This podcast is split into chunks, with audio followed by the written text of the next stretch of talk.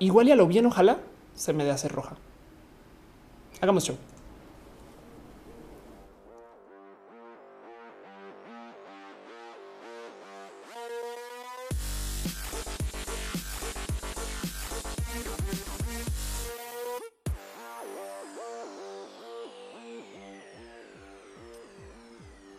Gente bonita del Internet, gente chida y chula, gente, ay, gente que busca recetas en YouTube antes de preguntarle a su mamá, a su tía o abuela, gente que tiene mamás y tías o abuela de YouTube. Ubican eso, ese como fenómeno, como que, como que no ven tanto a sus abuelas como ven a una abuela en YouTube hacer cosas. bueno, también hay gente que no tiene abuelas ahorita y entiendo. Yo entre ellas, pero pues eh, sean ustedes bienvenidos a Roja, el show que se hace desde mi casa, que yo eh, publico, edito, coordino, organizo y hago para ustedes, para ustedes, con ustedes, de ustedes, a su mano, a mi mano y evidentemente todo lo que pueda, por lo menos una vez por semana. Este show existe justo porque eh, en una época yo hacía contenidos para la radio y siempre me quedaba con ganas de decir cosas y comunicar y opinar. Y entonces después dije, güey, lo puedo transmitir desde la casa y enos aquí. Eso ya fue hace dos años, pero de todos modos, eh, pues acá seguimos. Roja ha sido un experimento muy bonito porque nos da chance de darnos un abrazo cada semana, platicar, de por lo menos estar, no sé, al tanto de cada quien. Y me gusta como que levantar una serie de temas que ahí iremos repasando a lo largo del show. Pero bueno, em, dice eh, ah, René está en el chat. Gracias. Hola, te amo. dice eh, Abimael, eres una muchas gracias. Dice Carlos Yepes. Buenas noches, buenas noches a todos. Julio Hurtado dice gente que siente con sangre caliente. Sí, también de vez en cuando hay algunas de esas personas en este chat y en este show. Pero bueno, este show se está transmitiendo en varias plataformas. De hecho, esto que ven acá es un chat. Esto es parte de lo que hace Roja especial. Fíjense que de nuevo mucha gente se ha acercado conmigo y me ha dicho que por qué no se organiza para hacer un Roja que eh, no sé, se transmita por internet, pero en una estación de tele, no? O un roja que se haga por la radio nomás. Y siempre digo es que sin el chat no es lo mismo. De hecho, justo cuando iba a la radio antes me pasaba que como que tuiteaba y llegaban cuatro personas a responder y te quedabas tú como con este sabor de o sea, sí escuchan, pero es que es chido platicar. De hecho, para mí este show más que un show es una plática con cada quien. Pero bueno, dice René, hoy tu planta es pro vida. Hoy la planta no es abortera porque René se llevó el... Eh, la planta salió a marchar y le robaron su eh, su pañoleta verde, ni modo. Dice Rox Ríos, eh, muchas no tienen abuela, sí, un buen número no tiene madre, no tiene madre, exacto, total. Simón Ulises dice, hola a todos, hola a todos. Eh, Santiago dice extrañaba y dice Gabriel que si sabes acerca de SAP, pues la empresa sí, mucho, pero si pasó algo en SAP no tengo la más mínima idea. Eh, de hecho, en fin, Martín Cotillo dice salúdame. Hola Martín. Y entonces justo como este show se están transmitiendo por internet, tenemos varias como dinámicas que no suceden en la radio ni en la tele, como por ejemplo hay eh, una cantidad ridícula de mensajes y como se habrán dado cuenta también me detengo a leerles porque se trata también justo de ustedes. Si les dijera la cantidad de cosas que yo he aprendido en roja, acerca de la vida. La verdad es que hay, eh, no sé, mil y un temas que yo siento que medio que investigué bien y luego me dicen, Feli, estás bien idiota. Y entonces los temas son realmente así. Y pues para eso justo es el chat. José García dice cuando hablaremos de los grafiteros y superhéroes sobrehumanos. Ay, eso es un tema súper bonito. Sí. Eh, Gerudito está en el chat y dice que me va muy bien. Gracias, Geru. Besitos. Yo y usted tenemos que hacer más contenidos en la vida. Dice eh, René, te amo, me a tocar mi concierto. De hecho, René justo está ahorita en la gozadera, por si ustedes están cerca y quieren ir a escuchar a René ir a tocar, pues es una pasada. Pero bueno, el caso justo, entonces este show tiene una y dos y diez mil aristas. Vamos a estar acá varias horas, eh, por lo menos yo. ustedes, si quieren, les invito a que vayan por su comida, bebida o estupefaciente de preferencia para consumir roja. Así, así su estupefaciente sea acariciar al gato porque en últimas es chido cuando se vuelve más como interactivos y ustedes me pueden decir qué o dónde o qué les suena o qué hacer o por lo menos si me pueden no sé, acompañar más tiempo sería bonito. Y evidentemente también como estamos transmitiendo en internet y está el famosísimo chat, em, tenemos varios sistemas de donativos. El tema de los donativos es este, todo ese dinero yo lo reuso para reinvertir en que Roja se vea bien. Por eso es que justo ahí se va formando el set también que lo puedo organizando y hay luces, cámaras, y hay micrófonos. Este yo acá no sé si se dan cuenta, yo monitoreo todo. Em, hasta el look. Eh, y justo, pues nada, se trata de que este show sea cada vez mejor. Evidentemente, mientras más me den apoyo de ese estilo, pues más roja puedo hacer. De hecho, ahora comencé una nueva sección de roja. Ahorita les cuento de eso. pero no obstante, de todos modos no es obligatorio para consumirlo. Es como una gran propina y la acepto desde el fondo de mi corazón y con mucho cariño y mucho aprecio. Eh, y de paso también no solo están los sistemas donativos de Facebook y Twitch y YouTube y demás, sino que también uso Patreon. Por si conocen, Patreon es un espacio para darle apoyo a sus artistas independientes indirectamente de sus creaciones. Yo estoy en patreon.com, diagonal of course, igual que en Twitter, donde de paso siempre tengo una promesa de darle las gracias a la gente que me ayuda desde allá. Entonces quiero dejar un abrazo súper especial a Ana, analógicamente, quien es literal básicamente mi Patreon más cool desde la historia y la creación y la formación de Patreon. Em, Google me pide una clave. Luego también un abrazo a David Álvarez Ponce, Patreon desde tiempos inmemorables, Trini de Patacoins también, Patreon desde tiempos inmemorables, a Maritza Berna y quienes, eh, o sea, parte de un canal muy chingón, Patacoins, es una pasadita por si les gusta. También Maritza Bernabé, Alex Melo, alias el Alex, Cabeza Olmeca, Aque Rubio, la persona bien cool que está en Mixer y Francisco Godínez, que es muchas gracias por apoyar este show justo. Ahora también ustedes se pueden suscribir desde las diferentes plataformas. No todo tiene que ser Patreon. Entonces, en eso, eh, eh, pues digo, las plataformas tienen sistemas diferentes, pero por ejemplo, em, YouTube tiene miembros. Entonces, muchas gracias a la gente que está como literal members de YouTube, que también tienen sus, pagos, que eh, pues cada cual viene por sus respectivos motivos y, no saben lo bonito que sea. Además que YouTube me dice con sus iconitos quién está. En fin, un abrazo especial a Jenny Ramírez, a Edgar Riego, a Bruno Alfaro, a Hígado de Pato, a todos, Leonardo Tejeda, Leonardo Tejeda, Pastel Cocoa, Sira Strange. Gracias por ser parte de esto y también a la gente que está suscrita en el Twitch, Andrés Togas, Dale Caro, Joe Saurus, Glanfar, Soy Date, de paso Caro, justo nuestro martillo en este chat, nuestra moderadora. Caro eh, eh, básicamente nos da una mano para asegurarnos que no nos pasemos de vergas y que todo funcione y suene bonito y se vea bonito. Eh, hay cosas que Caro pues mantiene, saben como, como parte como, como estas reglas, como por ejemplo no escribir todo en mayúsculas, porque en 3, 2, 1 se vuelve como una gritoniza si nos descuidamos con eso. Entonces, pues yo sé que es un show y que la idea es platicar. Y hay gente que me dice, pero ¿por qué? ¿Por qué, ¿Por qué censuras? O sea, no se supone que todo es libre, el discurso libre es de no. Es que mantengamos una línea como estándar, no? Pero bueno, el caso sucede en este chat, en este show y en, cómo se lleva las cosas en este show, que hay un sistema eh, de donativos. Pero bueno, cuando nos dejamos donativos, pues entonces nos gusta regalarnos piñas. Por eso de repente aparecen así como emojis de piñas. No hay nada más bonito que regalarnos piñas. Las piñas solían ser ítems muy de lujo cuando eran eh, difíciles de conseguir. Créanlo, no, yo no me inventé el sistema de las piñas. De hecho, yo se lo adopté a las Pixel Beats, que no son razas streamers que hacen cosas bien cool. Por si no las conocen, a Cat Power eh, y a Icepack y también son adictas a la piña, como yo. Yo siento y soy del fiel creer que si algo lleva piña es automáticamente mejor producto culinario. Fin. Pero bueno, Víctor Connor dice yo que hola Vic. Eh, este pasa el coco dice wow, wow, wow. Melvin Valle dice eh, que le gusta el cambio, el cambio de cámara. Gracias. Y justo eh, ahí no se ve, pero detrás de la cámara ahora tengo el chat, entonces puedo leerles estas cosas. Pero bueno, em, dice Alexa que rímel te aplicas. Sabes que mis pestañas son naturalmente así de largas y entonces yo soy súper, súper, súper descuidada con mi rímel en particular. no sé si es un tema de toda la vida o como sea, pero lo que sí es he aprendido que mientras corriente el rímel, mejor, porque es un más ligero, como que los rímel que tienen son así como del espacio, quieren componer con de tantas cosas, entonces son más pesados. Pero bueno, eso es opinión. El caso dice Wendy Juan, Oli, Oli. Dice Mariana, hola Felia, ¿hace cuántos videos no la ves? Ah, gracias por estar acá. Dice Carlos Yepes, eh, el Bolsas Piñas, exacto. Y para los que desbloqueen Roja Plus, que se hace por medio de dejar una cantidad infinita de donativos. Mentiras, mentiras. Este show justo de nuevo no depende de sus donativos para que suceda, pero mientras más me apoyen, más roja puedo hacer. De paso, justo eh, muchas gracias. Fabián Ramos y Julio Hurtado se acaban de suscribir, son miembros. Muchas, muchas, muchas gracias. De verdad, neta, neta, neta, neta. Pues justo em, comencé a hacer una nueva literal sección de roja. Entonces, eh, ¿cómo funciona roja? Yo tomo un tema central, lo presento, lo platico con ustedes, se dialoga y demás. Y luego platico acerca de noticias de la semana y hago un repaso latinoamericano, por lo menos de algunas noticias de Latinoamérica que valga la pena discutir. En, en este caso en particular, hoy voy a hablar de redes sociales y justo creé una nueva sección que se llama Mini Roja. Mini Roja literal es eh, el tema general de cada show y lo vuelvo a grabar. Un abrazo a este, eh, eh, aquí está, eh, arroba afalefe, quien me ayuda a editar. Este es su canal. Em, aquí está el de Morril de Alejandra Lara.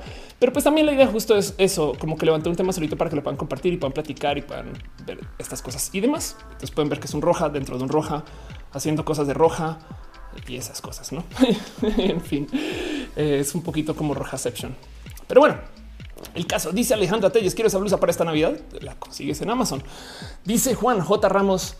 Hace mucho que no estaba acá. Gracias por estar aquí. Sí, cielo dice pizza con piña y no se discute totalmente de acuerdo. Alberto Martínez dice quiero tu collar. Solo este collar me lo regaló René Ghost. Lo compró en Puebla y tanto como a René lo amo con todo mi corazón. Pero pues bueno, eso todo sucedió. Es una pasadita por todo lo que es este show y este ténganle un poquito de cariño y amor a lo que sucede. Y si no, pues por lo menos avísenme. Como todos los shows, me gusta darme una pequeña pasada por una cuenta en Twitter que se llama el Bote Colores. Bote Colores es una cuenta de odio, una horrible cuenta de odio que está con nosotros para recordarnos que el mundo no es pues color de rosa, pues por lo menos de ningún rosa básico, porque hay muchos rosas dentro, de lo que tuitea el bot de colores. Bot de colores literal lo que hace em, es un robot creado por Skynet para destrozar el mundo a base de pues, literal hacernos sentir mal, porque pues cuenta en orden alfabético todos los colores que existen, todos, todos, todos. No ha parado porque hay muchos colores, evidentemente, como bella diosa lenguaje, café fluorescente, amarillo no lo puedes ver, naranja que todo lo ve, verde calzoncito y blanco de cosas, no? Y el tema es que, pues justo cada uno de estos colores, pues me recuerda una rara historia de mi vida. Siempre, siempre son, son como estos como que raros momentos eh, que, pues por algún motivo el bote de colores como que latina, latina. Una vez le dio por tuitear eh, roja arroba of course una vez, pero después no tuvo ningún problema decir roja venerio. Muchas gracias, muchas gracias bote de colores por literal llenarnos de odio. Entonces, pues nada, me da una no sé cómo cosita pasarme por acá, pero pues de todos modos yo enfrento mis miedos y por eso vengo acá vengo acá y siempre levanto un color y pues me gustaría considerar que pues si ya estamos acá todos viendo este video, si ya estamos platicando, si ya nos sentamos detrás de la compu y estamos pues, sintonizando roja y demás, yo creo que podemos hacer más que solo sintonizar. Podemos hacer un digno, un digno esfuerzo, eh, por lo menos insurgente, un digno esfuerzo de batalla y pelea, un digno esfuerzo coordinado, quien de paso requiere también un digno enemigo. Y en este caso en particular, levanto el blanco de cosas como digno enemigo de pues, las cosas que pasan. Justo el blanco de cosas eh, es eh, una historia que yo pues, he contado muy poquito, pero antes de arrancar hacer contenidos, yo quería hacer cosas para el Internet de las cosas. Y una vez justo fui con un cliente a venderle una pequeña propuesta para trabajar con el Internet de las cosas. Y no se me olvida que él me dice que justo cuáles son esas cosas. ¿no? Entonces ahí me ven yo diciendo, no, pues todas las cosas. Y el problema es que pues como dices tú, es que todas las cosas son las cosas que pueden estar en el Internet de las cosas. Saben como que ese tipo de cosas me causan mucho problema. Y pues me acuerdo de estar acercándome con el cliente y tratando de argumentarle este tema de qué vamos a hacer con el blanco de las cosas. Hasta que pues un día él me dice es que mira, yo creo que tu problema es que tú juras que pues yo te voy a dar dinero así a ciegas, no? Y miren, yo lo tenía anotado en la oficina como en mi cabeza era target pero pues como yo anoto mis clientes ahí con el pizarrón, pues él lo anoté como blanco. Y él estaba en esta visita, entonces pasamos a mi oficina y sin querer ahí decía blanco, ¿no? Y entonces no me percaté, como justo le dije a este cliente, pues que él era el blanco y él se sintió como afanado, atacado.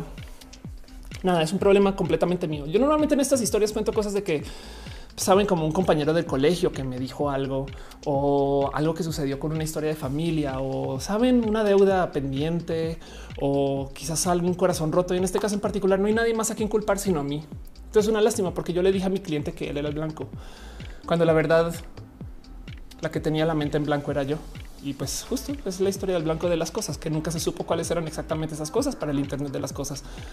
Y yo decía, ay, qué cosas.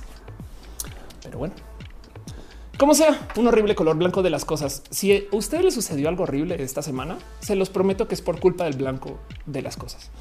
De hecho, blanco de cosas, eh, alguien me dijo en algún momento que era uno de estos colores de cómo se supone que debería quedar tu ropa cuando la lavas.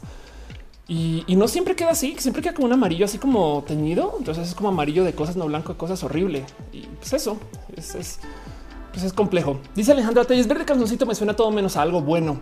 Exacto, anda. Alejandra Telles dice rojo mini roja para el bot. A huevo, perdón. Dice Daniel Alejandro Pedraza. Eh, de quedarme toda la misión de y lindo ver que te hicieron los videos de, de, Ter. Ay, qué chido. Y todavía no he visto mucho Ter. ¿eh? Dice Santiago, ¿dónde vamos a celebrar la Navidad? René y yo, eso está por ver. Eh, René va a trabajar este, hace esos meses, hace esos días y yo no estoy segura. Dice Julio Hurtado, yo no voy a probar la pizza con piña hasta que la probé. No me desagradó, pero aún mi corazón le hace hate. no te preocupes. Luego te invito a que pruebes la piña con pizza. Sacarmeo dice el blanco de el blanco de cosas hizo que me cortara mi pareja de años y sí me siento muy mal y tienes toda la razón y es culpa del blanco de cosas. Marcos dice saludos, saludos Marcos. Esto es bueno. Esas son las cosas que pasan en este show. Y sí, justo vamos a estar aquí un buen rato. Y de paso, ya que estoy haciendo este show, ya que nos reunimos y ya que nos encontramos, caray, les puse el escaletazo.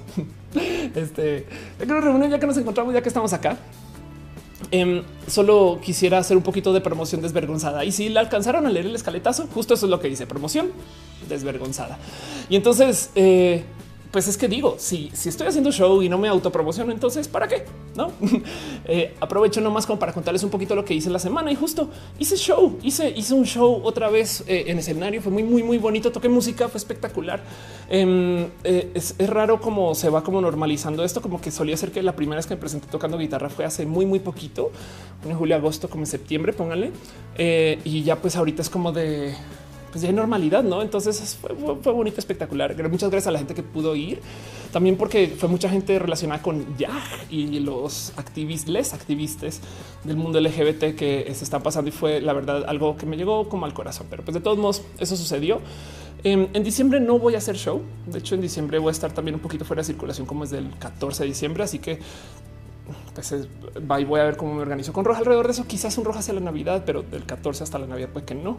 El caso eso este, sucedió. Y pues la otra cosa que eh, traigo así como para compartirles a ustedes, decidí ponerlo en un tweet. Falta un chingo de tiempo, pero luego me percaté, güey, esto pasó. Entonces eh, les traigo a ustedes nomás un anuncio súper requete mega turbo hiper prematuro que me invitaron a otra TEDx. Y digo muy prematuro porque eso es en febrero, en febrero del 2020 y va a ser en Torreón. Entonces ustedes de por están ahí. Chido, pues voy a estar haciendo otra TEDx y pues estas cosas pasan, ¿no? Dice Leonardo Rodríguez, el blanco de cosas hizo que rompiera mi tableta. Diana Jane dice que le gusta mi pelo. Muchas gracias. Ahí va medio tomando forma. A medida que se va haciendo más largo, va a ser más fácil de mantener. Pero bueno, Jaime Sánchez pregunta que si mi collar es Huichole. Me gustaría decirte que sí, pero como no lo adquirí yo, em, no tengo la más mínima idea. Sé que se consiguió en Puebla, entonces eh, eh, infiere tú desde ahí y evidentemente le puedo preguntar a René cuando sepa. Pero bueno, el caso dice Iván, saludos de Monterrey. Dice Jaime Sánchez. Ya pregunta, perdón. César dice que eh, un amor. Muchas gracias. Patinajera pregunta por Matu. Matu no está con nosotros. Matu está bajo el cuidado de una persona porque yo estoy eh, muy por fuera. Dante Soto dice eh, me siento afortunada al fin por llegar a tiempo un rojo envío. Muchas gracias. y dice Brian Ruiz, te ves muy, muy tipo rojo holiday. Exacto. Quedan poquitos rojos este año de paso. Entonces, pues eso es todo un tema general. Y pues bueno, justo como les decía, eh, vamos a hacer varias cosas. Este rojo en particular. Hoy quiero hablar de un tema que me llega al corazón, pero este tema no fue un tema mío, sino fue un tema que me recomendaron. Em, entonces, la verdad es que es un tema que he presentado acá varias veces. No obstante, eh, o sea, no le quita que de todos modos, em, yo creo que vale la pena volver a repasar. Lo digo porque Curiosamente, eh, cuando me acerco como, con alguien a platicarle de esto, como que em, mucha gente se impresiona que esto todavía sea tema. Y yo les digo es que esto va a ser tema para siempre. Y el cuento es el siguiente. Eh, todo sucedió por culpa de nadie más y nadie menos que Simón Ulises, quien creo que está aquí en el chat. Pero pues antes de eso, justo arranquemos el show entonces formalmente. ¿Les parece? pues bueno, tema es el siguiente. Hoy justo trae un tema para Roja acerca de eh, esto de la gente que quiere vivir en el espacio. Lo voy a levantar, no pasa nada. De repente, Simón me dice, ¿podrías hacer un mini roja acerca de este esta cosa que Instagram te manda fotos cuando estás por cerrar la app y esas mañas de las redes? Ayer me eché el de memes. Y sí, justo el tema es ese.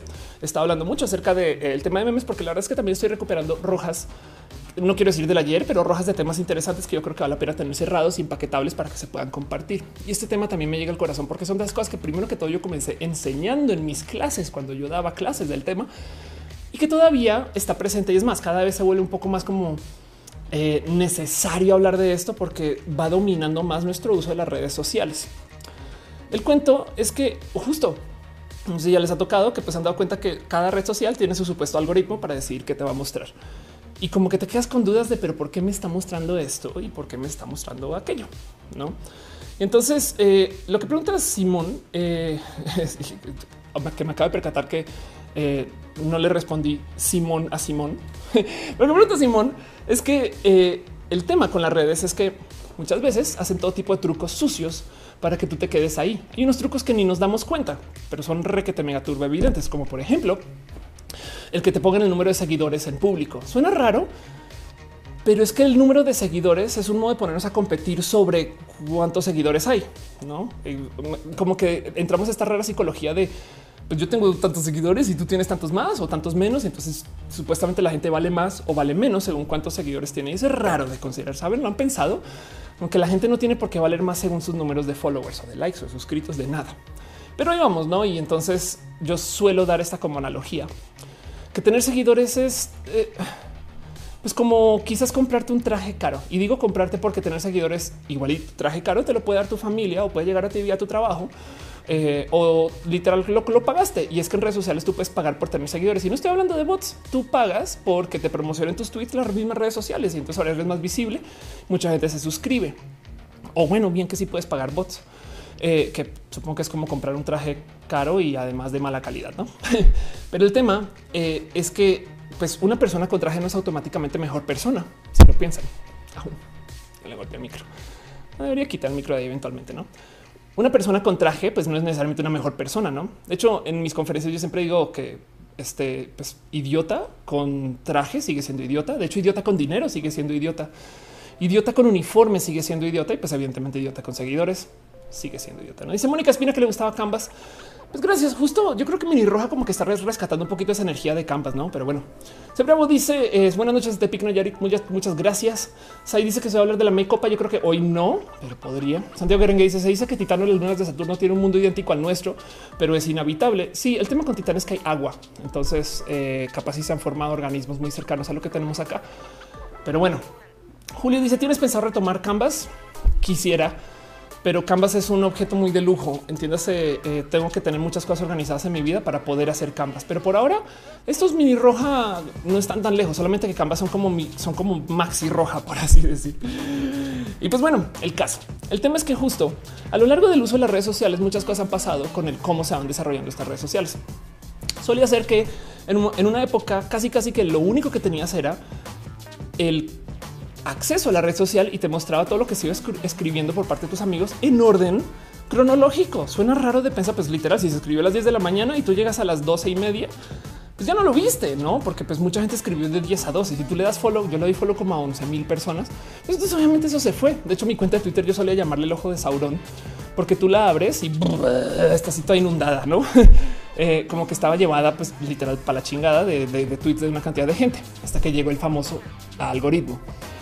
Dice Monserrat, ¿cómo le hace una para generar engagement más allá de los followers? Ahorita hablamos de eso, pero eh, si acaso solamente ten en reserva esto. Em, tu performance en Twitter muchas veces tiene poco que ver con lo que hagas en Twitter. Eh, y, la prueba fehaciente de eso es que hay gente muy famosa que abre cuentas de Twitter y se llenan de followers. ¿Qué pasó? Pues eh, lo que tienes que hacer es encontrar cómo traer audiencias nuevas y entonces eso irónicamente se hace en otros, en otros espacios. No obstante, todos en Twitter hay cómo hacer nuevos seguidores y yo creo que la clave es no optimizar para seguidores, sobre todo para número de seguidores, sino optimizar para calidad de seguidores. Pero bueno, dejo eso ahí guardado en un cajón. Y justo Manuel dice, incluso hay personas que creen que todos los seguidores son de siempre. Ándale, total. Eh, Gama dice, porque siguen preguntando, no, no pasa nada, no te preocupes, no te preocupes. De eso se trata este show, es más que un show, es una plática, ¿no? Pero ya, ya aún, dice hay gente que piensa que una falda define su sexualidad, gente que piensa que una universidad define su valor en la sociedad o su valor humano. Totalmente de acuerdo con eso. Y es que justo si nos asomamos un poquito como por las historias de las redes sociales, voy a tomar Twitter porque es mi red social, digamos que más aprecio le tengo. Me paso que más me cuidado. Em, y pues no sé si, si recuerdan cómo funcionaba Twitter. O sea, de entrada, Twitter es un espacio que existe desde 2006, no? Entonces, pues ya tiene su bastante tiempo. Y la idea es que Twitter eh, iba a funcionar como un sistema. De hecho, se llamaba este status. ¿no? Entonces tú literal decías lo que ibas a hacer. Em, pero como, como, acabó sucediendo es que Twitter se volvió como esta red social. Ah, mira, apareció en, apareció en CSI. Esta red social que te eh, como que donde la gente publicaba qué estaba haciendo. Y muchas cosas sucedieron desde que lanzó, como por ejemplo, literal la gente se comenzó a organizar acerca del cómo tuiteamos. Follow Friday, que es una de estas prácticas que se hace muy poquito hoy, nació porque la gente literal se está recomendando a quien sigo. Em, también el mero retweet en una época era manual y nació porque la gente quería decir algo que ya se dijo, pero no necesariamente eh, robarle el tweet a alguien.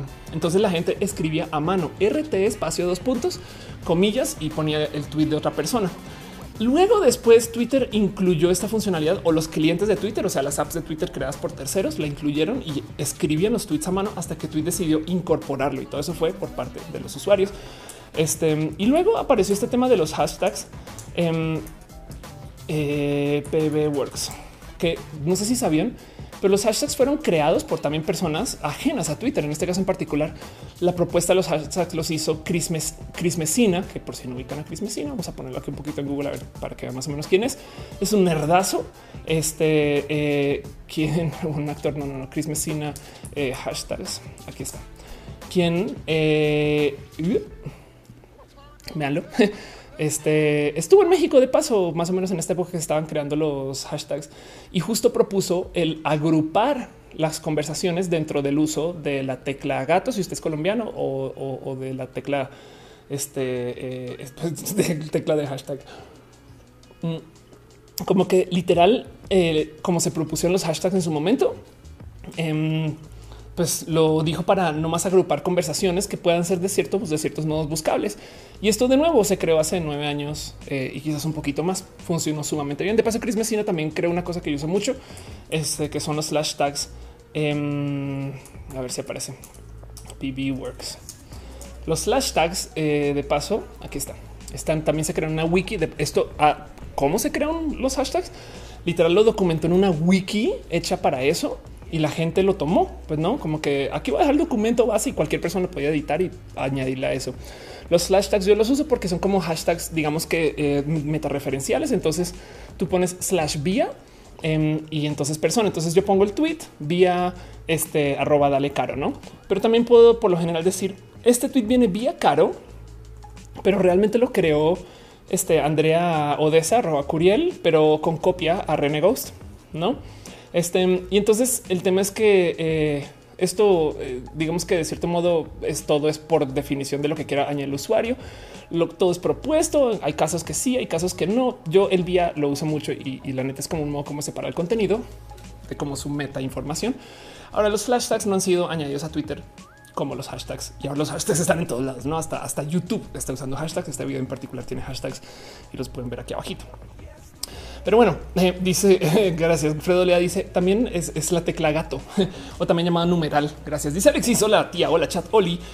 Uriel Torres dice la tecla numeral em, y dice Danica en qué red social se puede ganar tener más seguidores. La red social con más usuarios es Facebook. Entonces ahí es donde técnicamente potencialmente puedes tener más seguidores. Bravo dice en Instagram te siguen a traición. Cuando le regresas el foro te dejan de seguir y van creciendo. Em, y dice no, bueno, Malibe dice que en España se le dice almohadilla. ¿Cómo puede ser una almohadilla? Es como se ve incómoda. Me explico. no, sé, no, se puede recostar en. En fin, pero bueno, el caso. Em, el tema es que justo eh, las redes sociales originalmente literal funcionaban para darnos como este, esta información de modo cronológico con una cantidad ridícula de desinterés del por qué y para qué. En Facebook en particular, justo a medida que se iba como creando su historia y formando, comenzaron a añadir utilidades que pues, de cierto modo crear la plataforma que conocemos hoy. O sea, vean, en febrero del 2008 añadieron el, botón para hacer reply que no existía. En una Twitter lanza en Japón, sus oficinas nuevas en Twitter. Eso es 2008. En el 2008 aparecen los trending topics. Esto también es todo, un tema súper importante. Em, y luego el 2009 introduce esta utilidad que se llama usuarios sugeridos. Estos usuarios sugeridos no sé, yo creo que mucha gente en día no sabe o no les tocó, pero literal te abrías una cuenta y te decía por qué no le das follow a estas 20 personas o algo así. Y el problema es que quien estaba en esa lista primero antes eran seleccionados a mano. Entonces, estar en esa lista, ese era el verdadero club de Toby, güey, porque si te ponen en esa lista, todas las cuentas nuevas de Twitter iban a darte follow casi, casi. O sea, pueden ir y despalomillar, pero la gran mayoría no lo hace. Entonces te iban a dar follow y la verdad es que crearon unas mafias del seguimiento horribles. Y luego la misma gente que trabajaba en Twitter, obviamente fueron asaltadas por usuarios diciéndome por favor ponme en esa lista. Me acuerdo que eh, en Latinoamérica, quien eh, este, quien tomaba esas decisiones, una persona que ya no trabaja en Twitter, eh, que eh, no sé si, si todo está así, que es eh, Laura Gómez. este espero no que esto no cuente como una forma de doxeo. De hecho, Laura Gómez es una persona espectacular y, ha hecho una cantidad de cosas muy, muy bonitas con su vida dentro del mundo del startup. Em, pero pues sí, Laura, como que literal, como que era quien buscaban desde Latinoamérica para por favor, ponme la lista de usuarios y mucha gente creció su cuenta así. Luego eso se reemplazó por un literal algoritmo que decidía qué usuarios iban a estar ahí según tus intereses y según qué hacían esos usuarios. Y ahí es que comienzan a aparecer estas cosas que yo les digo justo que cambiaron las redes sociales. Porque luego Twitter le ha movido tanto, tanto al cómo muestra los contenidos. Tiene listas que no sé si ustedes usan, pero pues las listas son sistemas de tener como, digamos que eh, sistemas de follow selectivos. Yo quiero solamente hacer una lista para seguir a la gente que está en mi oficina, este tipo de cosas. Em, o quiero eh, eh, seguir gente que sea como de cierto gusto, ¿no? Pero bueno, el tema es que Twitter crece de modos desgraciados y comienza a, levantar una cantidad absurda de información de sus usuarios. Por ejemplo, en marzo del 2010 comienzan a añadir esto, esto de la ubicación de los tweets. Y el tema es que ahí donde lo ven, digamos que por bienes de fines informáticos, el que Twitter sepa de dónde se está enviando un tweet es sumamente difícil. Porque si tú pones en tu bio que vives en Alemania, pero estás tuiteando desde Estados Unidos, este eh, y, dices que estás en Colombia, em, a dónde, de dónde es el tweet y, digamos que para rematar tuiteas este, en japonés, no? Entonces, si tú como anunciante quieres decir algo o decirle algo a alguien eh, y quieres que sea para usuarios japoneses, ese usuario que está escribiendo en japonés, pero que está en Estados Unidos, pero que su bio dice que está en Twitter, ¿le mostramos ese anuncio o no? ¿Saben? Eso nomás como lo complejo que es para que Twitter como que respete un poquito como que este tipo de eh, información, información o datos, ¿no? Como que de cierto modo, eh, justo Twitter eh, ha sido una empresa que ha tenido una historia bien, bien, bien pinche rara. Y pues sí, ya para el 2010 Twitter lanza esto de los tweets con promoción. Y esto para mí es como el momento donde se vuelve sumamente importante para el que las redes sociales tengan como que su propio como sistema de definir quién vamos a mostrar en nuestras listas y quién vamos a mostrar y en qué orden. Digamos que este puede ser el literal nacimiento del algoritmo. Dice eh, en Monserrat, igual que Facebook, anda. Eh, dice Alex, buenas noches. Me intriga saber si quiere empezar a compartir composiciones musicales más en redes como Facebook, YouTube o SoundCloud. Debería priorizar patentarlas. Wow, si son composiciones tuyas donde ponerlas y, patentarlas estas cosas. Eh, yo, yo creo que más bien eh, depende si, son, si son muy únicas, pues por supuesto sí. O sea, apenas estén en redes sociales ya van a estar compartidas. Dice, eh, ¿cómo sabes tanto? Más bien investigo mucho, mucho, mucho. Dice Brian, es el símbolo de número. Ándale, exacto, total. Y dice Monserrat, voy a husmear. Parece que Don Robot no los ha frenado tanto como parece. Ok. Em, y dice ingeniero Ricardo Áviles Richard Áviles, saludos desde Miami Dade. Yo viví en Miami Dade por un buen rato. Que gracias por saludar. Qué chido. Hace falta Miami. Estas cosas.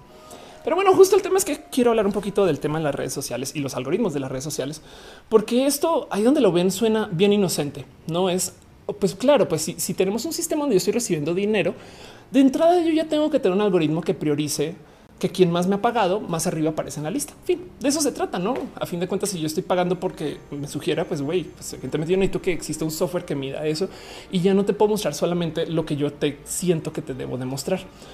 Y entonces se han creado todo tipo como de raros y complejos y difíciles como accidentes sociales, porque las redes sociales tienen varios motivos de existir que hoy en día dependen del algoritmo.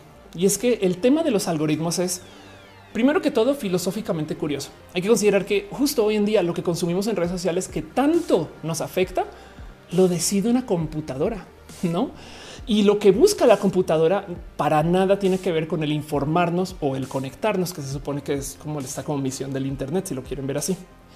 De cierto modo, el tema de los algoritmos es que eh, si bien te dicen queremos que la gente vea más información y sepa eh, eh, cómo pues lo que está pasando y entonces no esté como que consumiendo tanto contenido, por así decirlo, a la güey.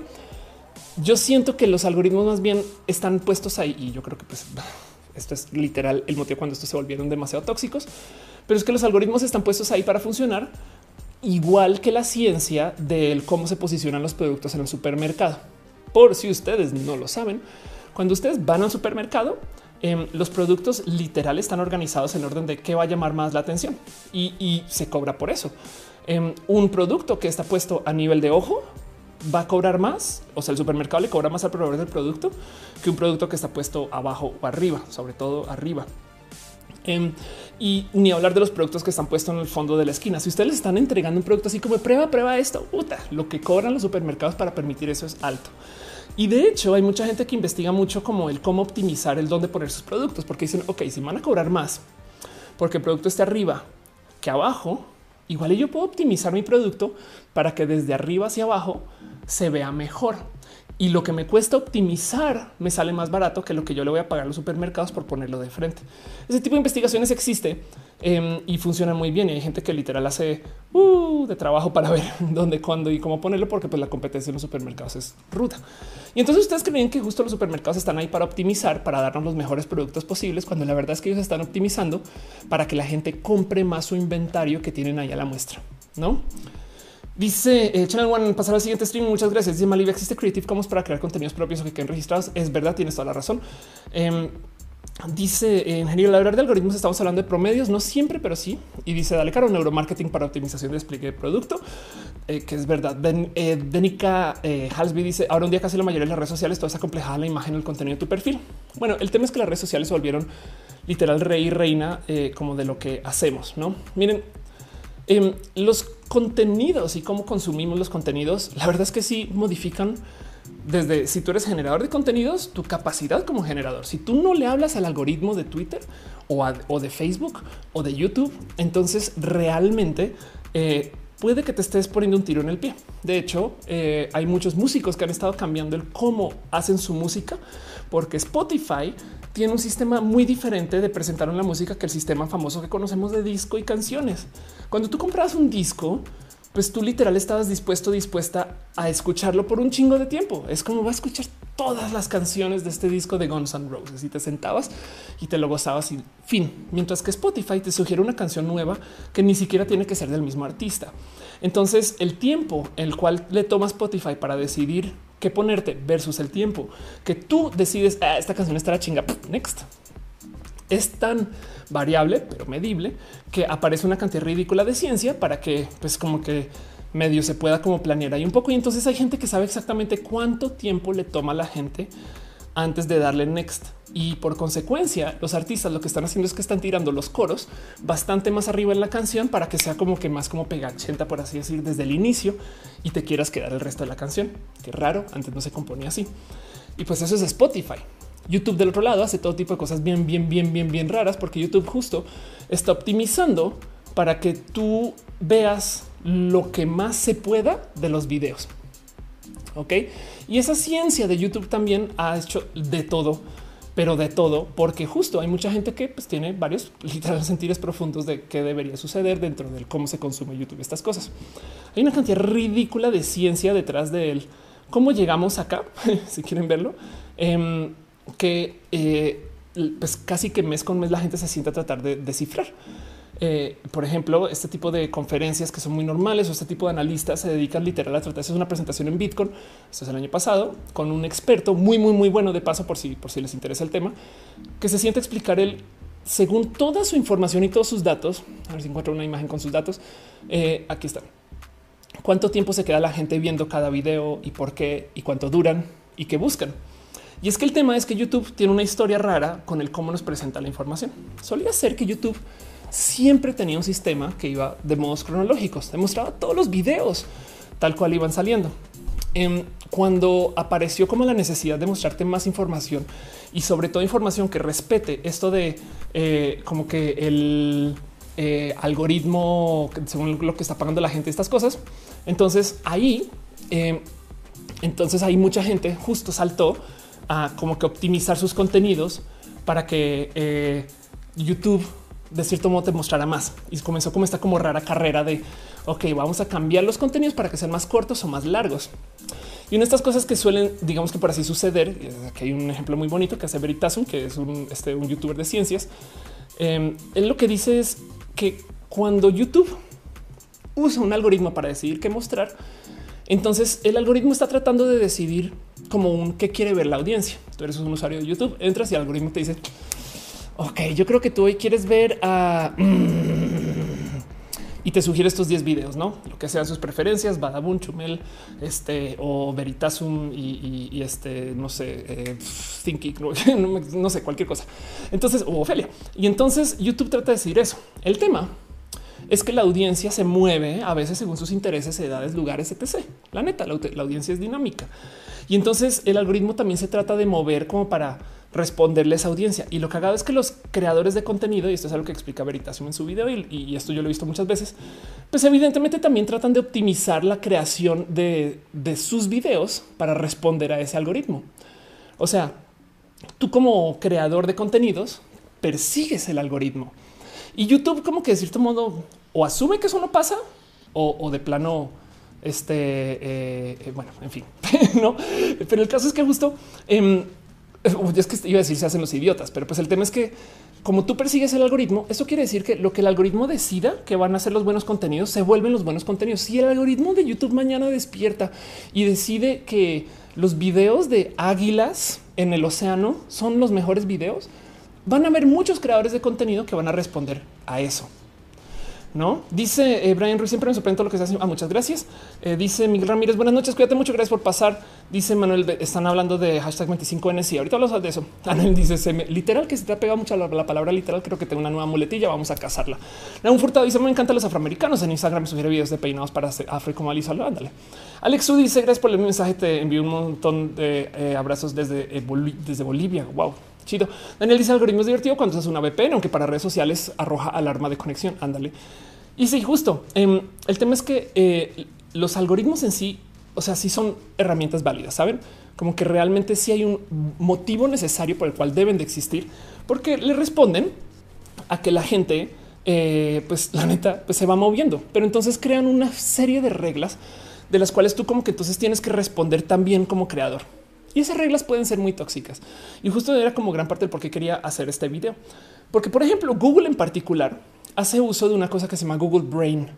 Em, Google Brain es un proyecto eh, pues, espectacular de aprendizaje por máquinas, o sea, robots que aprende según eh, cualquier herramienta que tú le envíes que pueda generar un proceso como de, perdón, el término redundante, pero de reaprendizaje.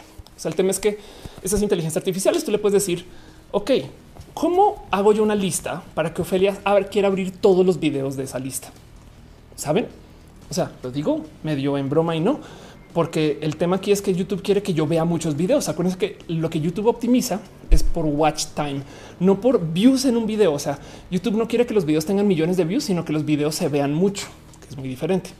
Dice eh, Montserrat, eh, yo le llamo perseguir la chuleta. Claro que sabe lo que pasa es chuleta. Simón Ulises dice por, eso hay tantos gringos reaccionando al triste de José José. Puede ser, puede ser literal. Y hay mucha gente que se dedica a monitorear esto día con día.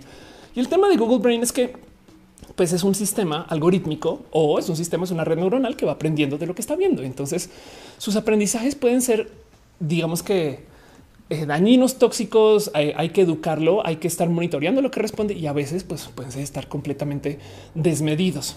Pero no obstante, el motivo por el cual existen estas herramientas es porque digamos que puede haber relaciones que la gente normalmente no ve, pero ahí están. Como que si tú estás viendo comedia eh, y, piensas, pues bueno, pues les gustó los chistes de, eh, no sé, Sofía Niño de Rivera en YouTube, pues seguramente le van a gustar los chistes de la Kikis, ¿no? Dos estando peras mexicanas. Pero el algoritmo igual dice, no, güey, igual y lo que quiere ver es este, el Daily Show, ¿no? O lo que quiere ver es un show de comedia, que todavía es comedia, pero no es stand-up. Y entonces ese tipo de decisiones, y ahí fue una ligera. A veces los saltos son saltos y se nota sobre todo si ustedes de repente ven que le sugiere cosas como que muy variadas. YouTube medio sabe. El tema es que a veces sabe por ti, a veces sabe por la gente que te rodea o a veces de plano lo intenta adivinar. Y es que ese es el otro tema. Cuando usas sistemas de aprendizaje de cosas que tienen que lidiar con inteligencias artificiales, los mismos creadores de estas inteligencias artificiales realmente no saben bien cómo está pensando lo que está pensando su máquina por diseño. Esa es la idea. La idea es que tú no sepas cómo llegó a esa conclusión más que la haya aprendido. Por eso es que le permites tú que aprenda, porque si tú le enseñas, digamos que desde el código, entonces técnicamente lo que le estás dando es un sistema enteramente algorítmico. Tú, tú quieres que sea dinámico y que permita nuevos aprendizajes. Esto es un tema, porque entonces eh, eh, muchas cosas como que se vuelven constantes y otras se vuelven muy difíciles de perseguir. Digo, como YouTube quiere justo maximizar el tiempo del cual se ve cada video, watch time, Entonces ahora eh, eso cambia el cuánto duran los videos.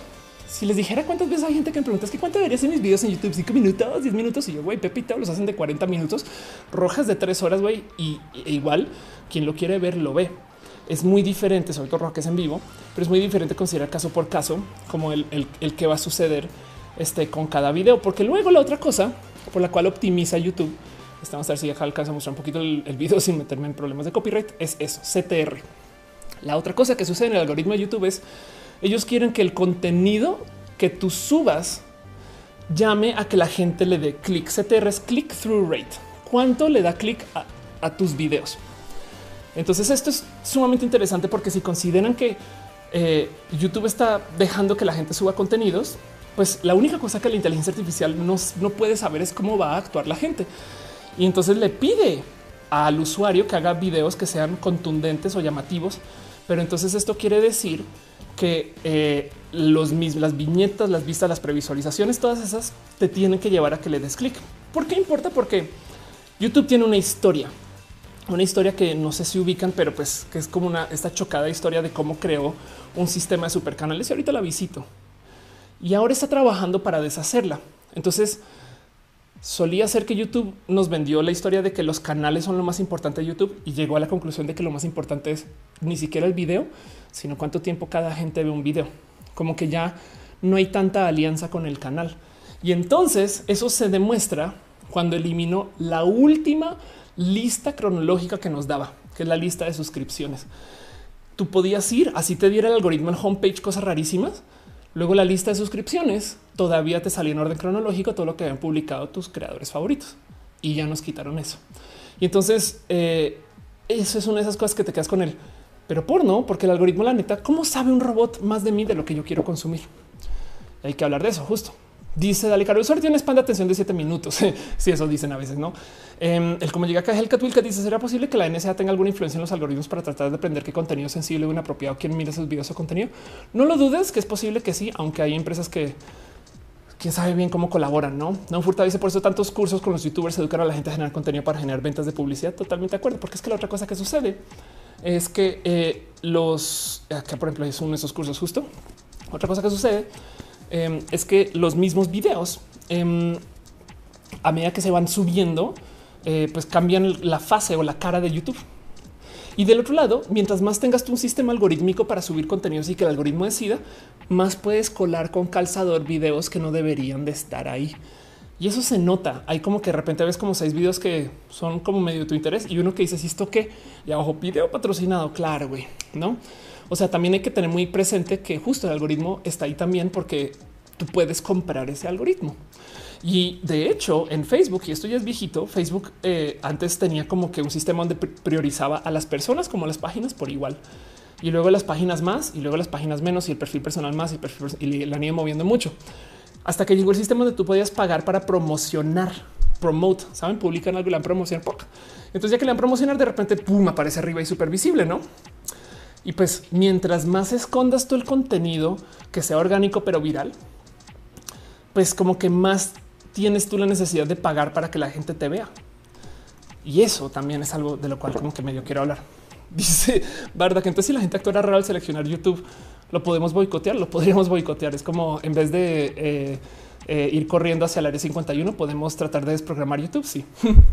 MT People dice esta semana en Instagram me comenzaron a salir sugerencias de contenido de mujeres radicales transodiantes, el horror. Sí, totalmente acuerdo. Puse un montón de cosas diferentes para que yo no saliera. Qué raro. Ahora te voy a decir por qué pasa eso en Instagram. De hecho, hablemos de Instagram en particular. Instagram, por ejemplo, tiene un algoritmo que eh, se define muy diferente al de YouTube. YouTube, pues como les había dicho justo, le pertenece a Google. Entonces, Google y Facebook tienen dos misiones muy diferentes de la vida.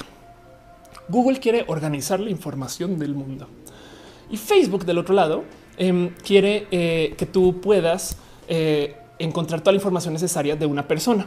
Ok, entonces justo por eso Facebook hace estos como esfuerzos donde literal eh, te tratan de como que centrar alrededor de toda la información que puedas encontrar y cómo organizamos toda esa información, que es muy diferente a lo que sucede dentro de Facebook, donde tú, por ejemplo, imagínense que ustedes quieren aprender de Ofelia Pastrana si ustedes me googlean, encontrarán los artículos que se hablan de mí, la información acerca de Ofelia.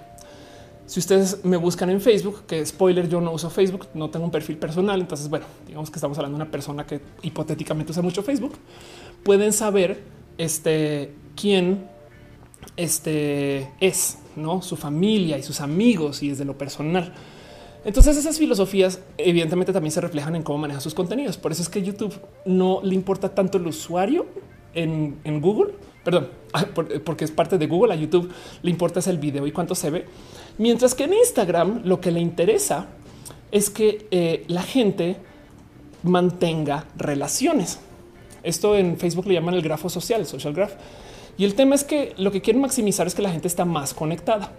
Em, el algoritmo de Instagram en particular maneja justo así por primero la relación.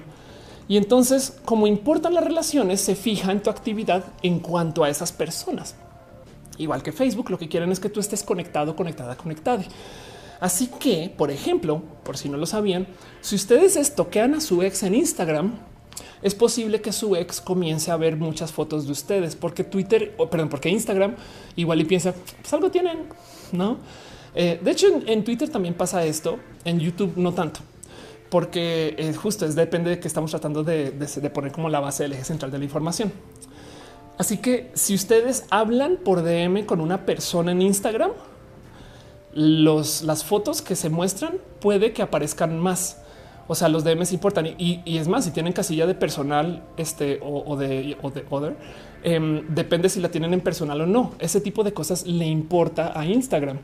Así que justo para ese tema de que de repente llegaron muchas personas transodiantes a hablar de ti, quizás porque te están buscando en Instagram y entonces ahora Instagram dice, pues le va a mostrar en el otro sentido también fotos de esta persona. Dice Ángel Morales, somos números compuestos de matrices, conjuntos y frecuencias, es, determinista. Anda. Metal Blue dice, pero ¿cómo lo hago para que Telmex deje tener un servicio nefasto? No, pues ese es otro tema, pero sí. Eh, Naum dice, eh, después de la demanda por divulgar los datos personales de los niños que generó el cambio de las políticas de privacidad afectó a todas las jugueterías este año y ahora todos los adultos los atacan. Ándale. Y dice no hay un target que ha caído en Face y se transfirió a Instagram. Sí, total. De hecho, Facebook, la gente joven eh, no, no confía en Facebook, pero Instagram sigue siendo parte de ella. Ahí estamos. Y la gente mayor y adulta que no confía en Facebook usa WhatsApp. Le saben a su juego, no? Pero bueno, dice Caro, yo por eso no le he entrado a TikTok. Siento que es como un Vine, un Vine. Sí, de hecho, TikTok em, es como un bonito, interesante eh, experimento porque es chino, entonces como que tiene presiones diferentes, como tiene, digamos que apoyo chino en general para que exista, porque es de las poquitas startups chinas globales de en este tema. Entonces no están tan enfocados en el dinero. Y ahorita voy para eso porque esto es muy importante del por qué las redes sociales se volvieron tóxicas. Dice Juan Carlos, eso que explicas de Spotify funciona de igual manera con los podcasts. Los podcasts, cada cual maneja, si maneja sistemas diferentes, tampoco está como tan, tan si quieres verlo determinista, así como lo digo, em, porque eh, eh, los podcasts, por ejemplo, son contenidos hechos con otro fin. Eh, y entonces capaz y como son tan largos, pues el algoritmo tiene otro modo de ver. Pero sí te voy a decir esto. Spotify a veces hace inferencias de ti según lo que escuchas. Por ejemplo, una vez hablé con una persona que trabaja en psicología que literal, ven cómo tengo la muletilla. una vez hablé con una persona que trabaja en psicología que me comentaba que cuando usabas Spotify y escuchabas canciones tristes, él te podía medio diagnosticar y si ya pasaba por suficientes canciones que eran como que demasiado tristonas y que tuvieran ese patrón de alguien que estuviera pasando por raras situaciones, igual te dice el a quién o con quién hablar en caso de que estuvieras pensando hacer algo con tu vida.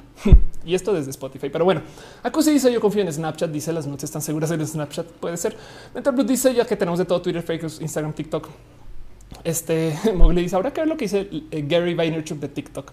Caro dice, pero al final ambas marcas buscan manejo de datos fino de cada persona para meterlo en cajas gruesas de personas. Sí. Y ahorita voy a hablar con eso más adelante con una noticia horrible. Pero bueno, Daniel Alejandro dice razón me salen las búsquedas de Instagram eh, que comparto con alguien en privado. No leen todo, no hay nada privado. Sí, pues justo muchas veces pasa eso, que hay gente que em, literal, te literal. Hay gente que te busca o que te está viendo a ti. Entonces él siente que también igual y si te muestra a ti fotos de esta persona te puede interesar. Pero bueno, pero entonces en eso justo esa es la otra cosa que Instagram busca, el interés.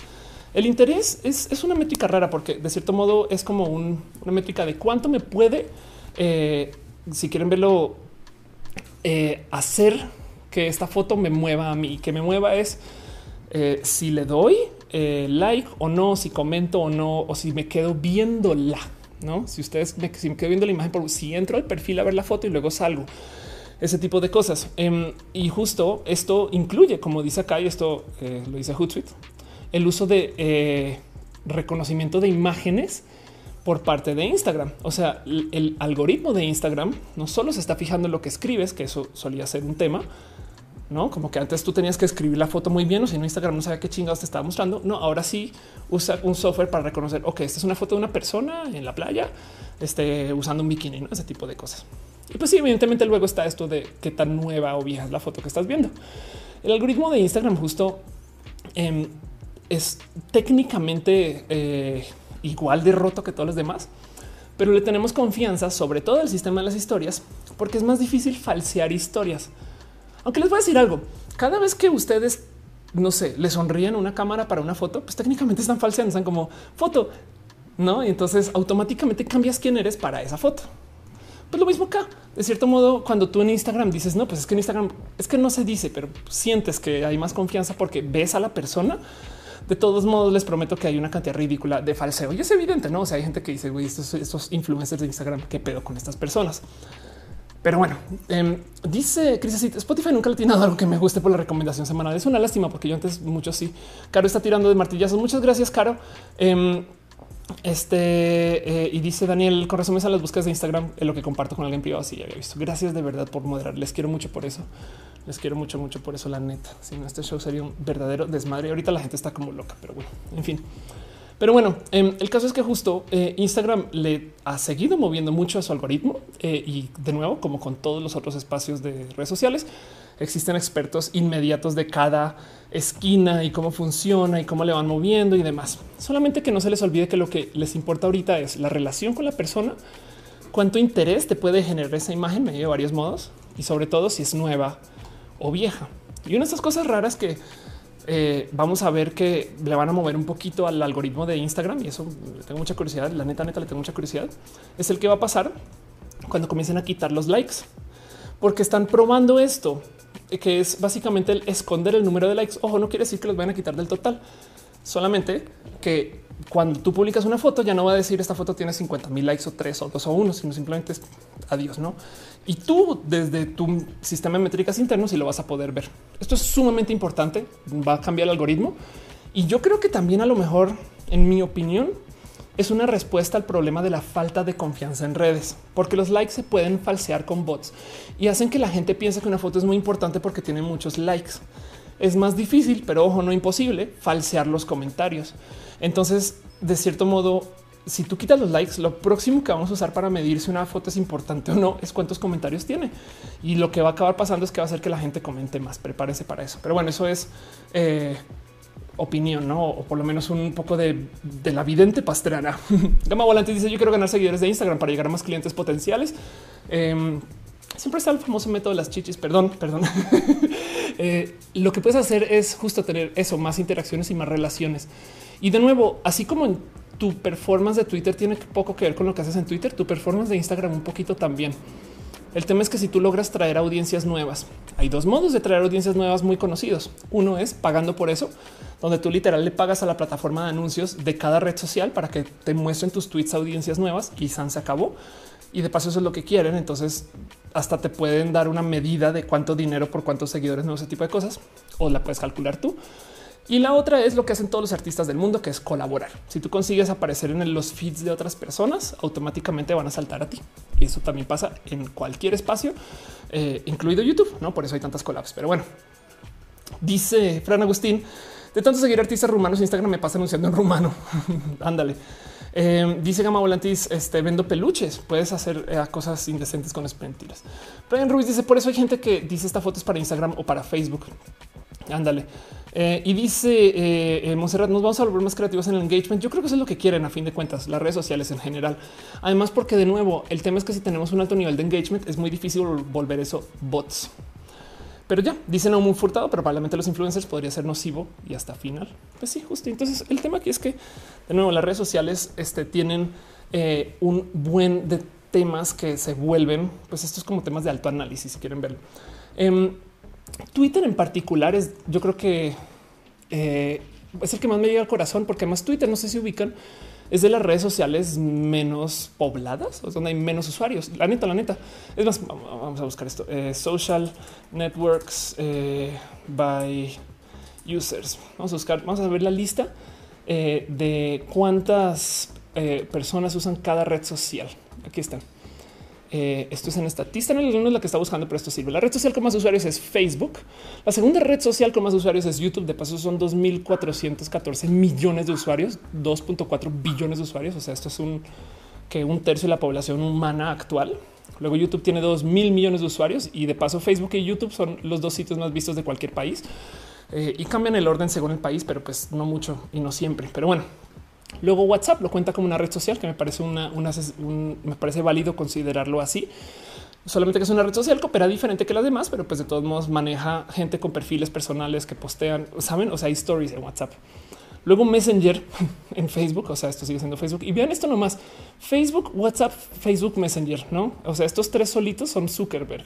Luego Instagram es el próximo, luego Cuckoo, luego TikTok, luego Sina Weibo, luego Reddit y luego Twitter. Si ustedes han pensado que Reddit es un sitio súper Reddit es lo máximo porque es, es el sitio, es un sitio súper requete mega turbo masivo, pero por su lógica de uso hace que la gente piense que es de nicho y que es de nerdos y que es súper único y Reddit más. Por si no ubican Reddit, eh, básicamente es 4chan eh, con condón y es este lugar donde tú em, está cargando, donde tú eh, puedes ir y publicar fotos, comentarios, artículos, demás y la gente vota sobre eso. Entonces tú creas hilos alrededor de contenido que consigues en el Internet o creas el contenido ahí mismo sobre Reddit. Es un foro de lo que queda de la cultura de los foros, pero pues tiene una dinámica diferente única para Reddit. Pero pues el punto es piensen que hay tantos usuarios de Reddit como hay de Twitter. Entonces Twitter en particular siempre me ha llamado la atención justo porque Em, hay un buen de cosas que suceden en Twitter que son sumamente importantes, como que los medios, o sea, los periódicos, los noticieros aprendieron que Twitter tiene que ser lo máximo. Y, es más o menos verdad. A mí siempre se me ha hecho raro que, por ejemplo, en el periódico o ni siquiera en la tele o en la radio digan síganos en Twitter. Eso es como raro, no es como ir a la cine y, a la cine, no? Eso es como ir al cine y que te digan nos vemos en la tele, no? o sea, es un medio competencia. Dice Metal Brute, aún se, usa high five. Se Bravo dice Facebook se vuelve agresivo cuando no hace ninguna interacción. Totalmente de acuerdo. Em, Luis Romero dice qué página está sacando esos datos de estatista. Em, lo acaba de googlear de paso. Ultarcat dice llegué tarde por estudiar japonés. No te preocupes. Metal Blue dice a mí me, siguen llegando notificaciones. Ana Axolotl dice yo saqué Twitter para seguirte y ahora sacar mis momentos Brightzilla. Ándale. Pues sí, justo. Em, y entonces el tema. Ay, pregunta. Esto está bueno. Eh, alguien está preguntando que a Naum dice qué va a pasar con los influencers que eh, se rascan su ego con los likes. Eso va a cambiar. No parece muy bonito que vaya a suceder eso de todos modos, pero el tema es que Twitter justo em, es una red social muy importante desde lo político y, tiene real inferencia en lo político, pero es una red social pequeña a comparación de las demás. No obstante, mucha gente usa Twitter. Pero la neta, neta, sí me pasa que cuando voy a eventos y demás, la gente siempre me dice cuál es tu Instagram, no, no tu cuenta de Twitter. Ahora hay gente de cierta edad que no ubica Instagram o abrir una cuenta y pues en fin el caso. El tema es que justo em, lo que acabó sucediendo con Twitter es creció tanto que ellos también volvieron su página general una lista de tweets eh, organizados por algoritmo. Solía ser que eso no era el caso. De hecho, por eso presentaron esto de las listas. Porque si tú le das follow a muchas personas, pues como les decía, es el ojo de Sauron, así tweets a cada dos segundos.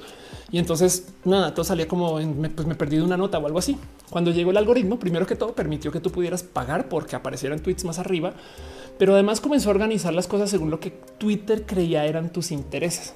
Y entonces Twitter de plano salió a decir Sí, es que también estamos usando aprendizaje por máquina.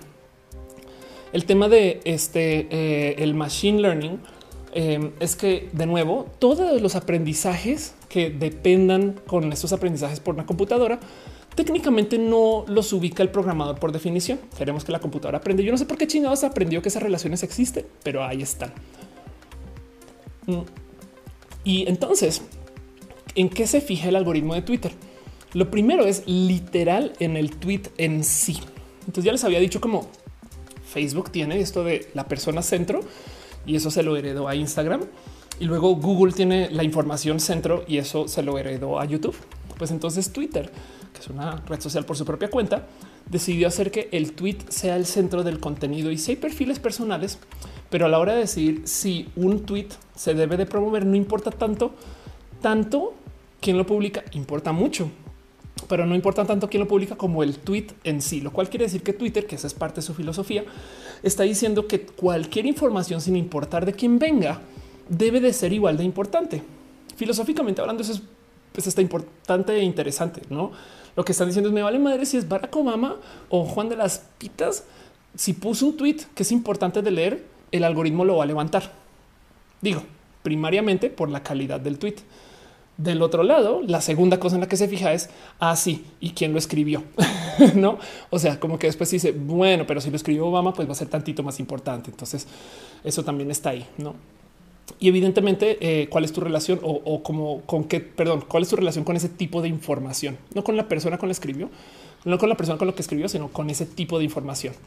Entonces, em, como que también aprende mucho de cómo usas Twitter. Si tú eres una persona que no interactúa, pues Twitter literal va a buscar contenidos que te hagan interactuar. Dice eh, Melvin Valle, porque hay mucha porno en Twitter, porque pues eso, eso fomenta, se le enseña este algoritmo. Tú, bueno, también porque justo hay muy poca policía de contenidos en Twitter, ¿no? Y eso depende de... Ana dice un ejemplo es como eh, se censuraba en inglés que tuvieron que ver con el 911. El algoritmo eh, se entrenó tanto que era muy abstracto y que censuraba. Dice Chris, si Twitter usa la filosofía, cualquiera puede cocinar. Dice Mr. Legión, no sé la verdad, me salen muchas personas al azar, otras que son amigos de amigos, pero aunque las borres siguen saliendo en otras personas nuevas. Y dice se bravo. Es verdad que en Facebook la gente que te aparecen personas que quizás conozcas ya tan estoqueado. Puede ser. Sí, justo. E, es que de nuevo, parte de los aprendizajes como de los algoritmos son si esas personas te están consumiendo a ti, entonces puede que te la sugiera a ti. No es que cuando, se trata de esto, de el tema de aprendizaje por máquina, e, el, el problema aquí es que esto va cambiando casi cada vez que los mismos contenidos cambian. El cuento aquí es que los algoritmos en sí em, justo están hechos para que ellos modifiquen cada vez literal según la necesidad de la empresa del momento eh, el que te va a mostrar. Entonces, por ejemplo, este, esta infografía es como el 2006, es como te va a mostrar un, timeline que es todo en orden cronológico a la chingada, ¿no? Luego en el 2014 te va a mostrar recomendaciones de gente. Luego en el 2015 pusieron cuando no estabas acá, ¿no? O sea, te fuiste y entonces acá te muestro estos tweets que te perdiste, ¿no? Esos tweets como notables, estas cosas. Luego se inventaron el sistema de qué tan relevantes son estos tweets para ti. Y ahora literal te está mostrando tweets top y tweets muy importantes que yo considero que son para ti. Y ojo, porque esos tweets que está considerando que son para ti también importan desde los likes. Antes los likes eran como personales, como que ah, me gusta eso, like y ya. Y entonces había gente que guardaba cosas en los likes. Yo, por ejemplo, al sol de hoy, esto es un problema. Eh, le doy like a todo lo que leo. Entonces hay gente que ve los tweets de las cosas que tú le pones like porque dice, pues si le si, le, a Ofelia le gustó y le dio like, puede que alguien más. Y eso entra dentro del algoritmo también, ¿no? Ahora yo como le doy justo este uso raro, pues como que lo rompo un poquito. Dice ya eh, también te sugieren personas que estén cerca de ti por GPS, totalmente de acuerdo. Ana dice esto en rehabilitación, expateadora de otakus, no escriben romanji. Mali dice Facebook le vende a Google, Google a Facebook y así por toda la polémica aceptar las cookies en Europa. No sé si en México también eso está pasando. Es verdad. Romalle. Em, y dice eh, también la información que vende la censura de Facebook de 911. No hay censura, no hay censura. Trabajas en Facebook. Dice ah, es caro, perdón. No, no trabajas en Facebook. Este le está respondiendo a alguien que preguntó. Ya vi. Malik dice: eh, Saben todo lo que tú haces. Eso también es verdad. Y Monserrat dice: Acá tenemos el pain de que las fake news son el señor Naranja del Norte y nuestro pendejete quiere para las redes sociales. Sí, eso es un tema también, evidentemente. Y pues, justo em, el tema es que hay muchos motivos por los cuales, digamos que los dueños de las redes sociales tienen que moverle estos algoritmos constantemente. En el 2000, voy a ver cuándo fue esto, en el 2010 hubo un tema donde literal tuvieron que cambiar eh, el algoritmo de los trending topics por culpa de Justin Bieber. Porque, y esto les cayó como sorpresa, su algoritmo como que, digamos que cada, no sé, cada día, como que hacía ese conteo de, bueno, a ver, ¿qué fue lo más cool de hoy? Ah, ya, pum, y te lo mostraba. Y luego entonces como que después dijeron, no, pues es que no, pues cada día, sí, hagamos que cada por menos dos, tres veces al día nos asomemos por cuál es, qué es lo que más presencia tiene. Y entonces eso es lo que le mostramos a la gente. Que luego eh, se volvió el, no, pues es que esta gente sigue hablando de este tema. Entonces, mientras acortabas tú la ventana de cuando hacemos como los cortes de caja para ver qué, es lo más trending, luego había gente que literal por dos semanas enteras no dejaba de tuitear de Justin Bieber. Y entonces se topaban con que siempre había un hashtag de Justin Bieber ahí arriba, lo cual llevó a que literal existiera un sistema de poder eliminar hashtags y del otro lado que también comenzaran a como tomar como esta notoriedad de ok, vamos a tener que aprender que hay unos hashtags que no se pueden repetir o que si se repiten tiene que funcionar de otros modos. Y entonces las cosas que hacen que los tweets acaben como trending topic, digo, puede que no lo sepan, pero si su tweet tiene una palabra grosera, ya no cuenta hacia los conteos de trending topic. Los trending topic, para que lo entiendan bien, este que de paso un día alguien me dijo, pues por eso es que el tren del mame se llama tren del mame, porque es trending topic. no sé, no creo, pero como sea, em, yo creo que viene el karma train. Pero bueno, el tema es que los trending topics son como el voto papal. Em, está buscando que la gente esté diciendo cosas al unísono. Si 10 mil tweets acerca de un tema aparecen a lo largo de un año, no es lo mismo que se aparecen todos en un día o todos en literal 10 minutos. Entonces es trending porque mucha gente está diciendo lo mismo en cierta cantidad de tiempo. Dice, dale cara más que dinero el costo político social de apagar las redes sociales sería letal para que lo intente totalmente de acuerdo. Dice Uriel, ¿dónde está René? En este momento está en la gozadera dando un concierto espectacular. Este Juan dice shot de tequila cada que Ofelia diga literal. Luego me cuentan cómo quedan con eso. Dice Nicolás Gómez, eh, ¿cómo te parece todo lo que está pasando en Colombia en este momento? Ahorita hablamos de eso, em, pero pues eh, Oh, es bien rudo leer esas noticias, no? Y así las cosas. Y Monserrat dice: Tenemos el caso de Cambridge Analytica. Sí, Maya dice: Ojalá, perdón, ojalá el límite los trending topics de BTS, todo K-pop siempre están en tendencia y tapa las otras noticias. Sí, total, es un tema, es un tema en particular, tal como le di una patadita al tripie de la otra cámara. Pero bueno, entonces la otra cosa que justo eh, no sé si saben, entonces ya eh, de cómo funcionan los, como el algoritmo de los trending topics es no pueden tener groserías tiene que ser popular entre un grupo de gente y además en un periodo corto de tiempo. O sea, tiene que tener un pico de popularidad. Em, pero además, por ejemplo, tiene que ser un tema que no ha sido popular antes. Digo, pueden cambiar los trending topics, no? Este y además, para rematar, eh, este se suele presentar más rápidamente si es un tema que no fue popular con un grupo diferente de gente. Entiéndase si grupo A, si de repente, no sé, en Roma dicen, ah, Ofelia Pastrana y fue trending topic por algún motivo. Y luego de repente en Nueva York dicen, ah, Ophelia Pastrana vuelve a ser trending topic porque son dos grupos diferentes. Este y de todos modos, pues sí, evidentemente Twitter tiene, le mete en mano los trending topics. Ellos sí, sí, así de plano borran trending topics, los cambian, los mueven. Este hay cosas que no van a dejar que sucedan, hay cosas que están monitoreando, hay cosas que el mismo algoritmo dice no, eso no está ahí. Em, y, no necesariamente tiene que ser por fines de permitir que algo, o sea, no nos están borrando por censura, eh, sino más bien es porque eh, lo que quieren es que la gente siga platicando y usando Twitter y que se mantenga de ciertos modos poco tóxicos. O sea, los tweets todavía existen. Es solo el trending topic. Em, y es que justo, por ejemplo, si ustedes consideran que el algoritmo de Twitter está maximizando por el tweet, entonces para contar los trending topics, por ejemplo, lo que acaba sucediendo es que el trending topic, eh, que si tú quieres formar un trending topic, y pones seis veces el hashtag, ya no lo cuenta, importa una vez. Y si lo vuelves a poner, ya dice, no, pues ya lo puso una vez, güey. Entonces eh, Twitter literal lo cuenta los tweets que cuentan hacia un trending topic con un chingo de maña, un chingo, chingo de maña. Es más, si tú usas mucho una cuenta para mover un hashtag, literal te la puedes suspender. Cuando digo mucho es como automatizado mucho, no? Em, por ejemplo, también los tweets tienen más validez si la cuenta tiene nombre, bio, si la cuenta se creó hace más de tiempo, si fue verificada de teléfono, si has comprado anuncios con ellos, em, si te responden o no tus tweets. Y ahora que hay como herramientas nuevas como de, eh, digamos que de moderación, entonces también importa mucho lo que ves y lo que no ves, ese tipo de cosas. Entonces, si se decide si este tweet cuenta hacia un trending topic, no obstante, los bots evidentemente han hecho todo tipo de cosas raras con Twitter. Y sí, evidentemente también hay la dinámica que me parece tóxica de que las cuentas verificadas son las cuentas de Dios, ¿no? Eso siempre me salta, porque la banda como que literal se pone muy loca con la palomilla azul. Como que el problema aquí es que la palomilla azul, miren, primero que todo esa palomilla azul existe por supuestamente nuestra seguridad. Pero como quien tiene palomilla azul aparece más según el algoritmo, o si tú con palomilla azul le retuita un tweet, puede que se vea más o ese tweet que lo que se hubiera visto originalmente. Entonces hay gente que pues, le añade mucho poder a las cuentas con palomilla azul. Es una lástima porque entonces se vuelve como esta carrera como tipo yo quiero que me verifiquen y, cada que conoces a alguien que trabaja en Twitter es ridículo como todo el mundo solo les pregunta cómo me verifico. no, pero bueno, Em, dice Luis Romero que está pasando en Chile. Ahorita vamos para allá. Cristian eh, Rodríguez dice mejor shot de tequila cada que el cuento es que también eso puede ser mezcal con el cuento es que tequila con este literal. y pues así. Ultra dice copiando lo que dice en Kashmir. Eh, Irán bloqueó el Internet para reprimir a gusto total. Y se bravo dice: Creo que todo se resume que como somos el producto de las redes sociales, venden a las empresas y aceptamos los términos de uso, regalamos nuestra privacidad. Y sí, de acuerdo. Em, es algo que yo he dicho varias veces. Las redes sociales son gratis para nosotros porque nosotros somos el producto. Fin, no? Pero bueno, entonces el tema es que justo las redes sociales em, como que cuelgan alrededor de las decisiones que toman esos algoritmos. Eh, Twitter, por ejemplo, también es eh, eh, otro de estos que quiere hacer que, que no tengas likes. Aquí está. Ok.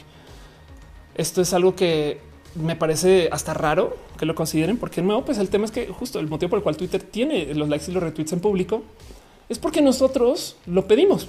Miren, había una época cuando éramos jóvenes y nuevos que Twitter no te mostraba cuántos likes y retweets tenía un tweet y no los mostraba en público, menos podías ver tú los de los demás. El momento en el que lo pusieron en público cambió la dinámica de Twitter y la gente comenzó a optimizar sus tweets para que tengan más likes y retweets. Entonces ahora están considerando en quitar el conteo de likes y retweets. Esto me parece espectacular también, porque de nuevo va a hacer que la gente optimice sus tweets por otro tema que no es necesariamente pues lo que sea que está sucediendo ahorita. Cuando tú pones una métrica cualquiera en público, la gente va a querer maximizar esa métrica. Fin. Si la métrica es número de seguidores, entonces eso es lo que la gente va a querer, tener muchos seguidores. Si la métrica es número de retweets, pues hay quien publica tweets para que tengan muchos retweets. Y entonces el tema aquí es que si lo piensan, eso hace que las cosas puedan ser de cierto modo muy, muy tóxicas, porque hay gente que escribe cualquier nada con tal de recibir muchos retweets. San se acabó. San se acabó. Em, y yo creo que Twitter ya como que lo sabe. De hecho, eh, la otra cosa que están hablando mucho con su algoritmo es que quieren que el algoritmo literal saque el contenido tóxico. Ahora, cualquier nosotros que ha sido hijo o hija de un gran ataque de bots en redes o que le ha tocado lidiar con gente bien idiota sabe que esto es, un poco como entre de, neta que están haciendo esto y les vale gorro, güey, no? Porque el problema es que si las redes sociales nos tienen discutiendo, entonces vamos a usar la red social más. Y eso es groseramente tóxico. O sea, para Twitter es beneficioso que peleemos en Twitter. Para la sociedad no. Pero ya cuando se vuelve algo tan masivo que literal le da voz a gente y grupos, digamos que son grupos que vengan del odio, eh, pues entonces capaz si te comienza a saltar un poco el, ok, están haciendo algo sumamente dañino para la sociedad, ¿no? Twitter, de hecho, justo acaba de presentar un sistema este, eh, que eh, yo ya estoy usando en mi, cuenta. No sé si ustedes lo tienen o no. Lentamente más gente lo va a poder usar, donde tú puedes em, censurar o no censurar, sino tú puedes borrar eh, respuestas a tus tweets. Aquí está. Entonces, el tema es cuando alguien te escribe algo, digamos que ustedes escriben en Twitter, hola, ¿cómo van? Y le salen, pues, ¿cuál, hola, ¿cuál, cómo le van? No sé qué, pues tú puedes esconder esa respuesta. Esto de paso existe en Facebook desde hace 10 mil años. En lo que tú escondes esa respuesta, las otras personas ya no la pueden ver. Bueno, pueden decir este ahí mismo, muéstrame las respuestas escondidas, pero ya no sale de una. Y eso puede ayudar a que las conversaciones no se descarrilen tanto. No lo dudo 10 segundos que los usuarios que la gente esconde mucho, Twitter los comienza a mostrar o señalar como bot potencial. El tema es que Twitter mm, me gustaría decir que es literal por falta de agallas, porque yo creo que sí lo sabe. Tiene la capacidad de medir qué cuentas son bot, pero si ellos de repente salen y dicen de sus 300 millones de usuarios, ah, es que 100 millones eran bots, juta, les cuento para dónde se va su este valor como red social. Considero un tercio de la red social, bueno, me inventé ese número, no, pero me entienden. Y entonces el tema aquí es que eh, Twitter como que tiene como una relación con los bots. A mí, por ejemplo, en mi cuenta, no sé si esto les pasa a ustedes, Em, cuando yo publico y hay respuestas, abajo dice más respuestas. Y si le doy a más respuestas, allá adentro está todo lo tóxico. Y de paso, allá adentro están todas las cuentas bot. Entonces yo creo que eso es Twitter diciendo, mira, nuestro algoritmo creo que quiere decirte que estos son los bots, pero no los vamos a borrar porque pues, no queremos censurar a nadie. Que tal que no sea un bot, sino simplemente una persona que es tan robótica que actúa como bot. Y entonces eh, tú decide, no? Y ya. Y yo, literal, por costumbre, todo lo que esté bajo more replies automáticamente bloqueado. Pero ya, y justo eh, eso genera que cambiemos un poquito eh, el cómo eh, hacemos uso de las redes sociales, porque pues de nuevo, lo que se mueve, así como, como las empresas, que tú solo recibes lo que mides, ¿no? Eso es como esos dichos como empresarios. En Facebook em, tú optimizas por lo que ves. Bueno, en las redes sociales, en todas las redes sociales, por, lo que se pueda medir, tú optimizas para eso. Fabián Ramos dice está muy roto el éxito de las cuentas parodia y de odio. Quiero filtros de sarcasmo. Anda, eso es verdad.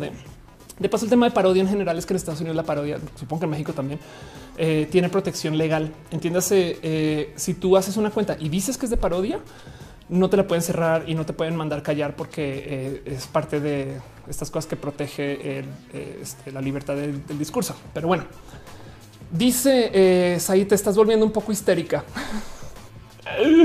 Puede ser. Más bien es que hoy estoy tomando Red Bull y entonces eso pasa. Dice Brian Ruiz, para eliminar el contenido tóxico involucraría el contenido de los políticos con ideologías que dañan a, otros de alguna manera. Sí, el problema es que justo las redes sociales no están ahí necesariamente para obligarnos a decidir eh, qué es bueno y qué es malo, pero también ellos mismos tampoco van a hacer esa decisión. Y, es que justo eh, los políticos tóxicos que podría ser considerado tóxico, no? Los políticos tóxicos operan sobre como raros sistemas donde igual y lo que dicen no es tan tóxico si tú crees en ellos, no? Entonces, eh, esto son raras como que pláticas que se tienen que tener acerca del uso de las redes sociales, porque están y dónde vienen y demás. Ahora, de lejos, de lejos, si volvemos a este cuento de la red social que más se usa, pues si Facebook es la red social que más eh, usuarios tiene, es donde más peligro hay, donde más cosas hay por conectar o desconectar. Em, y pues justo cualquier persona que haya usado Facebook sabe que es donde más vive las fake news, estas noticias que son clickbait, que están hechas para que la gente vaya a unos sitios y de repente diga, ay, no mames, que vamos realmente a ser un alien, güey. Y hay gente pues, que cree en esas cosas. Pero quizás, bueno, quizás es una super fake news. Una fake news un poco más eh, dañina o tóxica podría ser que de repente alguien encuentre una relación súper mórbida entre López Obrador y Estados Unidos. Y entonces Estados Unidos está usando a López Obrador para destituir a Evo Morales. Me estoy inventando todo esto para destituir a Evo Morales para que luego entonces Estados Unidos pueda invadir Bolivia, por lo menos económicamente hablando, y hacer uso de sus reservas de litio.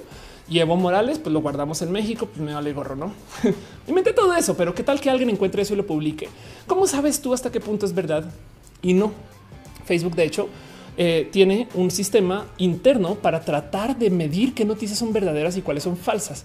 Pero el problema es que ellos tratan de hacerlo por medio de, y no es broma, hacer uso de tanto sistemas que van aprendiendo de lo que lee o no la gente sobre su sitio y lo que comentan sobre eso, como de actuales y reales moderadores. Y el problema de los moderadores es que tienen gente que contratan para que se siente a ver todo el contenido tóxico de Facebook y aprueben si está o no está. Esto, güey, bueno, en Facebook también digo, pasan cosas que pueden ser muy sanas o muy bonitas, pero pues hay gente que está compartiendo cosas muy, muy horribles sobre Facebook. Consideren ustedes nomás cuánta gente hay muerta, ¿no? Y que su muerte se documentó en Facebook, si lo quieren ver. Dice JR Adrián, hola, Ofe, hay comunidades de personas que suben sus trabajos arte a Twitter para que la gente lo vea recibir muchos más likes y llegan a quitar likes o algo, la gente se iría. Es posible, sí, total. Eh, dicen un furtado quiero redes sociales han se han vendido para manipular elecciones y determinar presidentes. Es que no, yo creo que no son las redes sociales per se, más bien lo permiten, no? Y entonces eso igual les hace cómplices, pero no tienen una, eh, un interés personal desde su lado, no excepto el evidentemente recibir dinero. De justo parte de la discusión ahorita todo, esto comenzó porque en una de estas pláticas que tuvo Mark Zuckerberg con el Senado o bueno, con el gobierno estadounidense se le preguntó, oye, ¿y tú permitirías que cualquier noticia falsa se publique dentro de un anuncio? O sea, si un candidato republicano que está en contra de las reformas para eh, el cambio climático pone un anuncio eh, diciendo algo, perdón, si un candidato demócrata pone un anuncio diciendo que un candidato republicano está a favor eh, de algún proyecto que apoye esto de las medidas en contra del cambio climático, em, pues es una evidente mentira, ¿no? Em, es, publicar ahorita, no sé, algo acerca de este López Obrador diciendo López Obrador realmente odia a Evo Morales, ¿no? Y entonces yo le doy dinero a Facebook para que se promocione esa noticia, pero es una evidente mentira. Eh, y entonces la pregunta era con Facebook y, Facebook dijo, pues mira, las mentiras no están bien, pero pues eso se permite. Twitter optó por no recibir dinero de gobierno para anuncios y campañas políticas, pero Facebook no. Entonces, o sea, Facebook sí. Entonces Facebook eh, sigue como que digamos que de cierto modo permitiendo esto y entiende que este, este desmadre. Ahora Facebook de nuevo es muchas veces más grande que Twitter. Dice Hellcat Willcat. Es como pasa la mente humana. Todo lo que nos dice nuestra psique da por cierto lo que pasa ese proceso de refutación que puede suceder en segundos, dar la resolución total. Dices hay Luna, adivino tu futuro y regalos en dólares es lo más tóxico del mundo. Sí, es verdad. Y Ana dice la naturaleza de las redes se vuelven cámaras de eco, pero si se vendieron por eso eliminaron la publicidad política. Em, y dice Karen Flores y mi libre albedrío. Ándale. Y Maleve dice ya alegrado subir la tercera fuerza política en España. Estamos hablando de Vox, no? Entonces, eso también evidentemente sucede. Facebook justo tiene mucho, mucho, mucho que trabajar porque em, tienen el problema que, primero que todo, les cuento un gran secreto de los medios en el mundo que yo creo que los medios no han querido dar cuenta o no lo admiten. Y es que el motivo por el cual los periódicos no han quebrado es porque ahora la gente lee periódicos online. Pero no todo el mundo llega al periódico por Google y el buscador sino también llegan porque se comparten sus noticias en Facebook. Lo mismo con la radio, lo mismo con la tele, lo mismo con el cine y todos estos medios que iban a morir y que mágicamente siguen, ¿no? Ahora, es que se iban a morir también un poco como escandaloso. Si lo piensan la radio AM ahí sigue. Pero el punto es que el como que eh, eje rector de la comunicación de hoy son las redes sociales.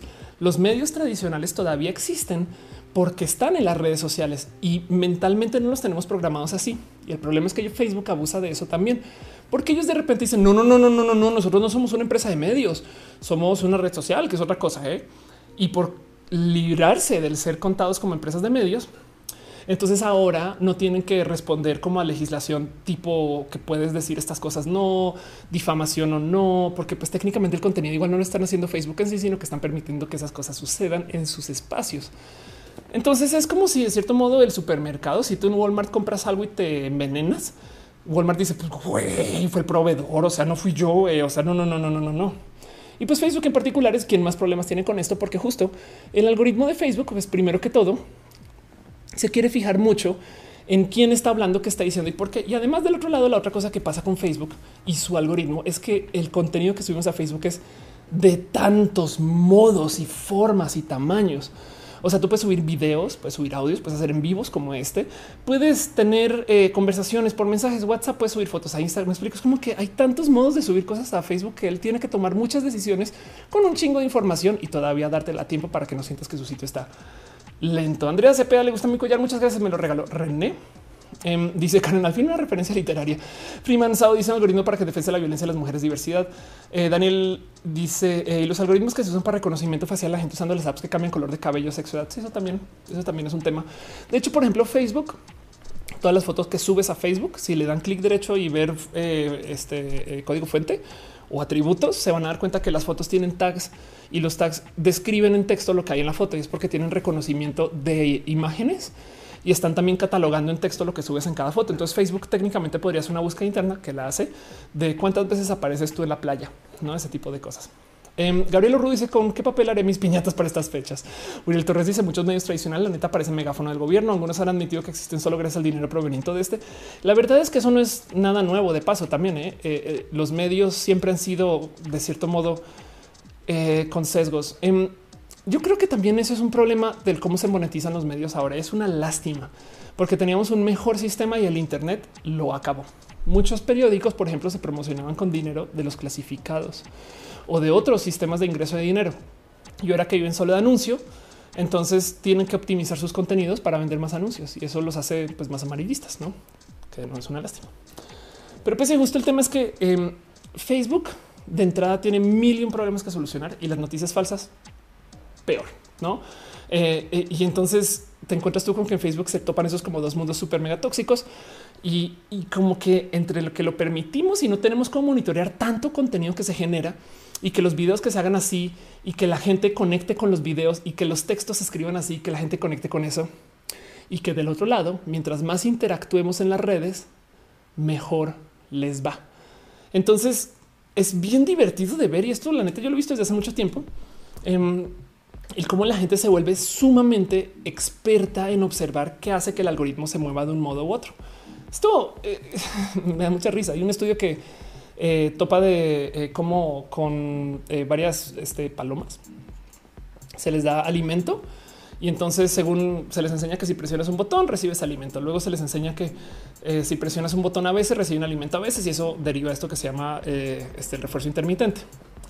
Pero si luego le das alimento solo porque sí, em, y, ellos están, ellos o ellas, las palmas están acostumbradas a que tú les das alimento cuando tienen que presionar un botón, como que comienzan a pensar, ah, es que me está dando alimento porque yo volteé a ver a la derecha. Y entonces ahora como que voltean a ver a la derecha cada rato para ver si eso es lo que les da comida. Como que tratan de buscar qué es lo que hicieron que hizo que les diera comida. Em, esto es uno de esos grandes experimentos de psicología que se puede repetir muchas veces. Si ustedes estudian psicología, les va a tocar hacer este tipo de cosas o verlas o por lo menos leer de esto. Em, pero es muy presente porque hay mucha gente que tiene muchas supersticiones acerca de cosas por mero refuerzo, autorrefuerzo de ver que estas cosas suceden. Miren, eh, cuando haces cosas de escenario, por ejemplo, me ha tocado ver que hay gente que se vuelve como que muy mañosa, que es la palabra de sus prácticas del día del escenario. No, entonces he visto gente que dice no, no, no, no, no, es que los días que yo tengo que cantar solo como cebolla, porque canto mejor. ¿eh? Y, luego es como eso igual no tiene que ver, no? Em, pero justo el tema aquí es que eh, em, lo mismo pasa con los algoritmos en estas redes sociales. Cambian de día a día porque están usando un sistema de algoritmo inteligente que usa aprendizaje por máquina y cambia también según las necesidades de la empresa pero además cambia mientras más aprendes de ti y cambia porque también tú también cambias. Entonces todo eso se toma en cuenta y el problema es que está diseñado para que sea justo así, dinámico. Pero entonces hay gente que son esos como chamanes de eh, lo que hay detrás del algoritmo eh, y, nunca sabes bien qué es una señal real y qué es una señal este, eh, que pudo haber sido como una observación, como las palomas que de repente descubrieron que si pican el piso antes de la comida reciben comida automáticamente y la verdad es que no tiene nada que ver. Em, Ahora, lo que sí es evidente que sí se puede decir con confianza es lo que las, lo que sí es evidente que se puede decir con, confianza es lo que las mismas empresas dicen. Eh, esto sí sucede, no como esta información que les estoy mostrando, que suele venir de las redes sociales de por sí. Dice Simón Ulises, mi mamá es nueva en redes sociales, está creyendo todo lo que lee, todo, hasta que la familia real británica son personas, este eh, lagartos del espacio exterior. Es una lástima, ¿no? Es una lástima porque nuestros papás eran los mismos que nos decían no confíes en nada en las redes sociales, ¿no? Y ahora, en fin. Uriel Torres dice Uriel Twitter es una plataforma interesante, encuentras gente chida, pero también una toxicidad increíble. Hasta me llega a dar ansiedad. Dice Miguel y yo como, el papá de Dewey cuando juega los bolos. Exacto. La gente se vuelve como que muy mañosa con sus, supersticiones cuando tiene tantita capacidad de análisis. Y esto pues es de cierto modo válido porque pues también hay que, hay que analizar estas cosas, pero hay que considerar que hay una cantidad de cosas que suceden en las redes sociales que son pues, no hechas para confundirnos, pero de cierto modo hechas para usarnos y entonces em, dependen de que tú no te des cuenta de que eso es parte de la interacción, como el mero hecho de poner los retweets en público. El tema es que les decía yo que, por ejemplo, eh, Facebook lidia un poquito con la información de la gente desde el grupo base, la gente, no? Y Google lidia desde la información de los videos en YouTube como el grupo base cada video. Pues YouTube creó un problema muy, muy, muy cabrón hace unos años y que tuvo que deshacer. Y fue cuando todos los creadores de contenido comenzaron a decir está roto YouTube, se acabó YouTube, o sea, se fue la chingada. Adiós, bye. Em, el cuento era que lo que hicieron ellos originalmente fue crear un sistema de literal como que de crecimiento de algoritmo que favorecía el número de suscritos. Mientras más suscritos tuvieras en tu canal, más personas iban a ver cada video. Em, y entonces eh, eso hacía que quien tuviera más suscritos, pues se le mostraba más sus videos y entonces volvía a tener más suscritos y se le mostraban sus videos. Así que creaban como un, digamos que ciclo vicioso o por lo menos virtuoso de crecimiento, donde cada persona cada vez tenía más, más suscritos a su canal. Del otro lado, en México, por si ustedes se preguntan por qué los youtubers tienen tantos suscritos aquí en México, porque por ejemplo Yuya es la mujer youtuber con más suscritos del mundo, también tiene que ver que había muy poquitos generadores de contenido como del 2000 11 o 2010 hasta el 2016. Y los poquitos que sí estaban ahí, YouTube se los sugería automáticamente toda la gente que entraba a YouTube. Y como México en esa época creció como de unos 20 millones de internautas a casi 70 millones de internautas, todos esos nuevos 50 millones de internautas veían a los mismos youtubers y les recomendaba a los mismos youtubers, YouTube siendo la página que más se visita en México. Entonces los youtubers también para rematar se chutaron el crecimiento de YouTube y del Internet mexicano. No obstante, todavía hay gente que se puede hacer youtuber desde ceros y se pueden formar ustedes si quieren. Me explico, no, no, no, no quiero desanimar a nadie de esto, pero el punto es que también eso de las recomendaciones, pues era gran parte de ahí. El cuento es que justo como se creó este como ciclo de crecimiento creó unos mega youtubers que ya no podías romper. Y en un momento literal tomaron la decisión de eliminar el enfoque sobre el canal y los suscritos y volver el enfoque a único cada video. Dice Mr. Lillón, hemos sido suqueados. El erático dice, ¿cómo es el tema de la correlación de fuerza entre los intereses políticos en las redes sociales? Nos están espiando. Yo creo que más bien nos están haciendo, nos están radicalizando las redes sociales. Como que yo creo que evidentemente para espiarnos, más bien las empresas, quienes necesitan esta información que luego la toman para vendernos cosas, ¿no? Dice, dale caro para México de 130 millones de personas. Si tienes 10 millones de subs, no eres ni el 10% de México, más la gente fuera de México. Esto es súper disparejo si hablamos de números. Eh, bueno, México tiene 70 millones de internautas. Todavía faltan muchas personas por conectarse y de hecho todavía hay mucho potencial de crecimiento, ¿no? Pero bueno. Y dice Bardak, no me imagino que desbancará las redes sociales, así como las redes sociales desbancaron a los medios masivos anteriores. Es raro, sí, es verdad. ¿eh? Yo creo que también hay que considerar que eh, luego las redes sociales se pueden comer a sí mismas mientras se reinventan. Por ejemplo, las redes sociales que se autoborran, TikTok, Snap, bueno, bueno Snapchat, Instagram, eh, pues literal desbancaron las redes sociales y que son redes sociales. Em, y las redes sociales privadas como WhatsApp, yo creo que también vale la pena. Digo privadas porque haces grupos privaditos, no? Entonces yo creo que también vale la pena tomarle ojo a que son redes sociales o no y, considerar que ese tipo de comunicación puede lidiar. Me da una lástima porque yo la neta neta sí extraño los foros. Los foros eran redes sociales muy completas y además eran meritocráticos. Los foros, por si no ubican, en los foros en estos sistemas donde tú entrabas a discutir y mientras te dabas de alta tenías un perfil de usuario, pero también mientras más comentabas y más usaras la herramienta como que te daba puntos y te reconocimiento y crecías como dentro del foro, como digamos que te volvías una persona que tenía como esta como capacidad de ser como un poquito como los scouts, como que ya te ibas volviendo lo ves, no lo, ves, ¿no? que, poco sé de la jerarquía scout. Em, te ibas volviendo este, eh, estas, estas como una persona que podía enseñar a los demás y recibir a los nuevos. Y me acuerdo que en los foros existía la cultura de que luego cuidabas un subforo, no? Tú podías ser moderador de un foro y eso era bien visto. En Twitter esto no existe, ¿no? Y pues creo que eso también es una lástima que se ha perdido, pero el tema es que justo YouTube tuvo que cambiar su sistema de el cómo creaba a, como que su sistema de recomendación, creaba sus recomendaciones, porque lo que hacía era que si un usuario tenía muchos suscritos, te lo mostraba más. Pero entonces creó una como, creo como oligopolio de los contenidos y le daba cero oportunidad a los chiquitos. Y lo que hizo fue que destrozó eso le comenzó a dar mucha más luz a los pequeños y le comenzó a dar chance a cualquier persona. Y entonces, obviamente, los grandes creadores salieron a decir, ¿qué pedo YouTube? Me estás quitando un chingo de varo. Pues sí, la neta sí. Y, el tema aquí es que justo como lo hicieron por medio del cambiar el algoritmo, y dice, no, no, no, no, es que el algoritmo aprendió algunas cosas. No mames, esto obviamente es una decisión política y se ve a leguas, se ve a leguas. Em, es como raro que esto no sea como que no sé, algo que YouTube esté dispuesto a decir. Sí, queremos cambiar eh, eh, el cómo eh, estamos presentándote información. Es, como, en fin, como que ese tema de decir, no, es que pues, claro, fue el algoritmo, es lavarse las manos, ¿no? Dices ahí, Luna, estábamos mejor con Jabo y Metroflog. Junior Adrián dice, recuerdo cuando veía Ruiz y su pandilla, ahora solo canales de temas de aprendizaje, todo cambia tan rápido. Melvin Valle dice en los foros cómo responder preguntas en Yahoo. También, Balam Comic dice que hay de Reddit, tiene la razón, Reddit es un bonito lugar. Este, yo le tengo cariño a Reddit todavía, sí, justo. Pero bueno, el punto es que entonces YouTube y Twitter y Facebook y eh, todas las redes sociales dependen ahora del famoso algoritmo. Por un lado, porque literal lo hacen para que compres anuncios y los anuncios tengan cabida en el timeline de la gente y no se sienta raro.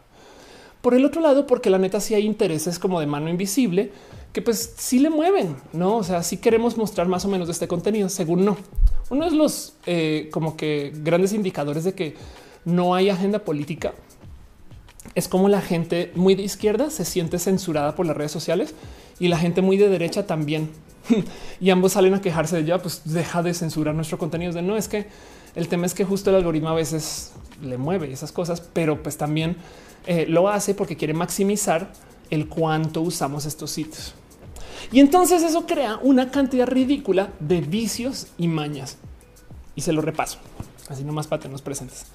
El primero y el más evidente de todos es que obviamente todos los contenidos, si son seleccionados por el algoritmo y tú necesitas optimizar tus contenidos para que el algoritmo te recomiende, pues entonces tú tienes que hacer contenidos que llamen la atención. Este hasta el pobre diablo de Veritasium le, hizo un video explicando cómo pues, sus videos de ahora en adelante van a ser un poquito más clickbait. Él decía, me toca hacer esto porque justo eh, con tal de tener más referencias y recomendaciones del algoritmo de YouTube, pues tengo que hacer que mi contenido pues llame la atención y que la gente pues en últimas esté queriendo ver mi canal. Y literal dice, voy a hacer contenidos con clickbait porque si no lo hago, entonces me pierdo el tren de recomendaciones del algoritmo. ¿Qué tan importante es esto? Más del 70% de las vistas de cada video en YouTube viene de YouTube mismo. Eso quiere decir que el mejor modo de hacerte famoso en YouTube es jugártela porque YouTube te recomiende. Y entonces hay gente que literal le mueve a los títulos de los videos, a los thumbnails y hay una cantidad de ridículas recomendaciones. Pon tu foto que no, que quita la que muévela. No, y mientras más consigas que la gente le dé clic a tus videos, más te va a recomendar. La otra cosa que, por ejemplo, también importa mucho si tu video genera interacciones. No, entonces hay gente que literal, y esto no es broma, se menta la madre, o sea, se regaña a sí mismo en los videos desde cuentas anónimas es publicar yo este video y luego que el primer comentario sea un anónimo y dice, eh, chico, tu madre, no? Y entonces eso va a hacer que salgan personas a decir, ¿qué te pasa, troll? No? Y luego del otro lado, eso también hace que salgan personas y sí, eh, estás bien pendejo, Feli. Entonces esa discusión de cierto modo hace que YouTube piense, uy, este video pues está discutiendo algo importante, güey, sin fijarse en la calidad de la discusión en sí, no? Em, eso es un poco tóxico. Yo soy del fiel creer. Eso es un fiel creer. No, no sé si esto sucede o no. Eso es parte de mi historia. Que eh, el motivo por el cual a veces un video que es sumamente popular todavía tiene tres o cuatro dislikes es porque eso genera comentarios de que a cuatro personas no les gustó este contenido. Saben? O sea, igual y también algunos que sean genuinos, pero no dudo que hay algunos que son insertados para que se generen más comentarios también y la gente use más la plataforma, que es lo que quieren, no? Alan te dice nunca entendí por qué Yahoo Respuestas murió por temas de inversión. Ultracat dice YouTube ya no copa va a romper todo, que la ley del tema de niños. Ana Gaby dice vaya los de antaño que hicimos de Yahoo Respuestas una red social. Incluso había temáticas que no que con el tema de bellos tiempos. Totalmente de acuerdo. Real que dice eh, en qué vamos. Estamos hablando de las redes sociales. Em, y están preguntando por el color. El color es el blanco de cosas porque es toda una cosa. Karen Flores dice una persona altamente crítica. Eso se buscaba en los foros. Sí. Y entonces justo el primer vicio, la primera como la primera como maña que fomenta las redes sociales con ese algoritmo es que tú tengas que optimizar tu contenido para que sea pues, contenido amarillista, para que sea contenido que quiera llamar la atención. Si tú quieres retweets y likes, pues tú más te vale que hagas contenido que sea troll, para bien o para mal.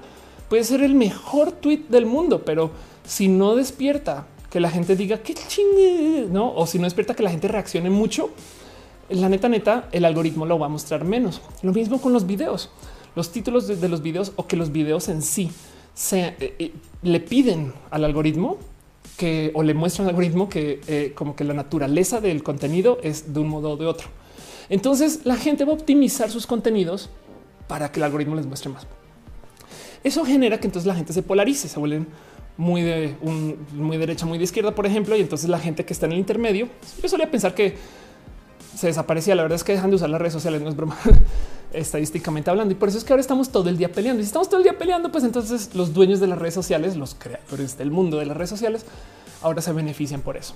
Dice Karen Flores, una persona altamente crítica. Perdón, Dan Crosby dice Karen para confirmar que el collar de fe está súper bonito. Gracias. Em, eso eh, como en cuanto a las mañas y es una lástima, lástima.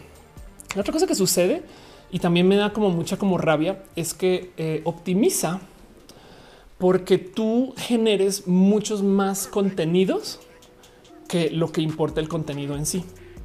Entiéndase, a YouTube le sirve más que tú hagas un chingo de videos en vez de que tú hagas tres videos bien puestos.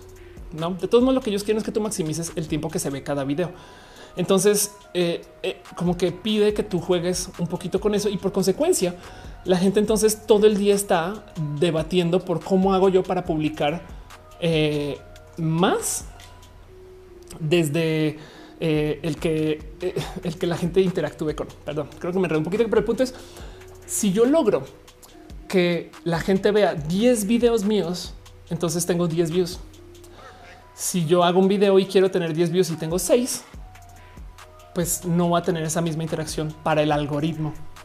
Así que es preferible hacer una cantidad ridícula de contenido y buscas que se optimice por todos esos números. Es más, el tema de los números en particular es justo lo que hace que las redes sociales sean tóxicas. Las redes sociales, miren, parte del motivo por el cual buscan que la gente use tanto las redes sociales es porque existe, eh, porque las redes sociales están listadas como empresas en el mercado de acción de valores, en el mercado accionario de valores. No, las empresas son public companies. Las empresas tienen acciones y tienen inversionistas y entonces, por consecuencia, tienen que siempre estarle dando a esos inversionistas pues parámetros de crecimiento. Tenemos tantos usuarios, tenemos tantos, eh, tantas personas que están interactuando con nosotros, tantos usuarios nuevos y los números siempre tienen que ir creciendo. El número mágico en San Francisco y las empresas startup es tracción. ¿Cuántos usuarios tiene mi red social y que sean activos? Así que mientras más usuarios tenga mejor. Por consecuencia, si yo de repente, siendo Twitter, permito que llegue algún ingeniero y diga, ay, mira, creé 50 millones de bots, lo primero que hace hacer es decir a los inversionistas, hoy hay 50 millones de usuarios. Bueno, igual y algunos de esos son bots, el 10%.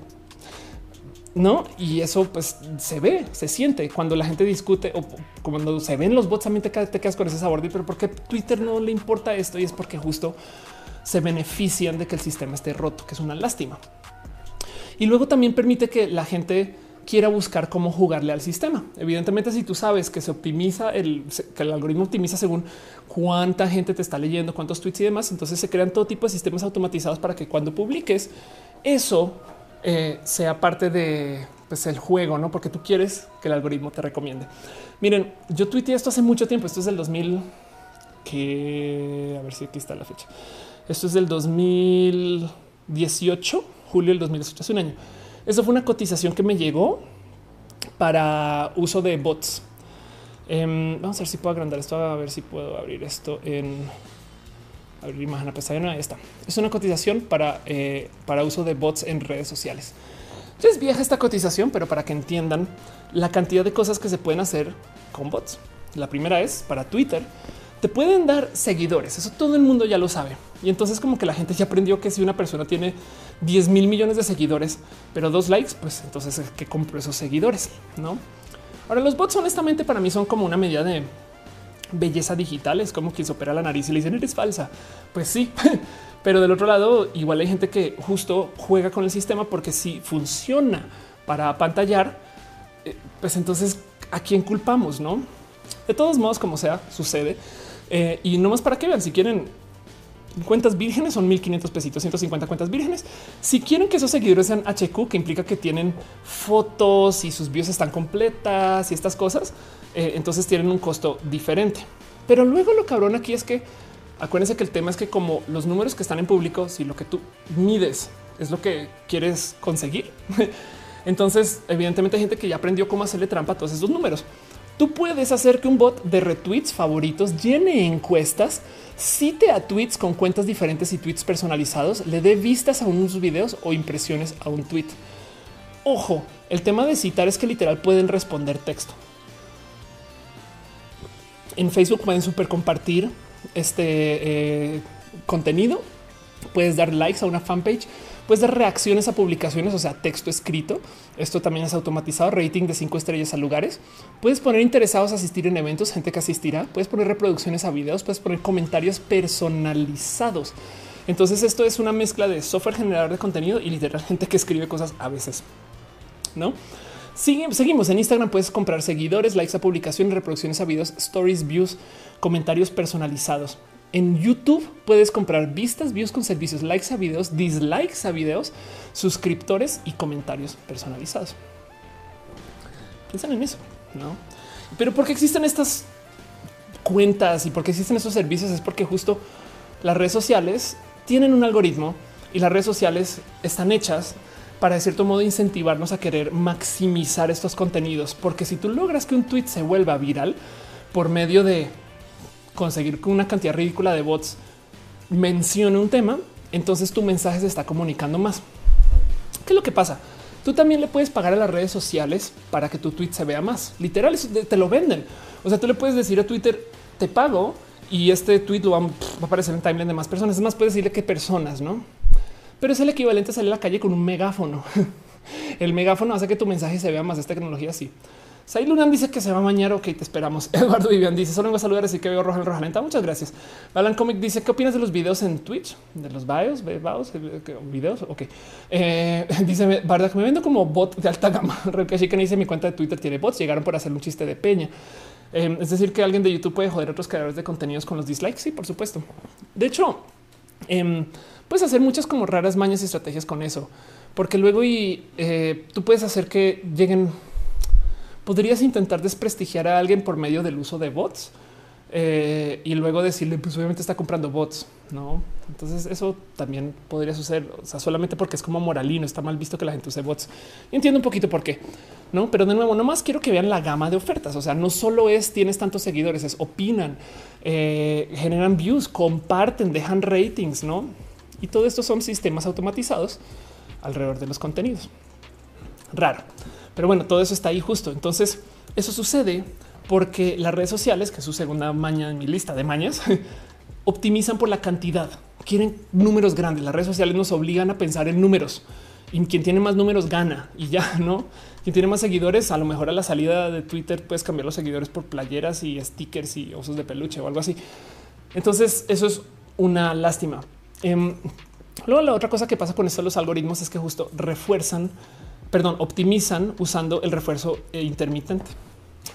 Entonces, primero que todo, que es el refuerzo intermitente? Es justo esto que es una noción de psicología em, que se usa para explicar cómo la gente en potencia quiere planear cuando recibe algo que le va a dar algún beneficio. ¿no? Eh, volviendo al ejemplo de las palomas, lo que tienes son animales que saben que si presionan un botón le dan comida. Si a veces presionan el botón no le das comida, como que todavía lo siguen presionando y a veces como con más insistencia hasta que se lo des.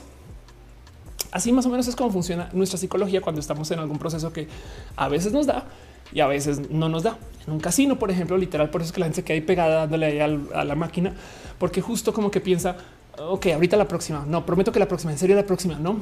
Pero cuando sí te da, te da como un golpe de serotonina y te quedas así como pensando, ah, ok, estoy feliz. Entonces es como que logré predecir que se me da y me dio.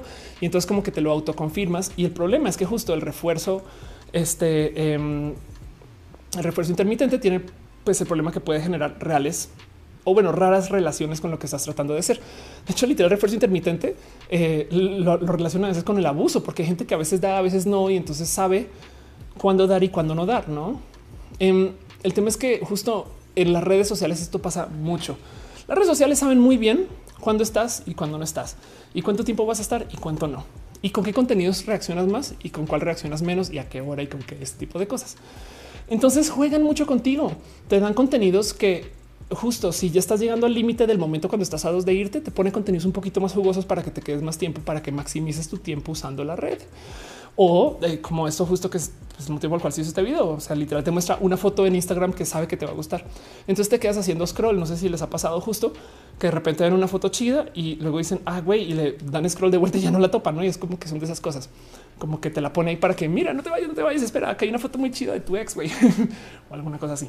Em, y eso justo es como el también parte del por qué son tóxicas las redes sociales, porque crean relaciones que podrían ser de, pues digamos que por lo menos dependencias donde la dinámica de poder está muy, muy rota. Eso de paso no solo funciona con las redes sociales, eso también pasa con la tecnología en general. Eh, los celulares tienen la perfecta capacidad de decirnos cuando llega un mail, pero todavía nos dejan checar. Eh, y entonces el sistema de notificaciones justo está hecho para que como que siempre estés como ahí pegada viendo el teléfono, ¿no? Dice Tony Altamirano, por esta razón Instagram está ocultando el número de likes en las publicaciones. Justo. Joshua le gusta muy collar. Muchas gracias, Caro. Y se puede ser ultra, dice Luis, literalmente tóxica.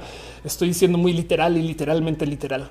Marco Montoya dice: ¿Viste el cantante que se le hizo tendencia a insultar al Twitter, el Maverick? Me acaban de decir, pero no lo he visto. Luis Fernando Camey dice: Estoy saliendo de mi guardia tóxica del hospital. Muchas gracias. Qué bueno, descansas y sales de guardia. Caro dice: Pero los dislikes se consideran interacciones y favorecen al usuario.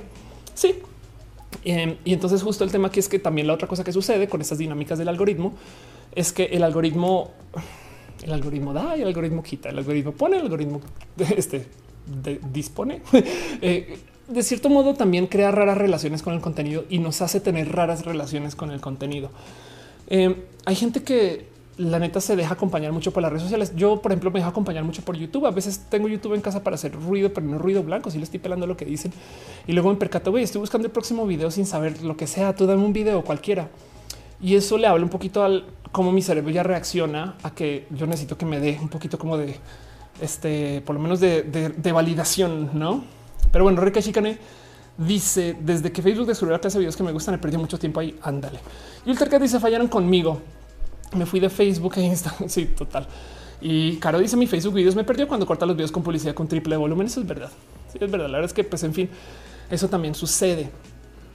Luego la otra cosa em, que, pues, evidentemente, y esto ya lo mencioné varias veces, pero es súper tóxico de las redes sociales en sí, es que optimiza por el que más pague. Fin. O sea, también parece ser el algoritmo para que en vez de mostrarnos todo en orden cronológico y de repente este post es pagado por Luis González, quien tiene mucho barro y tú no. Por eso te muestro este contenido. Em, sino que cuando te ponen el algoritmo, como que hay cosas que pasan por ahí que tú dices, claro, me lo está recomendando porque está pensando en mí. Pero la verdad es que recibieron dinero del otro lado. Hay un video que ya había mostrado acá antes, eh, hecho por Coffee Break, que es un análisis de 40 mil videos que aparecen por las por la hoja de trending que de paso esto sirve pues para Estados Unidos, aunque consiguen números para todo el mundo. Ya tiene un tiempito este video, ya lo había hablado en Rojas de mayo del 2019, pero el tema es que este güey se sienta a analizar qué hace que un video llegue a trending y en qué momento y por qué. Y se topa. Y esto, ojo, esto solo en Estados Unidos. Esto, esto me gustaría decir que pues afortunadamente o desafortunadamente en México no es tan grave. El tema es que para Estados Unidos se topa con que los videos que llegan al trending no son videos que estaban trendeando. O sea, no son videos que eran muy populares, sino que mágicamente la gran mayoría de los videos en trending son todos videos de empresas que son grandes generadores de contenido profesional, pero empresas este, que no son necesariamente eh, empresas eh, youtubers. Me explico. O sea, que no son, a ver si encuentro por acá quiénes son, que son esto.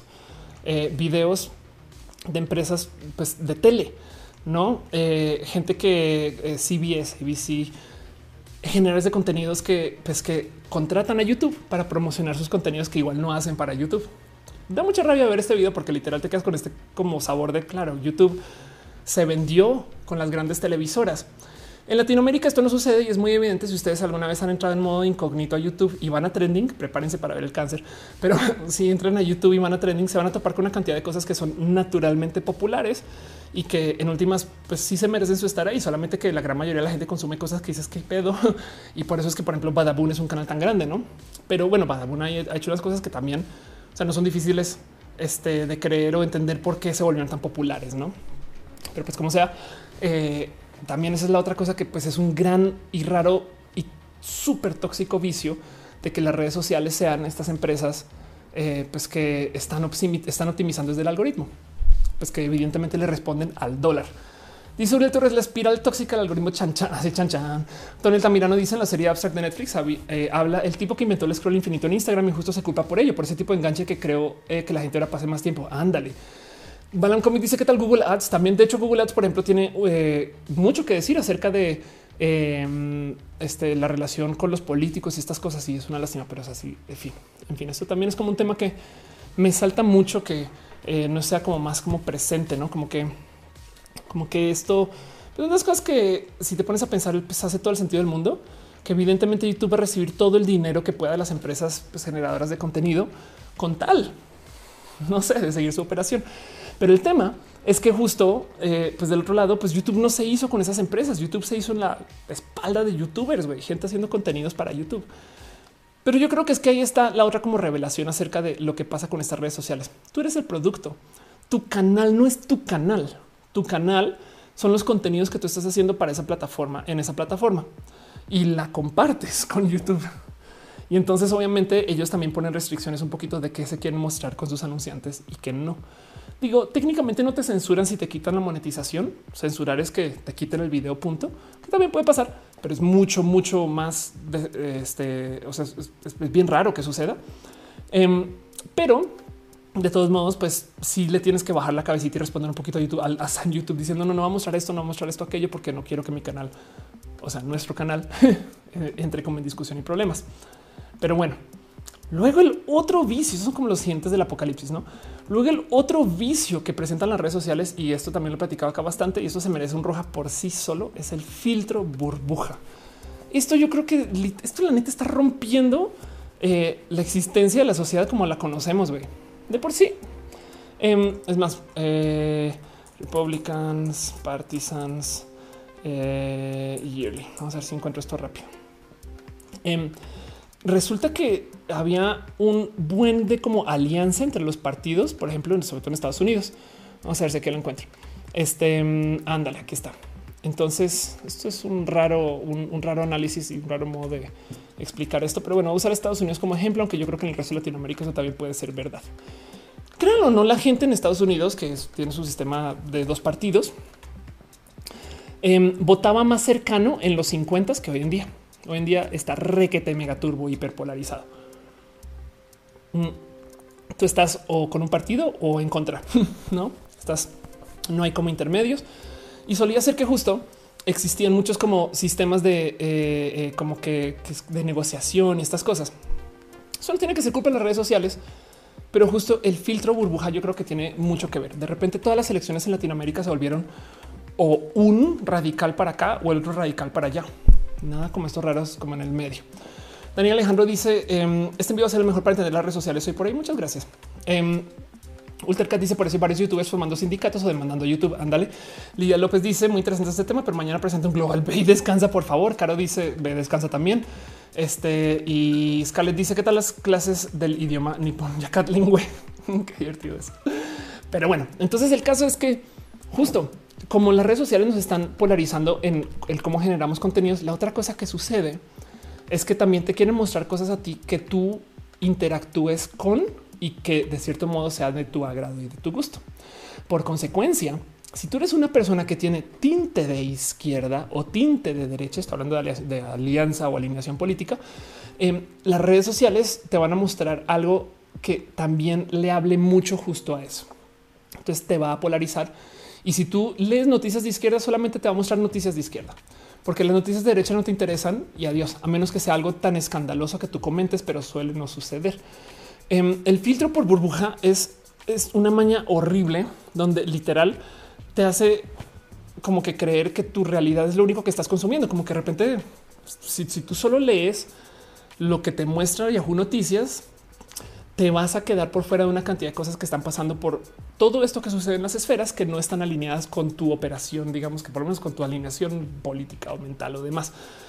Em, a lo que voy es antes de cada elección, y esto lo he visto varias veces ya en Latinoamérica, siempre sale todo el mundo a decir con todo el convencimiento de que mi candidato es el que va a ganar.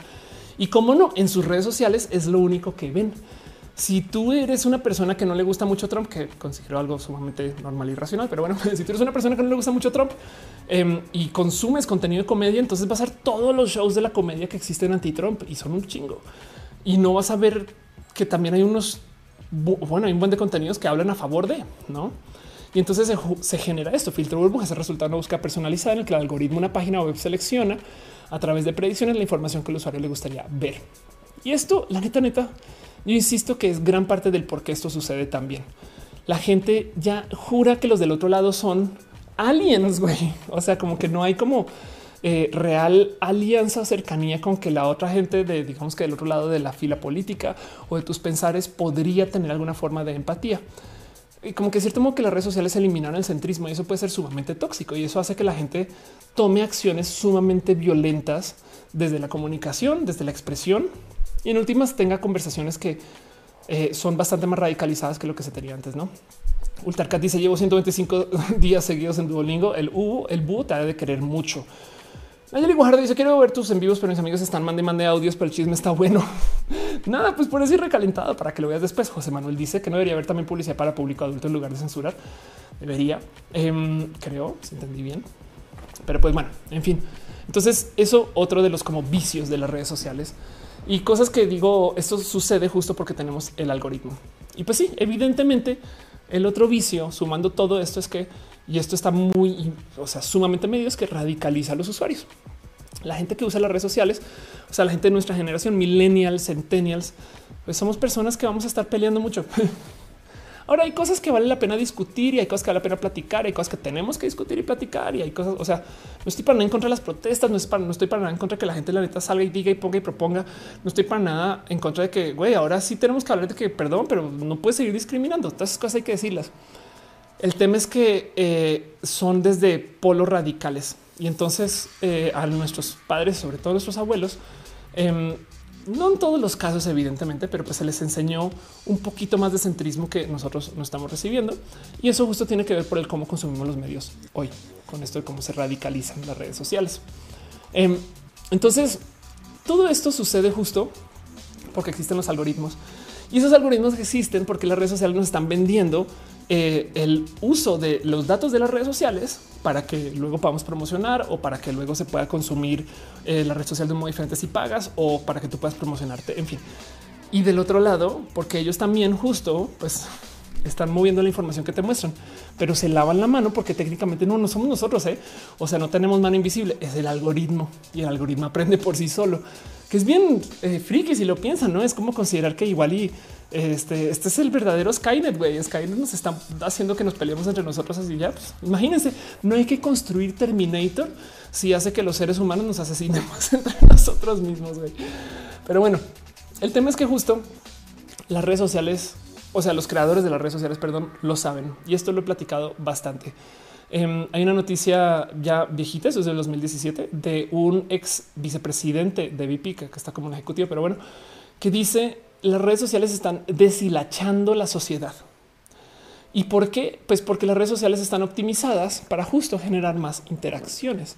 Y eso hace que la gente actúe de modos muy, muy raros a la hora de usar redes sociales. Em, dice Juan Pablo Rocha Piñas, botóxicas para todas estas noches. Muchas gracias. Eh, Junior Adrián JR. Adrián dice: Siento que de fantasmitas, cosas de consumo ya existen, series, marcas, artistas. No sé, para ya que cada quien está en lo suyo y no somos menos idénticos. Puede ser. Eh, ok, puede ser. Scarlett dice, pero ya están supervisando Wiki por el manejo de fake info o no. Y bueno, Wikipedia en particular, este además eh, depende de, gente voluntaria y entonces hay como dinámicas cuando hay pocos usuarios la información es más manipulable. Cuando hay una cantidad o sea, Wikipedia le va mejor en los países donde hay más usuarios de Wikipedia y donde hay más Wikipedians. Pero bueno, en fin. Em, y entonces, este el, tema de Wikipedia es que depende mucho de la confianza de la gente. Ahorita voy a hablar un poquito de eso porque hay un tema que me interesa mucho. Pero pues sí, el tema es que justo los creadores de las redes sociales saben muy bien, muy bien que eh, las redes sociales son tóxicas, eh, adictivas y que tienen pues problemas y entonces en este caso en particular se confesó, no eh, este, este tipo como de estudio o de, experimentos los he visto bastante, donde de repente alguien dice que me cansé de que Facebook em, esté pidiéndome que le dé like a todo y decidí no hacerlo. Y esto cambia la dinámica entera de cómo funciona su red social, porque entonces tiene que inferir un chingo de una cantidad de otros datos y otros puntos de información para ver qué te puede interesar, no? y luego se pone muy intenso con no es que por favor interactúa conmigo en serio, de verdad, como, eh, eh, como si fuera, no sé, una ex este, bien psicótica. Así, güey, ya, ya, o sea, ven, ven, de verdad, no en serio, a ver, a ver, a ver. Em, pero bueno, el caso es que justo hay gente que juega, por así decirlo, que intenta dejar de darle like a las cosas y cambia lo que el algoritmo piensa de cada quien, porque es raro, no es lo normal. Y entonces, el qué va a pasar con las redes sociales a futuro, pues lentamente han tenido como es como acercamientos con sus usuarios y con sus inversionistas para decir, ok, vamos a tener que hacer algo, pero guiño, guiño, ahorita no. Y lo digo porque de nuevo, si salieran a decir vamos a eliminar toda la toxicidad de las redes sociales, se les van las interacciones a piso, se van los números de usuarios a piso, y la neta, neta, habrá gente que y también dejará de usar las redes sociales, como que no se sentirá que está como tan, o sea, como que bueno, igual es una minoría, no, pero está pensando que gente que sí le gusta entrar a discutir. Pero bueno, el tema es que si esas métricas se van a piso, entonces los inversionistas puede que también digan, ah, pues es que entonces tu red social no era tan importante de todos modos, era puro bot. Y entonces por eso eh, eh, como que lo hacen como que de repente sí, pero no vamos a ver qué pasa y comienzan a como quitar o moverle un poquito a ver dónde podemos cambiar el sistema o la interacción para que esto deje de ser tan tan tóxico como eso de quitar los likes. Ahora el tema de quitar los likes, por ejemplo, yo creo que no trata exactamente con el mejorar las interacciones en Instagram, sino que si tú quitas los likes, pues los comentarios son más difíciles de falsear. Entonces la gente seguramente bueno, difíciles de falsear es un decir, pero bueno, seguramente va a comprar más anuncios en Instagram para promocionar sus posts para que luego estos reciban comentarios o por lo menos alguna visibilidad. ¿Me explico? Em, como que el quitar los likes, yo creo que más bien habla acerca de que ellos quieren que tú compres más anuncios, pero eso es opinión. En fin, dice Ultercat Copa amenaza al canal de Ofelia. no, además porque no hablan ellos. Nicole dice que ya habló de marchas en Colombia la semana pasada, pero hoy levanto el tema un poquito más. Es decir, las cosas. Caro dice la cosa es que al quitar la toxicidad, las personas tendrán que llevar la discusión un tema de altura y ahí la pereza para muchos sería mantenerse ahí. Sí. Y de hecho, la verdad es que si tú quitas, si baja la marea, eh, igual y te topas con que hay muchas personas que realmente eh, o sea, no son personas, me explico. O sea, hay muchas discusiones que son eh, eh, agentes contratados para discutir o, personas que están ahí solamente para agentes disruptivos, noticias, me explico ese tipo de cosas. Entonces el tema es que también en últimas las redes sociales crearon como un muy raro modo de hablar. La otra cosa que nos crearon las redes sociales, y este es el último vicio tóxico, es la superioridad moral o la noción de la superioridad moral que nos llevó a la cultura de la cancelación. De hecho, Barack Obama habló de esto, em, donde él decía, eh, a ver, Barack, cancel culture, donde él decía, si tus activismos tienen que ver con hacer que la gente se sienta mal por hacer algo, y literal dice, no es, no vas a hacer mucho. Él dice, eso no es activismo. O sea, si tú crees que por ir a una red social y decirle a alguien, estás mal, con cualquier cosa, la verdad es que no está solucionando absolutamente nada. Y tiene un punto muy válido. De entrada él dice, pues sí, las cosas son mucho más mezcladas que lo que crees. Pero entonces ir y señalar a la gente realmente le habla más a un deseo de yo me quiero sentir superior que lo que sea que yo estoy señalando, más no un quiero que arreglemos esto. Es como la gente que se queja del Lord Mamador. No es que quieran que se acaben los mamadores, no es que digan que el Lord Mamador está mal porque está mal, sino es que diciendo es porque yo no soy así. Se trata de mí, no se trata de Lord Mamador, pero estoy usando Lord Mamador como una excusa para pues yo vean como yo sí soy una persona con superioridad moral. Y hay algunos momentos donde dices, pues es que la neta sí está muy fuera de lugar. Pero del otro lado, justo las redes sociales nos llevaron a como creer que de cierto modo necesitamos siempre ser la policía moral de quien nos rodea. Y entonces hay gente que literal solamente se dedican a hacer estas denuncias, que en muchos casos el problema es que pueden ser muy válidas. Pero del otro lado también hay gente que realmente lo hace solamente por sentir la superioridad moral. Qué raro. Dice Sheila que si algún día volvería el cabello rojo, podría. Dice Scarlett Cat, eh, los bigotes de vinilo sospechan, pero los ojos mucho rojan roll por rato. Eh, dice Aniel, mis Facebook que está en modo roja, eh, novia loca. Daniel dice Facebook para mí ya no es tan activo con el 2010. Ahora es bueno, Facebook es la manera de dar noticias, pero los algoritmos que usa para Facebook y YouTube están locos porque censuran todo. Por eso hay nuevas plataformas también puede ser. Pero que chica necesitan los likes de Instagram en su lugar comentamos emojis de like. ¿Qué pasaría? Pues puede ser, no? Eso sí también. Y dice Mr. Legión, eso Obama es cierto. Hay muchos revolucionarios de Facebook cambiando el mundo. Sí, hay mucha gente que cuyo activismo es solamente señalar que está mal y ya. Las quejas y las denuncias son válidas, pero hay gente que más bien está ahí para regocijarse de mira como yo sí no soy así. Y yo creo que es lo que le está hablando Obama y eso también es como parte como los jinetes del apocalipsis de las redes sociales, no los vicios y las mañas con los que lidiamos porque las redes sociales pues usan algoritmos, no? Y ni modo, eso, eso es parte del por qué. Entonces ya como para cerrar este tema y pues preguntarles a ustedes cómo se siente con esto y qué opinan y estas cosas, eh, nomás quisiera dejar el cómo es la gente que hace las redes sociales tiene la solución a esto desde hace mucho tiempo y me da rabia que no se haya adoptado más. Si ustedes usan o usaron Foursquare en su momento, no sé si sabían que eh, existían super usuarios de Foursquare. De hecho, esto justo es lo mismo que pasa con Wikipedia ahorita que estamos hablando de este tema. ¿Qué son los super usuarios de Foursquare? Tú puedes ser como de cierto modo una como pequeña como que policía de la plataforma. Te dan permiso de edición, hacer cosas que los usuarios normales no pero para eso te piden que tengas cierta alianza con la plataforma en sí, como que no sé, tengas tanto tiempo de uso, que tengas recomendaciones de otros usuarios, que tengas comentarios positivos, ese tipo de cosas, no? Y hay niveles de superusuario. De hecho, los bueno, yo no sé si todavía sucede así, pero los, los superusuarios de más alto nivel en una época promocionaban en físico la plataforma, o sea, hacían eventos de Foursquare, me explico, o se encargaban de que existieran comunidades que quisieran usar Foursquare. Em, y los usuarios de más alto nivel también podían borrar datos de la plataforma. Imagínense ese poder. Em, o por lo menos eh, notificar. Entonces, si, por ejemplo yo veía un contenido que decía esto que pedo y le decía reportar, luego llegaba un ser humano, pero ese ser humano no era un empleado de Foursquare, era otro usuario de Foursquare apasionado por la plataforma con quién entonces se le podría dar esos poderes para que limpie ayude a depurar la plataforma, que es raro. Dice este ultra los poderes los baten los, los fascistas. Eh, van a ultra creadores porque algunos de les parece atractivo para niños. Ah, el tema de justo de eh, los cambios en, YouTube, no? Em, Daniel Vivo, ¿cuál consideras que es la red social más tóxica actualmente?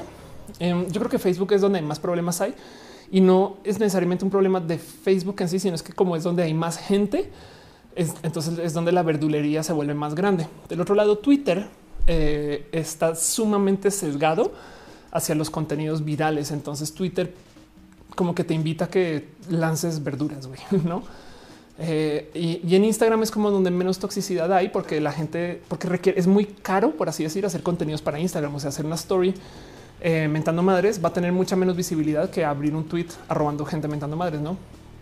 Entonces eh, es posible que las stories que se vuelven virales no son tan públicamente virales. Puede ser lo mismo las fotos, pero bueno, en fin. Dice Frey, ¿cómo identifico un bot? Ahorita eh, igual y repaso un video muy bonito de, Arisa, Divi Arisa, que está por ahí seguramente a veces viene. Eh, pero los bots son muy fáciles de identificar. suele ser que no comentan desde su calidad personal. Tú entras a su cuenta y solamente están retuiteando otras personas. Y si esos retweets están solamente para cuentas políticas, pues entonces ahí sale a luz, ¿no? que, pues que obviamente son bots de retweet.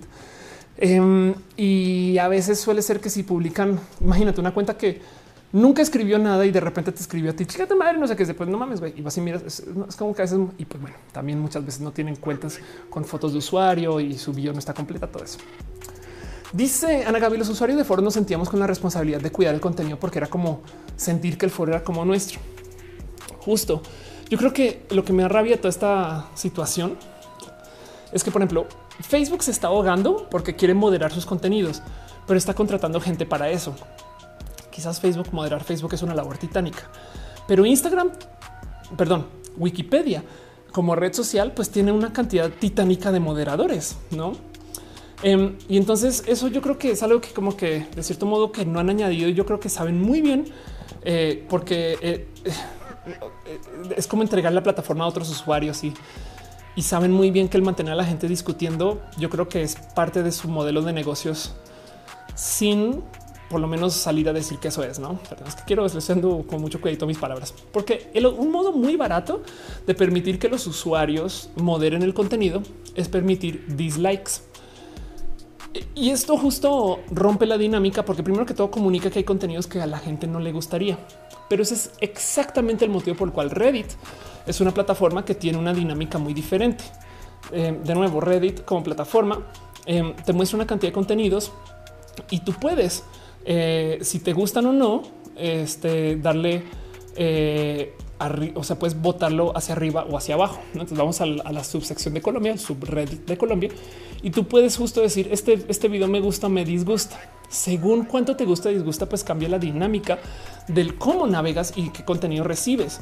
La neta, em, si, un post recibe muchos dislikes, pues simplemente se pierde por allá abajo. Pero luego tú puedes ver si recibe muchos dislikes y muchos likes, entonces ahora puedes hacer una sección de contenido controversial. Y entonces ahí la dinámica es diferente porque sabes que hay mucha gente que está discutiendo sobre muchos temas y las discusiones en sí, ojo, también están sujetas a votos. Em, entonces eh, los mismos votos también justo pues dicen mucho de las cosas. Y si hay algo que está definitivamente demasiado fuera de lugar, em, pues lo podrías votar, o sea, downvotear, votar hasta que se desaparezca. Eh, y eso es como también de nuevo darle capacidad de censura a los mismos usuarios. Entonces imagínense eh, eh, cómo cambiarían las dinámicas de las redes sociales y las, como las conocemos si se permitiera eso. Em, Facebook en algún momento, justo el año pasado, habló de cómo y quería poner el botón de, de downvote. Ojo que esto decían ellos no es un dislike, es un downvote, es nomás para notificarle al algoritmo que este post a lo mejor vale la pena irlo quitando que no es lo mismo. Dice eh, Legión. A mí me han dicho vota en Facebook porque no tengo foto de portada y todo el contenido en perfiles privados. Ándale. MTV People dice mi último acercamiento y lo que vi me convenció de no volver a Twitter fue precisamente el cancel culture de lo que pasó con ContraPoints. Ándale. Sí, como que el tema es que Twitter y las redes sociales en particular crearon esta noción de que eh, es que puedes bloquear a la gente. No, yo lo hago mucho. Yo tengo más de 47 mil cuentas bloqueadas, pero del otro lado eh, es porque no, tengo la energía para estar leyendo una cantidad de cosas y entonces soy muy rápida para bloquear. De hecho, Em, sobre todo bots, pero cualquier cuenta con transfobia o cercana a transfobia. Adiós. Y, yo sé que habrá espacios para hablar con esta gente después, pero esos espacios no son Twitter, no son el foro público, no? Eh, no es que esté censurando a nadie en mi cabeza, sino es que más bien no quiero leer gente en mi experiencia de uso de Twitter. Pues supongo que así es parte del, sistema de bloqueo, pero es diferente entrar a decir, mira cómo este usuario está haciendo algo horrible y no con fin de que se corrija, sino con fin de yo sentirme superior. Dice Dale Caro, yo hice una lista de dudas para bloquear trolls. Que chido. Dai Revilla dice cuáles consideras que son las áreas de oportunidad de investigación científica en materia de comunicación en relación con los algoritmos. Em, hace mucha falta de eh, tener software que esto no solo para las redes sociales, em, pero hay muchos sintetizadores de voz en inglés y hay mucho análisis del lenguaje natural de inglés o del lenguaje de máquina, lenguaje eh, inglés y hay muy poquito en español. Entonces eh, hay una cantidad ridícula de programas, software que se dedican a medir si un tweet tiene sentimentalización positiva, mediana o negativa. Sabes como que si se chinga tu madre, puede ser un buen tweet o un mal tweet en español, pero no hay suficiente software que se sienta a analizar el lenguaje para entender eso en español como que la gente que es experta en el lenguaje español es muy poco conociente o poco usuaria de las herramientas digitales. Y eso desafortunadamente ha hecho que exista muy poco software de interacción por software en español, sobre todo cuando se trata de medir intención. Digo, de nuevo, porque el español es muy variante, mucho más que el inglés, con todo que el inglés es una locura, porque las reglas del inglés están hechas con las patas, pero pues por ejemplo, em, no sé, hasta las palabras no varían, no popote, pajita, este eh, pitillo, no, eh, en fin. Entonces, yo creo que hace falta un buen de investigación del cómo poder tener bonitas interacciones de software, eh, máquina con lenguaje natural en español, y eso luego aplicar las redes sociales para analizar las redes sociales sería espectacular. Pero bueno, Lima dice a mí me bloqueaste, pero ya me salí de Twitter para evitar ese tipo de cosas. Cuántos años? Wow, qué hicimos? qué raro, porque de nuevo yo por lo general o sea, soy como muy rápida cuando se trata de cosas de transfobia. Lo siento, aunque todos nos igual y si me dices eh, podemos hablar de eso, no pasa nada. Pero mira, con mis mejores amigos y amigas ni nos seguimos en redes. Em, como que también soy del fiel creer que eh, hay tantito de bonito en que te puedas no seguir con la gente y todavía platicar con la gente. Yo siento que Facebook, por ejemplo, no es el registro civil de la amistad. Y entonces hay gente que piensa que si no son amigos en Facebook, no son amigos de verdad. Y es de no, un momento. Em, justo Facebook no es para eso. Pero bueno, entonces, no más como por cerrar el tema, las redes sociales usan los algoritmos porque justo le responden a sus intereses financieros o porque le responden a sus intereses este, eh, pues que hablan con el cómo necesitan crecer como redes sociales y el cómo pues de cierto modo tienen que existir para que nosotros hagamos algo en las redes sociales. Y naturalmente, digamos que nuestro nivel de interacción es 10, pero con toda esta toxicidad, nuestro nivel de interacción se vuelve 100. Y ese 100 le genera dinero a esta gente. Entonces ellos permiten que esto suceda y se crea una cantidad de vicios ridículos. Del otro lado, el algoritmo nos lleva de una red social donde puede que yo vea cosas de mis amigos a que yo veo los tweets que me interesan y de vez en cuando veo unos tweets pagados lo cual alguien podría argumentar, pues eso está mejor. Y yo siento que desafortunadamente nos ha llevado a que nos creó una como comunidad humana donde la gente quiere y busca discutirse, que puede ser bueno o malo, porque también nos estamos diciendo algunas netas que valía la pena decirnos, pero también creo mucha toxicidad en el tema del cómo nos relacionamos con otras personas. Y eso espero que no tenga como por lo menos, no sé, que no repercuta por tantos años. Pero justo Justo eso son las redes sociales de hoy. Y entonces siento yo que cómo se pueden solucionar es pues, por medio de permitir justo que los mismos usuarios sean sus mismos policías. Como que sería chido que en vez de eh, que cuando reportes un video en YouTube automáticamente te diga lo va a repasar un empleado de YouTube. Igual y lo pueden ver otras personas y validar. Ahora eso también desafortunadamente crearía que exista como esta como rara cultura de que quien más seguidores tiene, pues va a tener más apoyo para unas cosas. Entonces pues bueno, también por eso hay niveles de superusuarios, ¿no? Y me encantaría ver esto aplicado en otros lugares y se los dejo a ustedes como del qué opinan, cuáles son sus relaciones con las redes sociales. A mí me consta que son sumamente adictivas. Em, yo sé que ellos lo saben y son mi herramienta de trabajo. De hecho, ahorita estamos en vivo en varias redes sociales, ¿no? Y entonces te quedas con ese como sentir de, eh, pues es, mi ingreso, güey, ¿no? Em, y también es lo que yo hago y es donde yo vivo. Me encantaría desde lo personal que admitan que son empresas de medios y que se dejaran regular como empresas de medios. Pero eso es tema para otro roja y más bien les dejo a ustedes el cómo se sienten con esto. ¿Qué opinan? Dice Francisco Javier, linda noche, ve el recalentado mañana mientras regaño chiquillos. Ok, un Furtado dice, además Facebook es algo íntimo, según yo, como para conocer gente, relacionarte con tus amigos, pero no con tu familia. Ok. Eh, Aileen Camila dice gracias por hacer rojas de los pocos streams de habla hispana que te dejan pensando después de verlo. Es la idea. Yo también la neta investigo mucho para estos shows en general. O sea, yo me siento a rascarle un poquito al pensarle a estos temas y, presentarlo de modo que podamos llevarlo como a la discusión más que a la clase. Yo no quiero que sea como un esto es la verdad y ustedes ahí se ven, sino que lo platiquemos. Entonces, pues díganme ustedes cómo se siente con las redes sociales. Yo, por ejemplo, con las, como dice Monserrat Mora, también me gustan conocer gente bonita. Yo tengo lo que quieran de amistades vía redes sociales.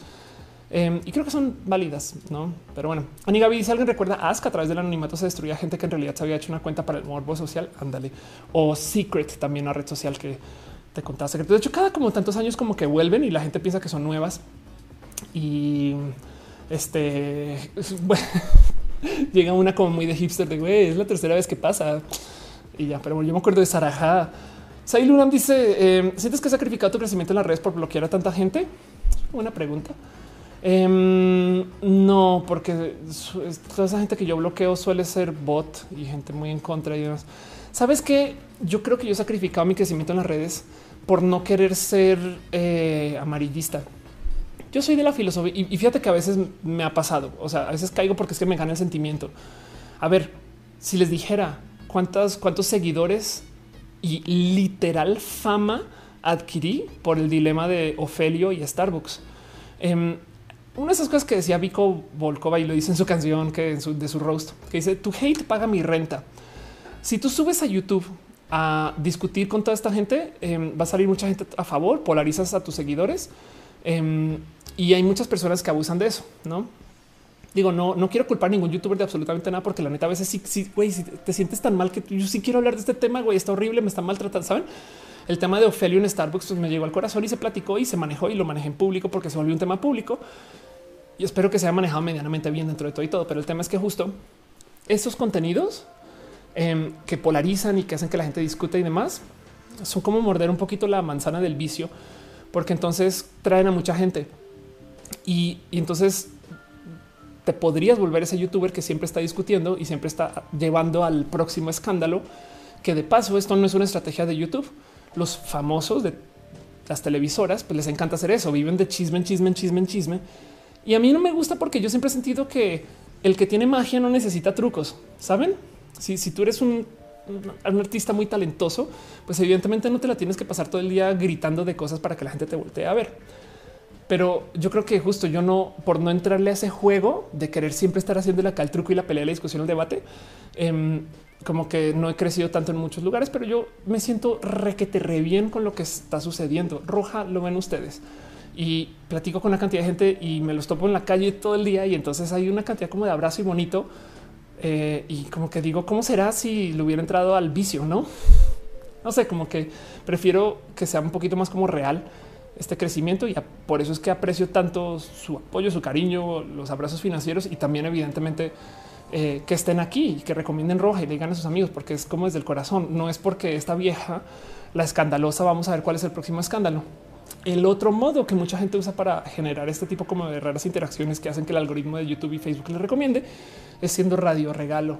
Si tú tienes todo el día cosas para dar y dar y dar y dar, em, pues de cierto modo la gente va a consumirte porque quieren recibir algo y entonces eh, no están realmente ahí porque existe un cariño, una conexión. Como que yo siento que pues muchas veces cuando me topo con ustedes en, afuera de mi casita, pues hay un real acercamiento de amistad, no es como un güey, estamos platicando de tú a tú como lo hacemos en roja. Em, mientras que la gente que está como que en el rubro del radio regalo realmente no conecta con quien le está consumiendo, ¿no? Pero bueno, en fin. Alexis dice, había momentos en los que a mí me gustaba entrar a Twitter solo para discutir. No, un furtado dice, yo no quiero que mi mamá, mis tías me den like y los chacales se den cuenta. Qué cagado. Eh, Simón Ulises dice en Facebook, le di baja 130 personas o más, me quedé con 37 amigos y si puso un post de disclaimer y sí puso un post de disclaimer para que no me hicieran drama, pero dudo que si hicieron drama no me dijeron, sí, totalmente de acuerdo. Yo de hecho dejé de usar mi cuenta personal de Facebook, o sea, se acabó fin. Em, y qué cagado. Dice eh, Daniel Alejandro, me he planteado eliminar las redes sociales, son muy activas por información chisto opino, no otro dejaría tan solo YouTube, eh, que es en la que más se tiene control propio. Sí, de hecho, este eh, no es mal ejercicio, te daría mucha paz. Un modo fácil de dejar las redes sociales es dejarlas de usar de modo personal, como que ten redes sociales para tu empresa o tu proyecto para que de vez en cuando puedas entrar a checar cosas, pero que si vas a postear, pues la empresa no va a decir las cosas que tú dices. Entonces así tú por lo menos te alejas de estar todo el día dejando estos como raros y tóxicos y curiosos comentarios. Pero bueno, en fin, eso es lo que es para el tema general de este roja. Luego haré un mini roja de esto y pues sigo leyendo sus comentarios del tema, no? Em, y justo me gustaría nomás entonces ahora sí pasar un poquito, ya llevando dos horas 41 minutos hablando del tema.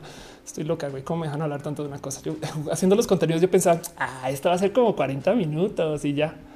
Vamos a hablar de los abrazos y cosas bonitas que pasaron esta semana. Suele llamarse balazos, pero estamos en la 4T.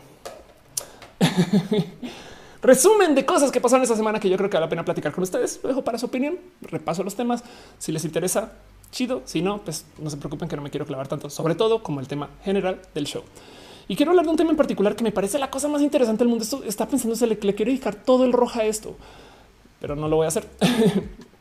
Em, y es que eh, no sé si ubican que hace nada, pues fue el día de eh, el, día de la, memoria trans, no? Eh, la memoria trans justo es eh, este día que existe para que la gente pues se siente dos segundos a pensar un poquito el por qué esta persona ya no está con nosotros, una persona trans, recordemos personas de Y durante ese día se estuvo hablando mucho también justo eh, del coronel Amelio Robles, porque también sucedió el aniversario de la Revolución Mexicana. Y el tema es que no sé si lo saben, pero el coronel Amelio Robles em, es una persona que identificamos como transgénero em, y que para mí es un hombre trans de la Revolución Mexicana. Como dice Pictoline, Amelio nació en 1889 como Amelia Malaquías Robles en un pequeño pueblo de Guerrero. Aprendió a montar caballos, usar armas, que era algo muy poco común para las mujeres de la época. Durante la Revolución Mexicana se unió al ejército de, de Zapata como Amelia pero ya dentro del ejército comenzó a presentarse como Amelio Robles y sus compañeros justo, justo eh, le daban su respeto a hombres según. Y todos estos datos eh, saben historiadores, etc. Obtuvo el grado de coronel, participó en decenas de batallas em, y se le conoce este, como una persona de, con documentación masculina. Para mí, honestamente, es un héroe eh, de la memoria trans. Y primero que todo habla de, o sea, si había gente trans en la revolución, es como, ¿cómo decir que la gente trans es nueva? Entonces, eso entrada, pues, es tema solito por sí solo. Em, pero comencé a ver que literal comenzó a suceder eh, que se generó como toda esta como discusión em, acerca de eh, si el coronel Amelio Robles era realmente el coronel. ¿Cómo? O sea, ¿qué, ¿qué, me están diciendo? Pues bueno, primero que todo esto sucedió, además que me da mucha rabia porque sucedió acercándose al Día de la Memoria Trans o el mero Día de la Memoria Trans. Luchadoras MX, que es un medio que eh, pues habla de mujeres Justo dice, hoy celebramos el Día Internacional de la Memoria Trans. Conoce a este veterano de la revolución. Amelia de Jesús, una mujer que decidió enrolar en las filas de zapatos. Ella, ella, un momento, es Amelio, ¿no? Em, como que te quedas un poquito como con la duda de... Eh, no, no me quieras como que borrar eso.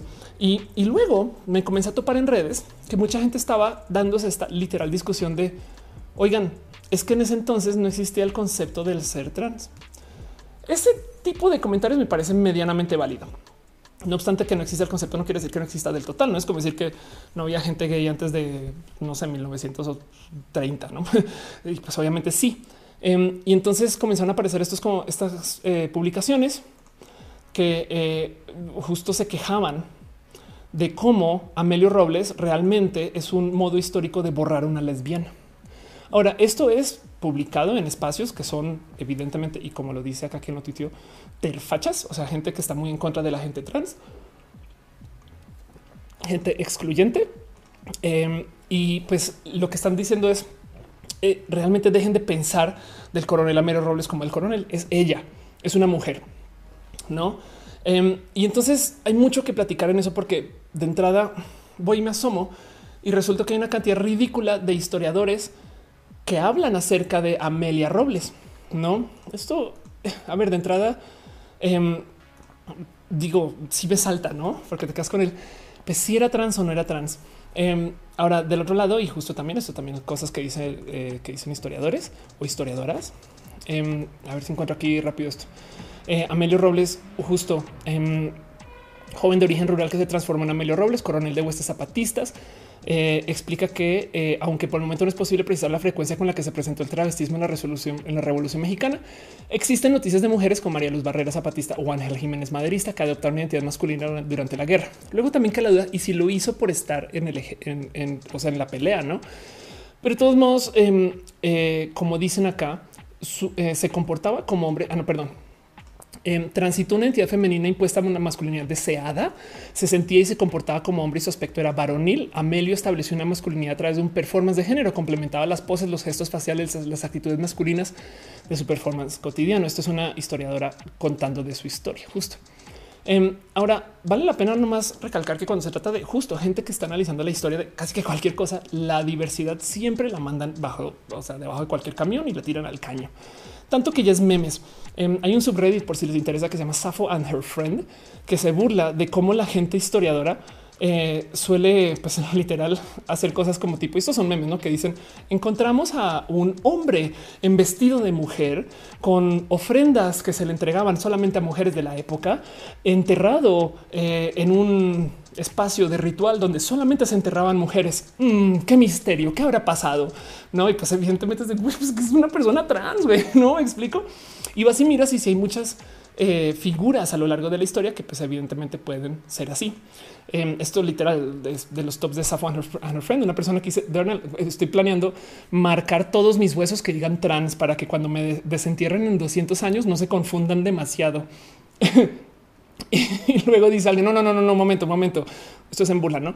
No, no, no, no tenemos que ponernos ahorita como en conclusiones como tan rápidas. O sea, igual y no era trans. ¿Qué tal que esta persona en esa época que se escribió en todos sus huesos trans, pues era una persona fan del transporte y del viaje transcontinental? O sea, no tiene que significar que era una mujer trans. ¿no? Es que pues, sí, justo eso es lo que eh, sucede con esta cultura antidiversidad. Entonces la gente dentro del mundo de o sea, los historiadores y las historiadoras, yo sé que también les encanta como borrar la diversidad. Eh, dicen en un parar tierra libertad se les, se les convino que fuera coronel en su cómoda silla con un café. La escribe que no era hombre, era mujer. Eh, ok. Eh, Yuri dice ayer fue mi segundo aniversario en HRT. La primera vez que puse un vestido que me gustó, la primera vez usé máscara. Wow. Em, este y dice Karen, yo solo abrí Instagram para escribir y para ver drags. Ándale, total. Y dice no, ahora resulta que nacimos con los millennials. ¿Qué? ¿Cómo así? ¿Qué quiere decir? ¿Qué quieres decir con eso? Eh, eh, pero bueno, sí, justo el tema em, es que, y esto lo digo yo, esto lo dice este, nadie más y nadie menos que Shivon F. McManus, quien es eh, una analista trans bien chida, una mujer trans espectacular y que también viene de filosofía. Y entonces yo creo que habla con más quizás presencia que yo de estas cosas. Pero dice, veo este desencuentro entre trans y lesbianas acerca de la figura de Amelio Robles. Y creo que estas acusaciones de invisibilización dicen mucho más del presente que del contexto de Amelio. Eso solito me parece tan bonito de mencionar que dije, por eso que pensaba esto es para dedicarle todo el roja, pero bueno, en fin. El tema es que de entrada, o sea, de nuevo, miren, acá levanté, esto es, también es un escrito hecho por una historiadora que literal, sin miedo, siempre dice Amelia Robles, este, y, nunca le menciona como hombre orígenes. Amelia Robles Ávila nació el 3 de noviembre, ¿no? Como que todo su escrito, todos su análisis y demás, digo, está publicado en un sitio que se llama bibliotecas.tv. Pero de todos modos, pues este tipo de eh, escrito sucede, ¿no? Es más, hasta topa que hay un corrido de Amelio Robles em, y no es Amelio, es Amelia. Eh, pero el punto aquí es que, primero que todo, y por si no saben el término transgénero, existe como desde los 60 em, saben cómo lo conocemos, el término una persona transgénero, una persona que atraviesa su género que, es diferente de lo que se le asignó y demás. Ojo, eso no quiere decir que no exista desde antes. Lo que sí es verdad es que hay mucha gente que em, igual y tenía esta como por así decir pulsión transgénero, pero si estoy asesinando palabras ahí, o un deseo transgénero y por no tener la ciencia para vivirlo, entonces se dejó vivir como una persona gay o lesbiana. Eso pudo haber sido posible. Personas que pasan por disforia y que pues hoy en día tenemos la suficiente sofisticación para decir, ah, claro, es que esto es transgénero. Es más, tan sofisticadas somos que tenemos transgénero, travesti, transexual por aparte y después vendrán más cosas que vamos a atravesar.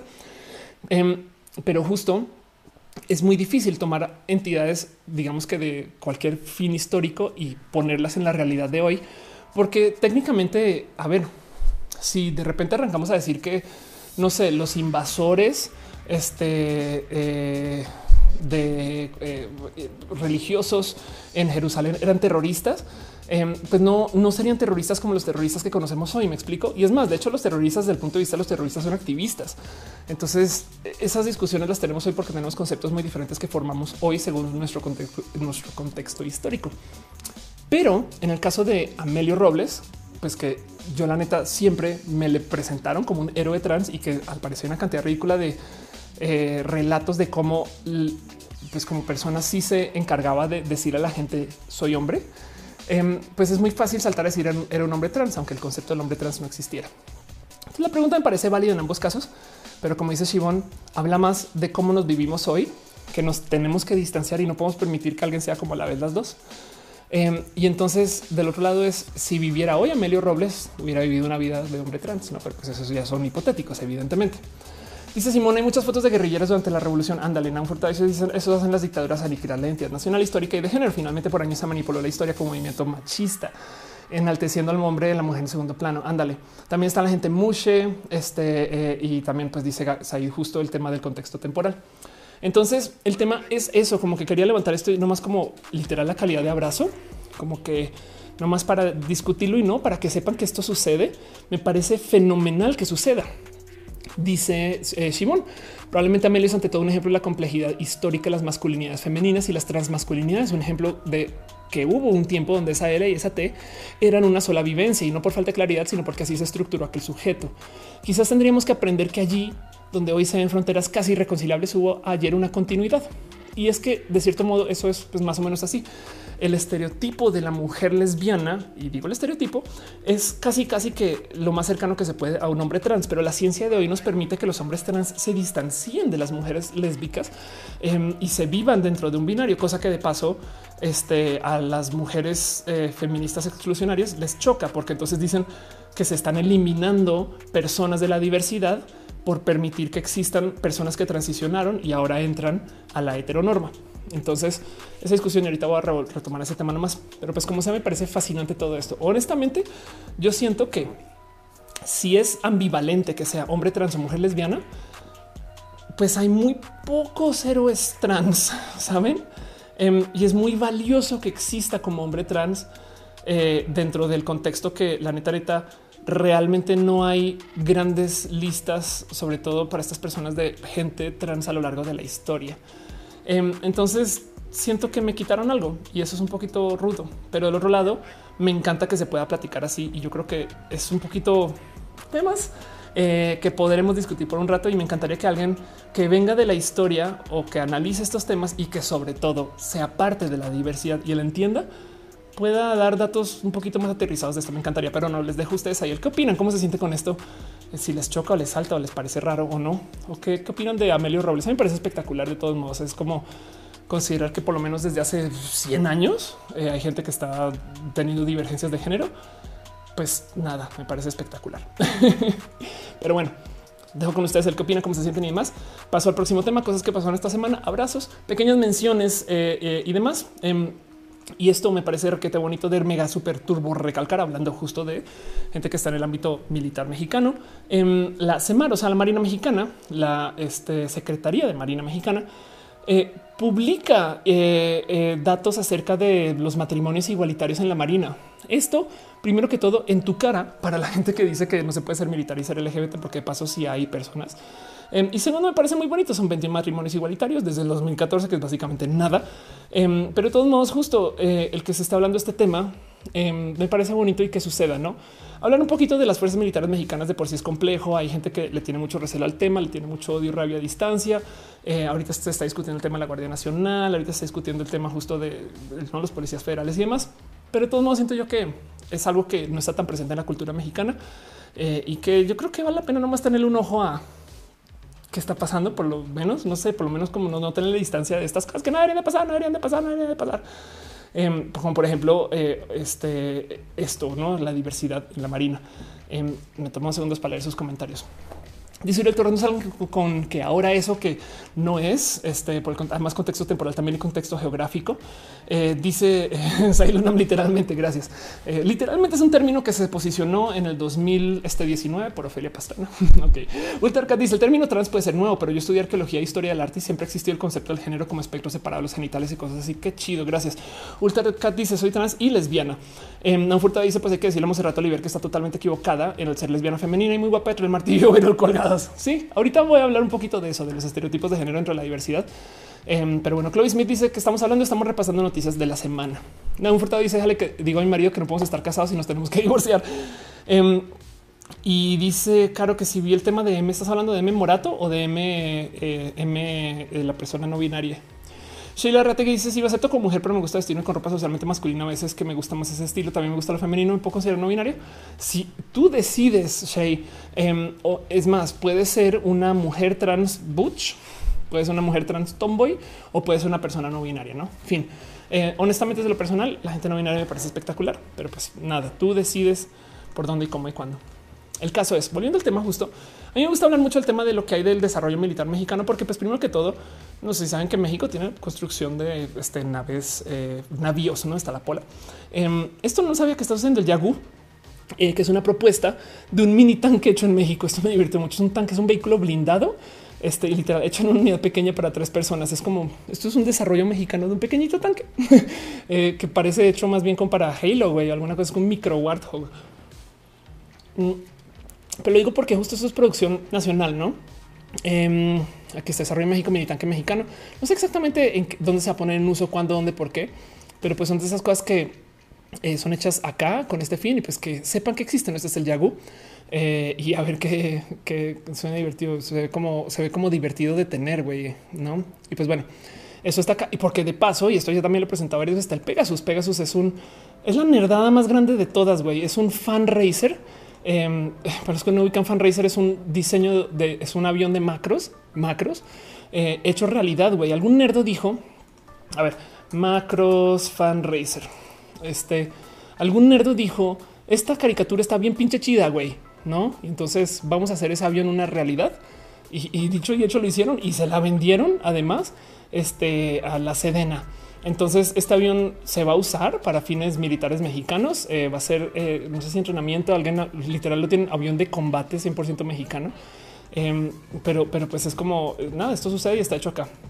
Em, de, paso, justo hace unos como dos o tres años se comenzaron a rehacer eh, pequeños como esbozos de una industria aeroespacial mexicana, sobre todo aeronáutica, em, con sede en Querétaro. Si ustedes bien por ahí cerca, además, igual ya lo saben o les ha tocado mucho.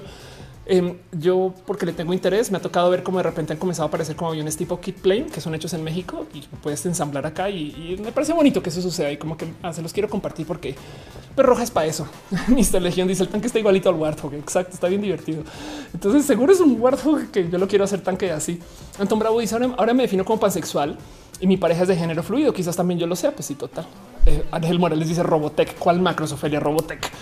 Pues puede ser. Madison Pérez dice, yo soy una chica trans y no soy muy femenina. Pues exacto, cada quien donde se quiera poner, ¿no? Y dices, ay, Luna, eso solo muestra que nuestros ingenieros son nerdos otakus. A huevo total. Pero bueno, sepan que eso existe y eso sucede y esos son abrazos, cosas que están pasando, cosas que pasaron la semana que quiero que sepan. No quiero discutir más que eso, excepto pedirles opinión, cómo se sienten con eso. Y voy como a lo próximo.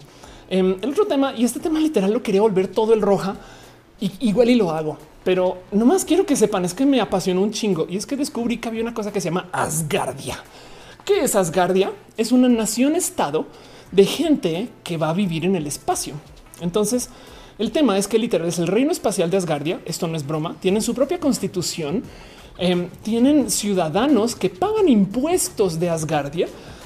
Y entonces eh, lo que están haciendo es que están consiguiendo el dinero suficiente para poderse ir al espacio. Ahora, el tema es que para que sean considerados una, o sea, ya supuestamente tienen la cantidad necesaria de registros para que las Naciones Unidas les tomen en serio su petición para ser considerados nación, excepto que no poseen tierra, pero están poniendo a prueba el qué significa poseer tierra si vives en el espacio. Hay un acuerdo internacional que pide que nadie colonice las estrellas, ni los astros, ni demás, ¿no?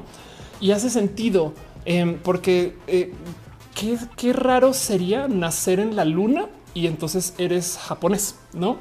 pues eh, como que lo que dicen es si permitimos, si, dejamos que las naciones, perdón, si obligamos a que las naciones no estén buscando nuevos territorios, entonces de cierto modo no las van a querer destrozar ni minar etc. Y pues se mantiene como espacios neutrales. Desafortunadamente eso también hace que pues no existan deseos de colonizar y pues quién sabe si haya sido bueno o malo. Pero como sea el punto es que hay esos como acuerdos internacionales que yo creo que apenas aparezca algo lo suficientemente fácil de extraer, se van a ir al gorro.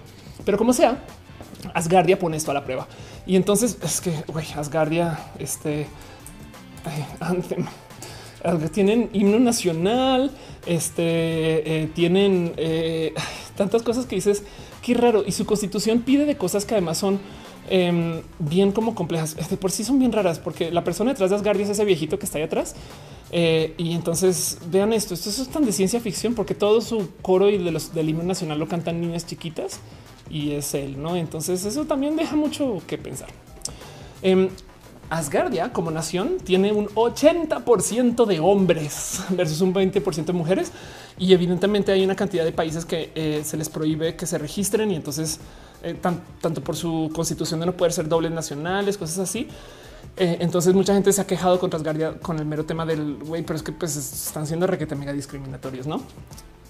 Y la otra es que su constitución prohíben la existencia de partidos políticos y de que no, no creo, que no empresas, pero agrupaciones de gente suficientes que constituyen para una empresa. Entonces te quedas con el güey. Esto igual de todo se ver el cañón. No es como que apenas tres personas se organicen para tener un voto mayoritario en su sistema de constitución. Pues ahí tienes un partido, no? Entonces, en fin, em, dice eh, yo soy terrícola, el diablo de los países. Dice Sailuna, me largo Asgardia, es legal la mota. Marina Reyes dice que le gustan mis boobies. Gracias. Eh, Bardak dice si con impuestos es nación seria. Scarlett dice entonces hay esperanza para que haya una pluma lunar para cambiar de ropa. Hay esperanza. Este eh, y, llegó acá la mejor, eh, la, persona más cool de leer en Twitter, División de Arisa. Vayan por vayan a su canal. Ahorita voy a hablar de ti con el tema de los zombies. Eh, Yui Shakawa dice al momento de hacer la constitución hubo mucho diálogo con los ciudadanos. Cuando era más como un streaming en Facebook donde te preguntaban tu opinión. Ándale. La propuesta de Asgardia me parece bonita. Em, como que de cierto modo, la verdad es que sí, eventualmente pues, la gente va a vivir en el espacio. Em, el tema es una de las cosas que son como digamos que eh, complicadas justo para que se les considere y que puedan vivir como una nación. Es que Asgardia justo implica em, que la gente tiene que nacer en el espacio y eso al sol de hoy no hay nadie que esté dispuesto a llevar gente embarazada al espacio para que den la luz. Y entonces quiere decir que quien sea que se registre para vivir en Asgardia suba al espacio y si no puede reproducir allá, quiere decir que ahí va a morir, ¿no? Y entonces tiene que existir algún plan de reproducción que no solo sea gente que esté huyendo del planeta Tierra. Em, pero pues como sea eso, em, se anunció el 12 de octubre del 2016. El objetivo final del proyecto es crear una nueva nación eh, y la idea es que esté libre de todo control de las naciones existentes. Entonces, esto siento yo que digo, pues evidentemente es utópico. Evidentemente cambiará si algún día existe la tecnología para ir y volver con más facilidad, pero me saltó y se los dejo a ustedes nomás para que opinen. Me, le quería dedicar todo el roja, pero me pareció que el tema de los algoritmos era más bonito. Pero bueno, eso sucedió. Mucha gente entró acá y estaba comentando acerca del 25N. Yo sé que ya llevo dos horas y media hablando. Yo les dije que iba a hablar acá por un buen rato. Em, pero pues eh, no más para que lo tengan presente justo hoy eh, próximo abrazo. Déjenme ustedes qué opinan de Asgardia y les leo ahorita en dos segundos. Eh, pero el próximo abrazo, cosas que pasaron esta semana que yo creo que vale la pena. Esto literal está pasando hoy. Es el Día Internacional de la Eliminación de la Violencia contra la Mujer.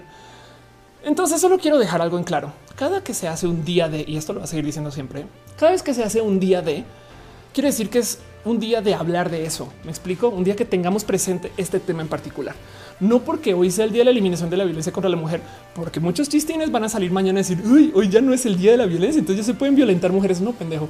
Lo que quiere decir es que ayer, básicamente hoy, este, eh, queremos hablar mucho de este tema. Entonces, justo em, lo que buscan es reconocer que hay violencia de género, hablar de que eh, la violencia que se sufre un grupo no significa que otras violencias no sean importantes.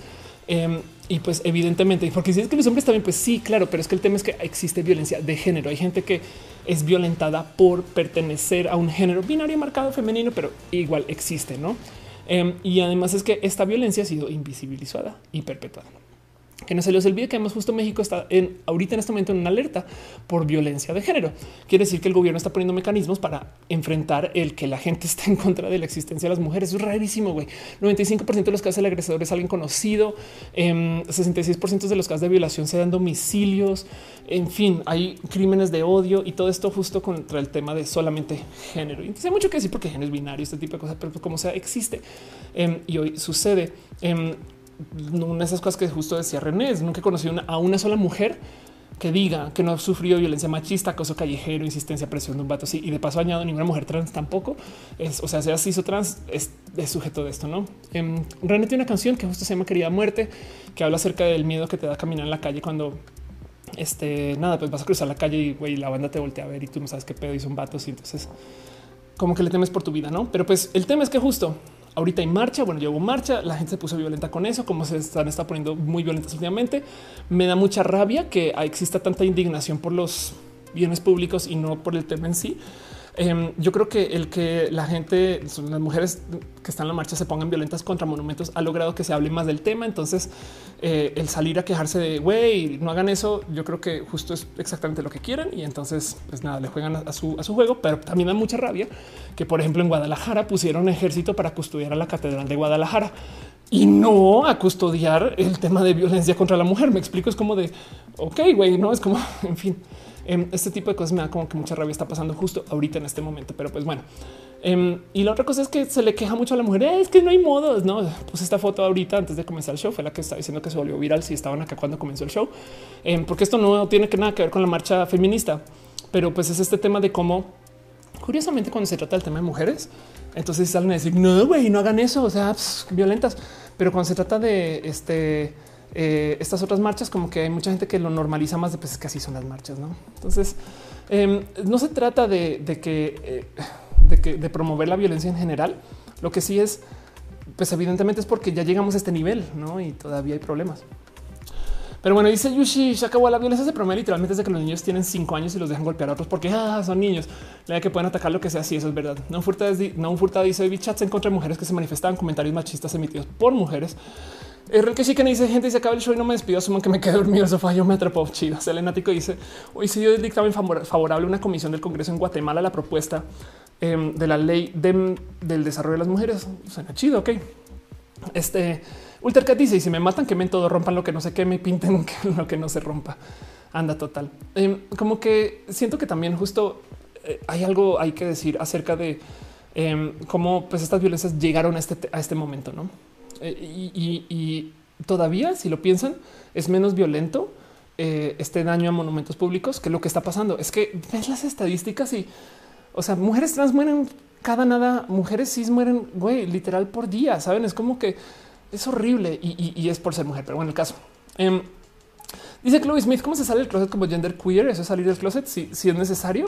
Hay gente que no, hay gente que lo vive así, hay gente que se llama gender queer sin pedos. Depende de con quién te rodeas. Si te tienes que explicar mucho y te da tedio, pues aunque sí es una salida de closet. pero bueno, en fin, em, hoy eh, el día internacional de la eliminación de la violencia contra la mujer. Sepan, sépanlo, nomás tengan en radar. ¿Qué opinan ustedes? ¿Cómo se siente con esto? No es como eh, no quiere decir que si están a favor o en contra, sino más bien un cómo qué opinan ustedes de esto en general. Vayan comentándolo, leyendo, déjenme en los comentarios. Si ustedes ven esto después en el recalentado, yo leo sus comentarios siempre, se los prometo. Em, pero bueno, em, otra cosa que así, calidad de mención nomás, eh, crean o no, con todo y que es uno de los billonarios más dadivosos del globo terráqueo, de nuevo Bill Gates es el hombre más rico del mundo. Yo pensé que esto no iba a volver a pasar ¿eh? con la cantidad de dinero que Bill Gates dona y entrega. Pues tú dices, pues güey, pues evidentemente deja de componer tanta riqueza, no?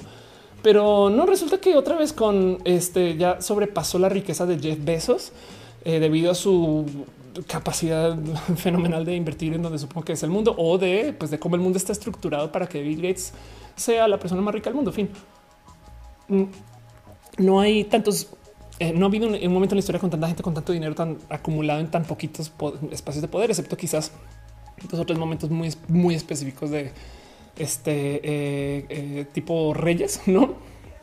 Pero del otro lado, justo em, eh, la capacidad es que ya ni siquiera es adquisitiva, sino la capacidad como que del poder que representan eh, las riquezas de estas personas eh, es tan desmesurado que hasta un poco de rabia, no? Y pues evidentemente por eso hay pues, tantas protestas. No es como considerar que no más que solito Bill Gates puede desde la mitad de su riqueza liberar a una cantidad ridícula de gente del mundo de deuda y todavía sigue siendo una de las personas más ricas del mundo, ¿no? Entonces es un poco como de wow, pero pues el caso es que justo yo nunca pensé que Bill Gates iba a ser eh, una de las personas más ricas del mundo, perdón, el hombre más rico del mundo de nuevo. Y ahí está. Em, entonces sépanlo cómo se siente con eso. No, no sé, es como que se siente un poquito como 90 2000, no? Bill Gates, lo más rico del mundo y así las cosas. Dice Uriel Torres, acá en Guadalajara hicieron un cinturón de palos católicos, traen carteles con fetos pintados. Ándale, me importa dice cuántas estatuas, vidrios y banquetes se necesitan para volver la vida a una mujer. Claro, es represión de siglos explotando hoy. Y acabo dice, eat the billionaire. Total, Chloe Smith dice, prefiero que Bill sea más rico que besos. Pero besos se llama besos, como besos. Ok. Ultracat dice, ninguno de esos malditos millonarios acaba con el hambre y la injusticia. Mucha rabia. Sí, totalmente de acuerdo. Em, de hecho, eh, sacaron como eh, todas estas como crisis, el, el, Flint Water Crisis y, cuántas como crisis de, mundos de desarrollo. O sea, van y miran las economías de, los países latinoamericanos y, pues ahora esta gente tiene en su mano mucho poder y podrían hacer tanto, tanto, tanto más. Pero pues el sistema ahorita está organizado de tal modo que pueden seguir siendo millonarios. En fin, como que en fin, salta mucho. Em, Dice Alex que le gusta mi collar. Muchas gracias. Me lo regaló René. Qué bonito verte aquí, Alex. De paso, hace rato no te veía. Eh, Anton, o, si estabas, no te leía, perdón, pero qué chido leerte en general. Anton Bravo es lamentable que se tenga que tener un día para recordar que los funcionarios no hacen nada para cambiar el maltrato a mujeres los grupos minoritarios. Totalmente de acuerdo.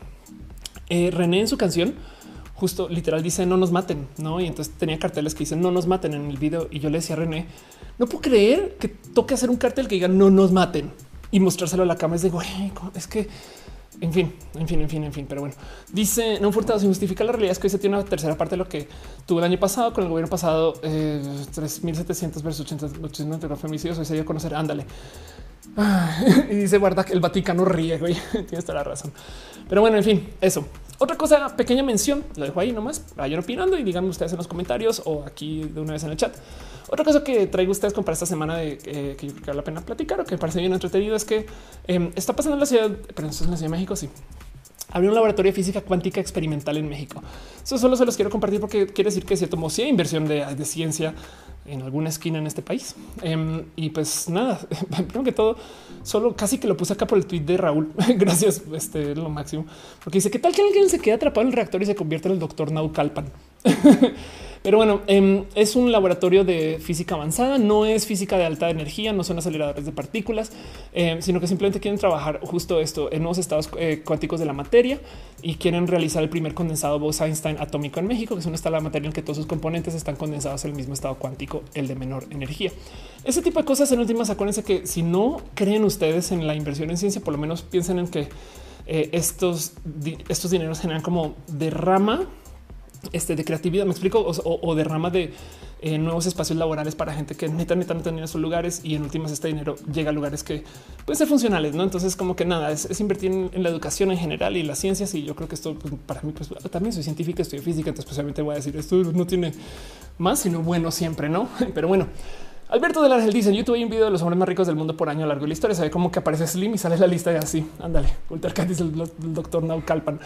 Eh, Dice Alex que si he hecho mi prueba de coeficiente intelectual. No, pero una vez me invitaron a estar insistentemente con la gente de Mensa, que es el, como el cabal de la gente de alto coeficiente intelectual. Y, como que no les dije que sí por huevona. pero bueno, Paola Bete dice eh, es muy interesante. La falta de es muy interesante la falta de empatía que existe por parte de una buena parte de la población es el movimiento feminista. Es verdad. Y el hecho que querer decir cómo se debe de hacer. No existen, por ejemplo, casos muy extremos como cuando los mismos ciudadanos cometen homicidio contra criminales y lo ven correcto. Sí, es verdad. De hecho, México también para rematar tiene una cultura punitiva em, que es un problema porque la gente piensa que lo que hay que hacer con todos los criminales es desaparecerlos en la cárcel. Estadísticamente hablando, em, toda la gente que va a la cárcel en México está entre 10 y como 15 años, si mal no estoy toda la gente. Sí, yo sé que hay gente que vive allá y yo sé que hay gente que se que no, pero ese cuento que se pudran en la cárcel estadísticamente hablando no es una realidad. Em, y, si la gente aceptara eso, quizás estaría más a favor de sistemas de rehabilitación que no sean explícitamente punitivos, pero es que es como muy de la Biblia, no este tipo de castigos. Pero bueno, sí, Ultracat dice lo que es más correcto. El coeficiente intelectual no significa nada es como tener seguidores. Igual y compro bots de IQ. Diego dice: Oye, no te agradezco que esté en vivo. Escuchar tu voz me despierta. Muchas gracias. Tengo mucha tarea. Pues haz la tarea también, no que no se te olvide. en fin, eso sucedió. Otra cosa em, también, así como para mencionar con ustedes, no más por platicarlo, porque abrazos, no. Eh, eso también eh, un poquito de ciencia, ciencia negra. Yo creo esto es muy divertido, pero em, hacen un experimento donde congelan y descongelan a un paciente eh, para una cirugía. Ahora, el tema aquí es, evidentemente, hay gente que las llevan casi, casi que a coma para operar y eso es muy normal. Saben como que si hay momentos de, como de casi que suspender a una persona para luego volverla a traer. Pero en este caso en particular es reemplazan gran parte de su fluido sangre, este reemplazan parte de su circulación por un por algo que es como salínico que pueden congelar, congelan la persona y por horas la dejan ahí y luego la reviven y siguen en animación suspendida, como en la ciencia ficción, como no este subió, subió la nave este, para irse al espacio y entonces eh, congelamos a las personas. Eso es lo que, lo que, lo que como que inspira este tipo de investigación. Ahora, del otro lado, em, más bien lo que están buscando es como tipo, pues llega una persona que tiene una, un balazo, algo que es sumamente crítico y literal puedes parar su vida por horas que es raro, ¿no? Entonces esta ciencia medio existe, pero ahora ya lograron hacerlo con éxito. Eh, eh, así sea por un tiempo corto y, pues nada, pues yo como fan de la ciencia ficción, todo lo que quiero es que justo como le decía en un tweet, ir a un planeta distante para despertar la mitad del viaje, descubrir que la inteligencia artificial que maneja la nave se reveló y asesinó a mis compañeros y ahora yo tengo que pelear contra ella o algo así. Pero bueno, eso sucedió, ¿no? Dice Simón, eso yo lo vi en Grey's Anatomy, ándale. Em, Saul dice: Yo viví algo espectacular. Salí al público con pantalón de mujer y me sentí con la autoestima bien alta. Qué chido. Es la euforia de este. La euforia de género es muy chida en general. Sailunam dice: Estoy incómodo con la marcha porque tienen razón, pero me molesta que el trastorno comunista que tiene el feminismo. Pero hay muchos feminismos, sabes? Es, como eh, eh, en fin, también. Pero, el punto es que también eh, hay gente que está marchando porque güey no quiere más violencia. Sabes? Es como que eso tiene que atravesar cualquier tipo de ideología. No Furtado dice así que si creo en la inversión en ciencia, lo que más hace falta en Latinoamérica es inversión en educación, porque hay muchos cerebros desperdiciados. Es verdad en general, no en general el tema de la inversión en educación es, o sea, en Estados Unidos tampoco es como que digas, digo, conmesurado a la economía estadounidense. no, es, como que digas que la inversión es wow. Pero bueno, em, luego otro abrazo, cosas que pasaron esta semana. Eh, el tema de las madre mía, cómo puse temas. Eh? el tema de las infancias trans estaba discutiendo esta semana.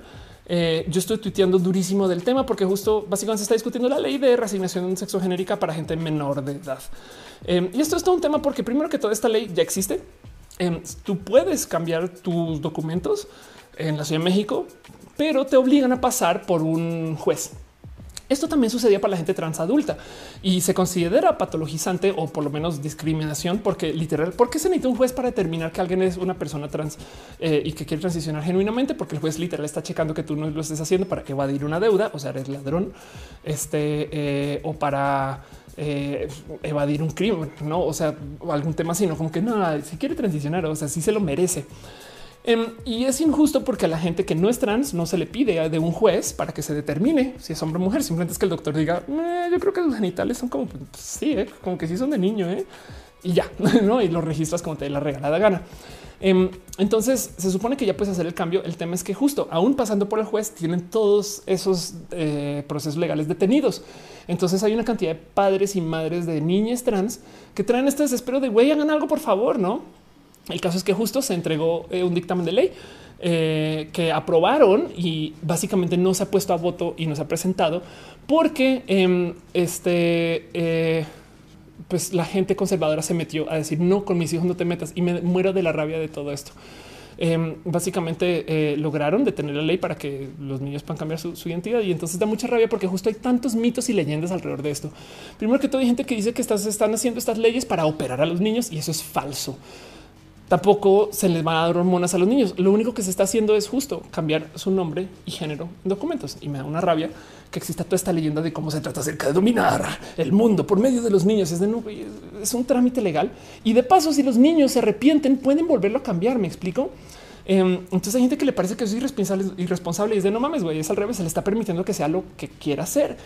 Eh, eh, es, como considerar que em, esto le choca a la gente del ámbito conservador porque quieren manipular la vida de todos los demás. Pero bueno, en fin. Dice Diego, ¿se cree que el cristal roto de la pick-up de Tesla fue pura propaganda? Es posible. Chloe Smith dice eh, las de en contra de la infancia trans, ¿no? Que absurdas las manifestaciones y total. Sailunam dice, ¿cuál crees que es el mejor marco legal para los niños trans? Eh, nada, eso justo que sea igual que el de, los adultos. Es que, a ver, em, de entrada, eh, ¿cuál es el daño en que se les permita cambiar, porque no sé si sabían el nombre, o sea, el registro civil no tiene límite de cuántas veces pueden cambiar su nombre y género, saben? Em, imagino que ves un reverendo es madre si vas por tu quincuagésima vez a cambiar de nombre, no sé, te dicen, hey, no, oye, otra vez aquí de vuelta. Y, si alguien lo hace, eh, evidentemente levantaría este tipo de banderazos rojos que trolearían a la ley y entonces harían que sea público. En fin, pero pues como sea, de todos modos, no hay límite, no? Lo cual quiere decir que si se permite, pues nada, se le deja que el niño o la niña viva como quiere vivir. Y entonces para la gente que dice, pero es que entonces mucha gente va a abusar de eso. Güey, los veo. O sea, si ni siquiera, si los vatos no pueden ni siquiera sostener un bolso de una mujer sin sentirse masculados, güey, menos se van a hacer pasar por mujeres para ganar en los deportes y entrar a los baños. Saben como que, güey, eh, no necesitan hacerse pasar por mujer y menos legalmente hablando para entrar a un baño de mujeres si es lo que tanto quieren hacer, ¿no? Entonces, el tema es que justo juguemos escenarios. ¿Cuál es el costo de no permitirle que estás maltratando gente que ya sabe solamente porque tú dices mm, qué tal que no, eh? Mientras que del otro lado, si lo permites, em, realmente hay, muy pocos incentivos de abuso y en los casos de que existan esos abusos, este también conllevan potenciales eh, efectos, como si quieren verlo por lo menos ahora hasta que se naturalice el tema en perfectos negativos a la persona que lo quiera abusar, no? Porque es este cuento de se hizo pasar por mujer para cobrar la pensión antes. Ah, bueno, pues entonces ahora te veo como pierdes un putero de privilegios porque tus documentos no dicen que eres hombre y porque la gente ya no te cree que eres hombre, no? Como que mm, ese tipo de cosas eh, que igual son casos muy únicos, son muy, muy poquitos, muy, muy, muy, muy, muy poquitas personas abusan del sistema así. Em, entonces siento yo que el costo de permitirlo es casi que nulo y el costo de estar en contra es un chingo de daño. ¿no? Y por qué, güey? Pues porque yo no quiero que los hijos de mis vecinos sean, felices. No mames, güey. En fin, dice Simón Luis, el único malo que yo me acuerdo que me quería llamar Braulio. Eso hubiera sido el único año, pero te digo algo. Te pudiste haber llamado Braulio y a los dos años te puedes llamar Simón. Sabes? Es que también eso es el tema. Es más, si, te disgusta Simón, luego puede ser Carlos. Sabes? Es que es que no es una vez. Pero bueno, en fin, dice Luis, tú a los hombres les da pena hasta comprar toallas femeninas para sus novias. Totalmente de acuerdo. Em, y dice el que no me tocó discutir con la gente bien tonta. Su único argumento era pedofilia. Y eso también me da mucha rabia, porque entonces es, asumir que todo lo LGBT es sexualizado. Y de no mames, güey. Es como ya crezcan un poquito, güey. Pero pues bueno, en fin, eso sucedió y se los quería compartir. De ustedes ahí cómo qué opinan, qué sienten. Como que yo he visto a las familias de las infancias trans y me da un poquito de. Pero bueno, próxima hora es una pequeña mención nomás del desmadrota que va a pasar en la FIL en la Feria Internacional del Libro en la ciudad de Guadalajara. No más quiero que vean esto, solo quiero tomarnos dos segundos, dos segundos para que leamos los nombres que se van a presentar acá. Primero que todo hay gente espectacular, o sea, van a ver ustedes que hay autores de real nombre acá, pero quiero que vean cómo a la FIL van a llevar al mismo tiempo, eh, de paso, a Luisito Comunica, a Calle y Poche, a aquí está a Leslie Polinesia y los van a tener en el mismo espacio. Güey, yo creo que se va a explotar esa fil. Güey, es como que quiero como nomás tomarnos dos segundos para ver el mierderote que se va a formar de gente. Lo digo porque en serio no sé si miden el tamaño de sus palabras o sus invitaciones. La gente de la fil este quería compartirlo con ustedes nomás. No, fuerte dice las mujeres machistas crían, crean y fomentan al macho que luego padecen. Por eso hay tantas sectas religiosas en contra de los derechos humanos. Y también dice necesito mis orejitas de gato. Las recomiendo siempre. Enrique dice veía un tuit de euro que hablaba de desencantarnos del PIB en palabras de un Nobel de economía orales. O sea, sí, em, pero de todos modos el tema de la economía es real. O sea, es, es o sea, el PIB es una medida eh, quizás más importante el PIB per cápita y todavía hay mucho que hablar ahí porque si hay mucha desigualdad, entonces el PIB per cápita pues habla muy poco, ¿no?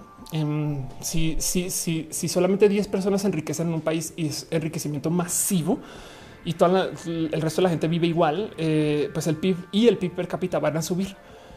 Em, pero la gente vive igual. Entonces, sí, estoy de acuerdo que hay que ver, hay que ver más métricas, pero no obstante, eh, no hay que enviar al país a recesión este, para sabotear el sistema de, este, de, determinación de riqueza de, cada quien. En fin, Draco Buiton dice: Tengo una duda. En la comunidad LGBT muchas personas practican el sexo oral pensando que no es posible que les pasen VIH. ¿Cuál es el riesgo de recibir sexo oral que te transmitan VIH? Este eh, es una buena pregunta. Pues tengo entendido que cualquier intercambio de fluidos este, conlleva.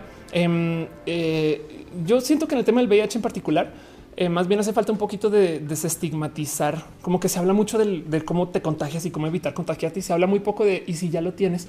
Eso también aplica para el herpes, esto también aplica para una cantidad de condiciones que la gente como que está muy paranoica de yo no quiero tenerlo, pero muy poquita gente habla de tenerlo. El VIH hoy en día es como vivir con diabetes.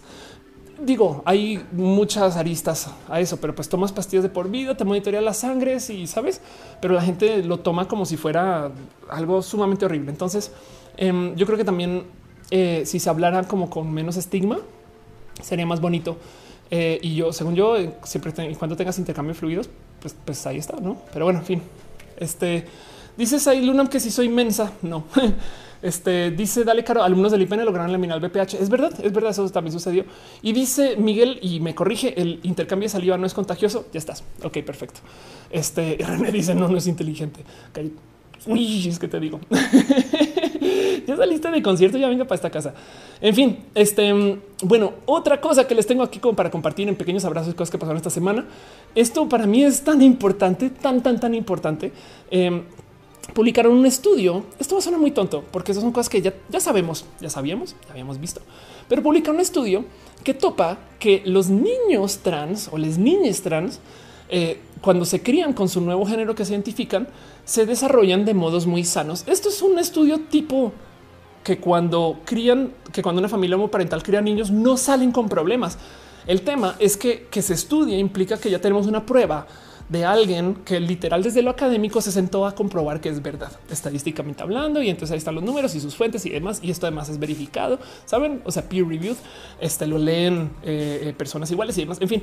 Em, entonces esto es primero que todo poderoso nomás como para comprobar que las transiciones valen, importan, porque una de esas cosas que me dicen a mí a veces es, si usted tiene disforia, ve a un psicólogo y es de por eso mismo transiciono, porque el psicólogo me recomienda transicionar y hay gente que dice que no les cabe en la cabeza, no? Em, y, es que de nuevo, justo en este tema de estudios, también apareció un estudio que topa que en los países donde se legaliza el matrimonio eh, igualitario, el matrimonio gay, las tasas de suicidio LGBT se bajan o no van a piso, pero bajan. Saben? Entonces digo, es que suena tonto decir, pero ah, me estás diciendo que si se respeta a la gente y se le trata bien, entonces ya no se van a querer suicidar. Sí, exacto. Pero el tema es que existe un estudio para esto me parece bonito y se los dejo a ustedes ahí nomás, no? Este, eh, como para que sepan que esto sucede. Yo creo que de todos modos, el más importante de estos y de nuevo, calidad de abrazos, cosas que pasaron esta semana que yo creo que vale la pena platicar, es que también hicieron un, estudio, un inmensísimo estudio justo de estos niños trans y toparon, toparon que hay divergencias de género dentro de la divergencia de género. ¿Qué quiero decir con esto? Esto va a sonar tontísimo decir, pero quiere decir que dentro del mundo trans hay mujeres trans tomboy o hay hombres trans afeminados. Y entonces eso solito, pues en la superficie suena a nada, no es como de, o sea, ¿qué quiere decir con eso, Ophelia? Pues el punto es que la gente que está muy en contra de la gente trans, que suelen ser mm, personas trans odiantes, muchas veces mujeres, em, estoy evitando decir las rats, pero bueno, las rats siempre dicen es que ustedes perpetúan los estereotipos de género. Pero resulta que en el estudio más grande de gente trans, sobre todo en niñas trans, se topan que hay misma cantidad de mujeres trans tomboy que lo que hay mujeres cis tomboy, lo cual quiere decir que la cantidad de como que estereotipos de género que se manejan dentro del mundo trans son exactamente igual a los que se manejan dentro del mundo cis.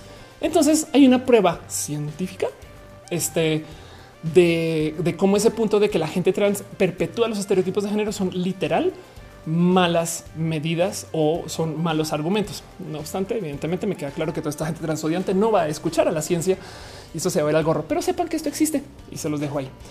Fran eh, Agustín dice: Tengo entendido que el VIH sí puede estar en la saliva. Saben que no puede alguien googlearlo y ponerlo aquí de paso. este, gracias. Eh, dice descubrieron el agua tibia. Yo estaba comprobado. Muchas veces gente maligna se le asigna género diferente al suyo niños y si obvio se trauman. Gracias. Eh, René dice que viene por acá. Te amo. Paula Bete dice la sexóloga Valeria Tazo llega a mencionar dicho tema. Normalizar hablar de esas enfermedades, ya que nadie se avergüenza de decir que les contagiaron gripa o alguna otra enfermedad. Totalmente de acuerdo. Este dice no furtado. Em, exacto, dice las terfachas se tenía que decir y se dijo. CPU dice, eh, perdón, ah, no furtado dice toda persona tiene derecho a la identidad y a ser registrado de manera inmediata a su nacimiento. El Estado garantiza el cumplimiento de sus derechos. Totalmente de acuerdo. Pero bueno, en fin, este y luego eh, ya, ya cerrando el tema de abrazos, porque ya muchos temas todavía que pasar. Me emocioné mucho este roja. Yo creo eh, que está chida. Hace rato nació un roja largo. Em, es que justo en ese tema de la gente transodiante se confesó un grupo que salió a publicar que ellos fueron los que se inventaron la leyenda que la gente trans es violenta o es acosadora en los baños.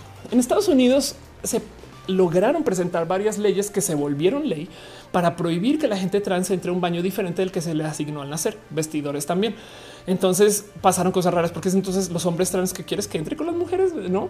Y, esto también de paso divide mucho a la comunidad trans porque hay gente trans que pasa, o sea, que se ve cis, que implica que pueden no decir que son trans, eh, y hay gente cis que se les lee como si fueran trans. Entonces es sumamente injusto con todo el mundo. Em, pero todo eso sucedió porque hubo un grupo que se encargó de hacer una cantidad de marketing para asustar a la gente diciendo que muchas personas trans acosaban en los baños. Las estadísticas dicen todo lo contrario. Hay más gente que acosa a la gente trans en los baños que lo que gente trans acosa. De hecho, no hay una persona que haya entrado a un baño a violar haciéndose pasar por mujer. Entonces eso este solito eh, pues se volvió esta gran leyenda y demás. Pues mucha gente lo platica. Es muy como normal asumir que esto es natural, pero la verdad es que no, güey. Y justo em, nada, de esas cosas que digo, güey, que es como de pues claro, ya no me sorprende nada. Em, un grupo que se llama Más Resistance, que está en contra de la gente LGBT, literal, confesó que ellos fueron quienes se inventaron toda la leyenda que la gente trans en los baños era tóxica. Y ahora qué va a pasar con ellos? Nada, pues salió a luz. No mames, güey. Dice Gabriel Urro, es mucosa oral y más fluidos. Y dado caso más alguna lesión bucal o genital, resultaría probable una transmisión sexual. Andy te dice Draco, el riesgo oral es mínimo para contagiarte de VIH es tener heridas en la boca y que te eyaculen en la herida. Si tu boca está sana, no pasa nada porque el virus no entra al torrente sanguíneo. Gracias, Andy, por responder eso. Gracias este, por estar más informada que yo. Pero para eso es roja, no también para platicar justo. Selenático dice tienes que tomarte 5 litros de saliva a la persona infectada para que te contagies. Suena reto. mentiras, mentiras, mentiras. Perdón, hago chistes con eso porque este hago chistes con eso. En fin, en fin, en fin. Este, pues bueno, em, quiero eh, antes de ir cerrando, eh, va, a pasar por todos los temas de Latinoamérica rapidín. Nomás darles tres recomendaciones en particular para que las tengan presentes más recomendaciones. Este eh, pues vamos a nuestra sección de recomendaciones y vamos a platicar un poquito acerca de cosas que yo quiero que ustedes sepan que están sucediendo en estos días y demás. Primera recomendación y ya viene René para acá esta casa, pero sepan ustedes que se va a presentar Torre Blanca este, aquí en la Ciudad de México en el Cantoral. René va a estar allá este iba a ser un concierto muy bonito em, porque justo va a ser como una presentación como de artistas LGBT platicando temas LGBT y se los quiero recomendar. Si no ubican a Torre Blanca, búsquenle. Eh, seguramente usan su ringtone. lo que tengo que decir de eso.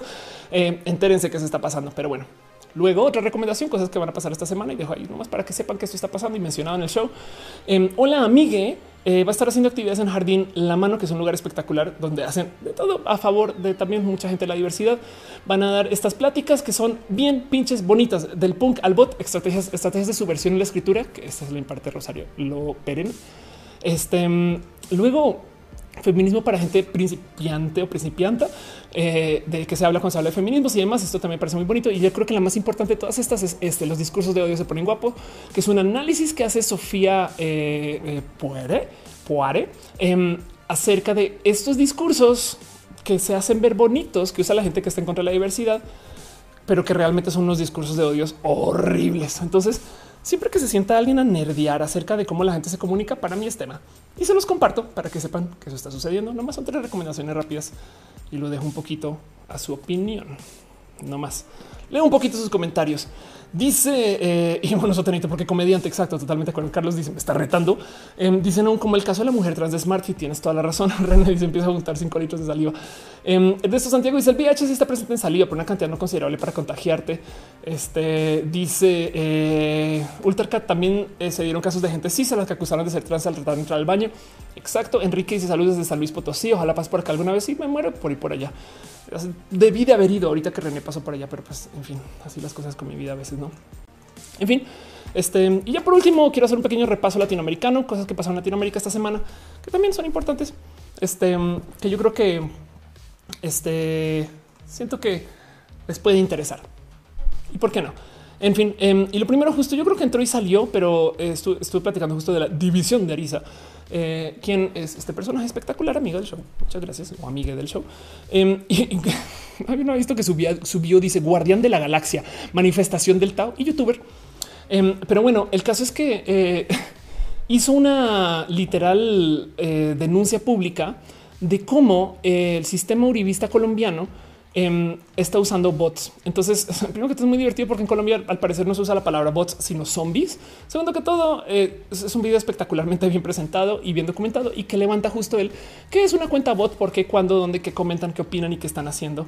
Y, que de entrada digo, yo sé que sabemos que existen los bots desde hace rato, pero es que si se sientan a hacer este análisis de güey, son un chingo de bots, no? Y por qué y cuándo y qué temas mueven y qué temas impulsan, no? Como que em, esto entrada solito es tema este y, el tema y lo que lo que pasa es que, eh, a ver, los bots de por sí son tema, no? Eh, y los llevamos platicando desde hace rato. Yo creo que valdría la pena dedicarle otro show a hablar de ese tema, porque, pues, por ejemplo, con el tema de Dios Interjet, te topas con estas cuentas que son cuentas que pues, yo creo que es más útil decir que son zombies, no son cuentas falsas. A veces son medio personas, a veces no, pero pues como sea, em, luego se metió, o sea, es como que se volvió viral la noticia de que hoy sí los uribistas usan bots y se me ha ganado mínimo una citación a fiscalía y al CAI virtual por este video que hice, no? Eh, y justo y es porque al parecer entonces ahora hay gente diciendo me están calumniando y son es difamatorio. Y esto me parece tan de entrada comprobante que sí es verdad. Saben como que, o sea, si le caló es porque es porque le atinó a algo. Em, y el tema de los bots en particular es rudo de considerar porque hay gente que asume que lo que se dice en Twitter es verdad, no como que nosotros ya tenemos un poquito más como de colmillo y ya, ya tenemos como que medido que eh, hay muchas, muchas cosas que no son reales en redes, pero del otro lado, este eh, justo pues esto como que siento que hay que traerlo como que muy a consideración. Entonces me da un poquito como de dolor de estómago que del lado de institución de gobierno se esté persiguiendo a alguien que está haciendo una denuncia así. Y lo digo porque justo por si no lo tienen presente, Colombia ahorita está enredado en una cantidad ridícula de protesta y con toda razón. Este Pictoline lo resume. Entonces dicen las razones son eh, rechazar una posible reforma económica, una cosa que se llama el paquetazo, que según organizaciones del paro nacional podría reducir el salario de los jóvenes, eliminar fondos de pensiones, etc., pedir aumentos en el presupuesto educativo, además eh, hacer un mejor uso de los recursos, luego de que ya sucedieron casos de corrupción que son horribles, de gente literal usando tarjeta de crédito de universidades públicas, ese tipo de cosas. ¿no? Exigir justicia por cientos de activistas y líderes indígenas asesinados y sobre todo también condenar la muerte de civiles, porque literal en Colombia ahorita no tuvieron ningún, ningún problema con bombardear un pueblo, asesinar una cantidad de gente supuestamente en pro de la seguridad. ¿no? Entonces, perdón, ese tipo de cosas. Entonces, Colombia sigue marchando, eh, tiene 10 mil millones de aristas más. Esto es un tema y pues como todas las marchas en Latinoamérica, sale gente que está marchando pacíficamente y los policías son sumamente violentos. Y luego entonces mágicamente aparece gente que está demasiado violentizada, no como que de repente llegaron, o sea, las marchas originalmente la gente diciendo sin violencia y ahora de repente salieron todos los saqueadores y te quedas con el pero esto es parte de la marcha o, mucha gente sospecha que pues es literal como aquí en México lo que usan a veces es que contratan a gente violenta para que sea violenta la marcha en sí. Em, y entonces son los porros y estas cosas salen a golpear. Y entonces pues claro, es que son los de la marcha. Y obviamente no son contratados para hacer ver la, marcha mal. Em, y eso pues es muy conocido, pero pues bueno, en Colombia capaz y también lo que están haciendo es que están haciendo todo este como daño público y entonces eso también permite que la policía entre con más violencia y ese tipo de cosas luego te da en el corazón de lo difícil y complejo que es llevar este tipo de diálogo y discurso público, porque la neta neta es un debate que sí hay que tener, no? Y si hay cosas, sí hay que hablar de esto. Del otro lado, en las aristas más divertidas para mí, porque es en fraude, o sea, es la tragedia de los demás. Eh, este un caso judicial donde una influencer colombiana que por si la conocen es la famosa EPA Colombia salió en un video de YouTube dando un tutorial de cómo deberías de romper las cosas que son del gobierno y no, y no las cosas que le pertenecen a los empresarios privados. El mensaje me parece que es medianamente positivo. Su video es la cosa más divertida del mundo porque literal sale como de ok, vamos a hacer las marchas como son. Entonces vamos a romper todas estas. Y entonces mostró su cara, se presentó completamente así en el abierto y estaba como que, como que no entendió que hay un motivo por el cual la gente que daña los monumentos son encapuchados y encapuchadas. Güey. Uno y dos. Del otro lado, su sonrisa en su video como que comunica que se estaba gozando mucho el hacer esto porque como que al parecer siento yo que quizás de un modo un poco desubicados y estoy diciendo vale con mis palabras. Eh, esta mujer como que sintió, ah, entonces ahora sí puedo romper todo y, me lo puedo llevar por, por views en YouTube. güey. Eh, entonces, eh, este, esto también es tema. Dices ahí que si te incomoda el vestido, es que no es que tiene aquí un doble, es que muestra un hoyito. Whip. Entonces me gusta, te lo tapo y ya. Em, dice Lu, ¿qué opinas de la situación en Colombia en estos días? Pues eso, justo yo creo que es evidentemente muy em, eh, es necesario salir a marchar. Eso sí me queda claro. Hay que manifestarse. Siento yo que también, evidentemente, hay gente que está en contra, que se está encargando de hacer ver a la marcha mal. Y entonces eh, es ese desmadre de, que ojalá se comunique más lo bueno que lo malo, todo ese tipo de cosas. No em, Dicen, no, ya llegaron a surtir los del Oxxo, justo así. División de dice, acá la policía mató a un muchacho de un disparo durante la marcha. Ándale, qué rudo eso. Entonces, del otro lado, justo también esta plática de el tema de cómo en redes se está tratando de manipular la información y, sale a luz a alguien a, denunciarlo y entonces ahora se, encuentran problemas con el gobierno. Injusto. Em, el cómo alguien eh, sale a la marcha y entonces se le sataniza por eso también. Y pues bueno, justo en el caso de EPA Colombia, pues la neta, neta, eh, de nuevo, eh, como que me gustaría, a ver, si le damos el crédito de que sí sabía lo que estaba haciendo, su mensaje es bueno. Lo que estaba diciendo es, si van a hacer daño, háganle daño a las instituciones de gobierno, que justo es contra quien nos estamos quejando. No le hagan daño a ningún empresario, a ninguna persona que no esté relacionada con esta marcha, sino que esté viviendo en este sistema. Este, y pues no, y pero del otro lado fue sumamente torpe, ¿no? Y si era con malicia de voy a ganar views con esto, entonces pues da un poco de, pues nada, bien merecido el caso. Eso pasó. Como sea, todos modos parte de lo que pasa en Colombia también. Esto no está tan presente en México, pero igual yo sé que sucede. Quizás en otras zonas sea más presente. En el norte yo sé que hay un chingo de xenofobia con la gente que viene de Centroamérica, estas cosas. En Colombia hay una cantidad ridícula de inmigrantes venezolanos porque es el país vecino. Pero entonces eh, como que mucha gente le desarrolló real odio a la gente venezolana. Y entonces no me quiero entrar a defender a toda la gente venezolana por existencia, pero solamente quiero dejar también un recordatorio de otra de las aristas de las marchas, porque hay gente que está muy descontenta porque la neta neta siente que el sistema no les ha podido apoyar tanto, pero también Colombia está lidiando con una crisis interna migratoria porque Venezuela pues literal se fue al caño. Em, y justo es nomás también dejar este como pequeño mensaje como recordatorio. Si usted cree que la nacionalidad determina si una persona es entre comillas buena o entre comillas mala, pues está orinando fuera del tiesto. ¿no? Entonces todo eso ahorita está pasando en Colombia. Este eh, y pues de resto, evidentemente Venezuela eh, va a seguir siendo una cantidad de problemas y eso ya lo conocemos de hace rato. Bolivia sigue todavía asumiendo una cantidad de temas con esto de la bueno, de lo que vino después de que salió Evo y el tema de Evo en particular es a mí lo que me da rabia de eso es que Evo tuvo mucho tiempo para planear su salida y básicamente dejó que las cosas llegaran a eso. No es que estamos hablando de 14 años, no es imposible que lo hubiera planeado mejor. ¿no? bueno, en fin, Em, y del otro lado, la cosa es que eh, eh, justo Latinoamérica está teniendo todo tipo de complicaciones en una cantidad de lugares. Chile sigue andando eh, y puedo hablar más. México en particular, esto yo creo que espero que sea noticias a futuro. Y si no lo menciono aquí, porque quiero que sea noticias. Güey. México está entrando en recesión. Es una lo que llaman recesión económica. Básicamente lo que hicieron es que revisaron los números em, y se toparon con que no, sí, siempre sí llevamos ya este dos este, periodos eh, con crecimiento negativo, o sea, básicamente con eh, recesión. Pero bueno, eh, y justo sí, el PIB se, reporta que no, está, que no está creciendo. porque México detuvo su inversión eh, gubernamental. La neta, neta, hay muy pocos proyectos, ese tipo de cosas, como que por parte de, la inversión de México a México hay muy poca de gobierno, está hablando. Y del otro lado, México literal asustó a todos los inversionistas foráneos, sobre todo con el tema del aeropuerto y 10 mil otros temas más. Em, y entonces también se detuvo literal en seco la inversión extranjera. Entonces, pues México, pues evidentemente está presentando pequeño crecimiento. Del otro lado, si tú eres un gobierno que está en contra del sistema neoliberal, pues entonces obviamente lo primero que vas a decir es pues no me importa su sistema de contar chiles para saber quién le va mejor o quién le va mal. Bien que pueden argumentar si redistribuimos la riqueza que ya tenemos, todavía podemos vivir de modos más prósperos sin necesitar que el PIB crezca. Entonces eso puede ser un argumento que toma el gobierno. Lo dudo y además es muy difícil de vender porque la neta neta en el sistema neoliberal global se necesita de crecimiento. O sea, tener 0% de crecimiento quiere decir que estás decreciendo porque la población humana de todos modos está creciendo. Entonces vamos a tener más consumo, como sea que lo veas. El país en sí está creciendo. Entonces, por lo menos tú necesitas que tanto que se iguale la producción económica a la producción de gente. En fin, pero bueno, em, como sea, de todos modos, esto va a ser tema y, quiero platicarles un poquito. Y sí, yo pensé que mucha gente más iba a discutir de eso y resulta que no tanto. Eh, entonces, pues nada, esto es como la otra cosa que justo tengo aquí como presente de cosas que están pasando en Latinoamérica. Dice eh, vos sí que se le gusta mi collar. Muchas gracias. David dice Pray for Albania. No, un fortaleza al gasolinazo. Peñanito, sus saqueos, sus saqueos fueron falsos para evitar el golpe de Estado. La declaración de Estado fue decepción o al contrario. Este y dice Gabriel Pesánimos, fortaleza y paciencia. Pues sí. Entonces, nomás para cerrar todo esto, el repaso latinoamericano y de paso para cerrar el show, em, quiero nomás compartirles esto que me compartió René eh, donde justo resulta que pues, hay mucha gente que comparte también este sentir de que hay muchas cosas que están muy mal.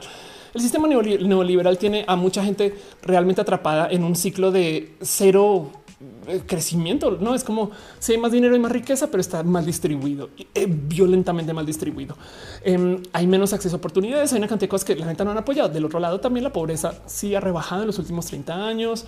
Eh, la educación pues ha tenido muchos mejores aspectos y todo, sobre todo ahorita en la época del Internet, la gente está recibiendo mucho más acceso a la información que antes. Entonces, no es que sea horrible, pero es que es un con lo que se ha hecho, se habría podido hacer una cosa espectacular. güey. Y entonces hay mucha gente que está realmente en descontento. Y estoy hablando solamente de la distribución de riqueza, porque ni hablar acerca de las verdaderas injusticias, la inseguridad, este acceso a pues, todo tipo de, justicias, saben, desde lo legal, ese tipo de más. Y pues como sea justo, cada país tiene mil y un motivos para marchar, pero se está convocando un cacerolazo latinoamericano. Entonces prepárense, prepárense para el primero de diciembre. Eh, a ver qué pasa, porque va a ser en México, Colombia, Ecuador, Perú, Brasil eh, Venezuela, Bolivia, Paraguay, Chile y Argentina. Güey. Y miren, les digo algo, así sea con cacerolas. Estoy tan emocionada por considerar este que eh, toda Latinoamérica se organice para algo. Saben, es como que a mí esto me, llena mi Bolívar interno, me llena mi libertador. es que yo, crecí soñando con un Latinoamérica bastantes veces más unido, como que me rebasa que, la gente no esté como tan tanto lo que pasa en Latinoamérica. Saben, como que siento que eh, no sé, me emociona que por lo menos para la queja nos podamos unir así. Sea, pues el Internet igual no son un modo u otro, pero pues eso así las cosas. Y ya justo con eso, eh, yo creo que eh, quedo como con lo último de este show, excepto quizás no más recordarle que al final de cada show yo siempre, siempre, siempre me quedo y leo también preguntas de todos y todas y todos ustedes. Em, entonces quedo como que a, su opinión. les muestro así. Justo es que este vestido tiene aquí el nudo. Ya desmonetizado el video. Ah, igual y sí. bueno, dice este Dali Caro se regenera, se genera deuda en el pueblo y se queda con pago de deuda un pequeño grupo. Eh, dice Paula, vete, ¿cómo recomendarías transmitir tus ideas tratando de evitar las malversaciones del mensaje? Em, hay muchos modos, Pau. Eh, hay gente eh, que justo busca en hacer que en vez de llegar y eh, querer imponer una idea como te traigo esta educación, lo que busca es hacer que la gente reconsidere el por qué se, el por qué se planteó sus, sus ideas originalmente.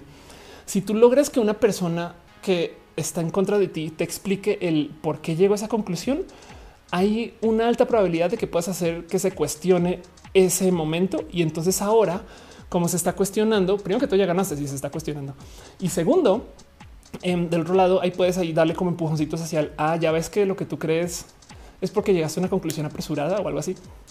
Y eso puede funcionar más, no? Entonces son pues, estos métodos de enseñanza, básicamente. Pero bueno, dice este eh, Yui eh, Latinoamérica organizándose para lo que sea en general es milagro. y total.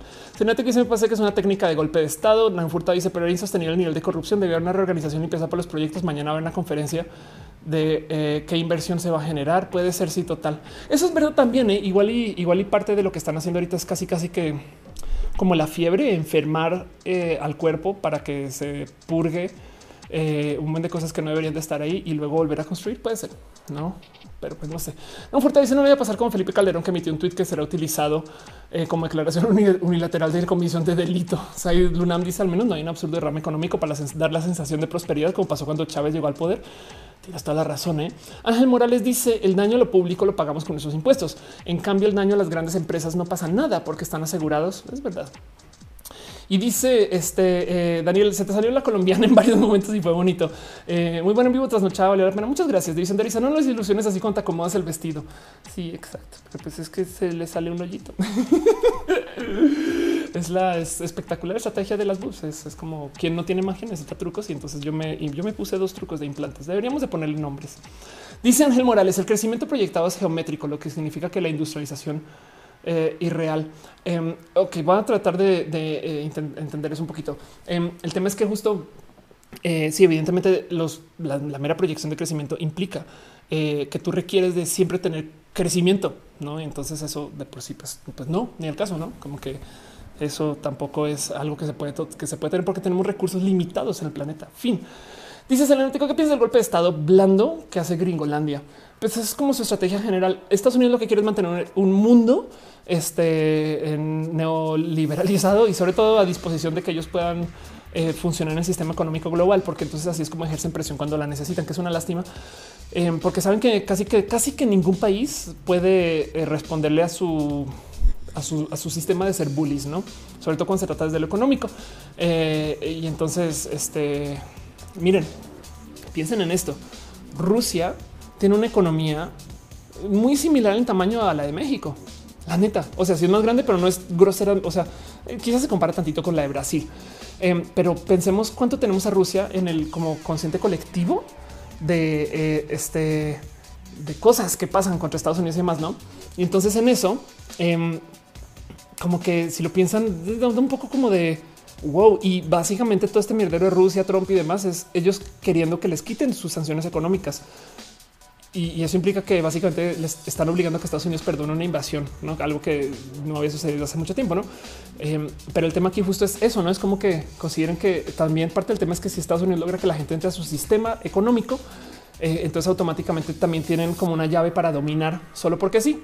Del otro lado, el sistema económico eh, financiero estadounidense, pues es de estas cosas que pues, funciona de un modo que ya conocemos, entonces se puede predecir sobre eso mucho más que cualquier otro lo cual entonces permite que la gente tenga cierto modo de planeación, no? Pero bueno, en fin, dice eh, Andy, hace poco en Farándula hablaron de ti y te estuvieron mucho. Muchas gracias. porque han hablado de mi mal uso de vestidos, pero bueno, ya, me desesperé con esto. ¿eh?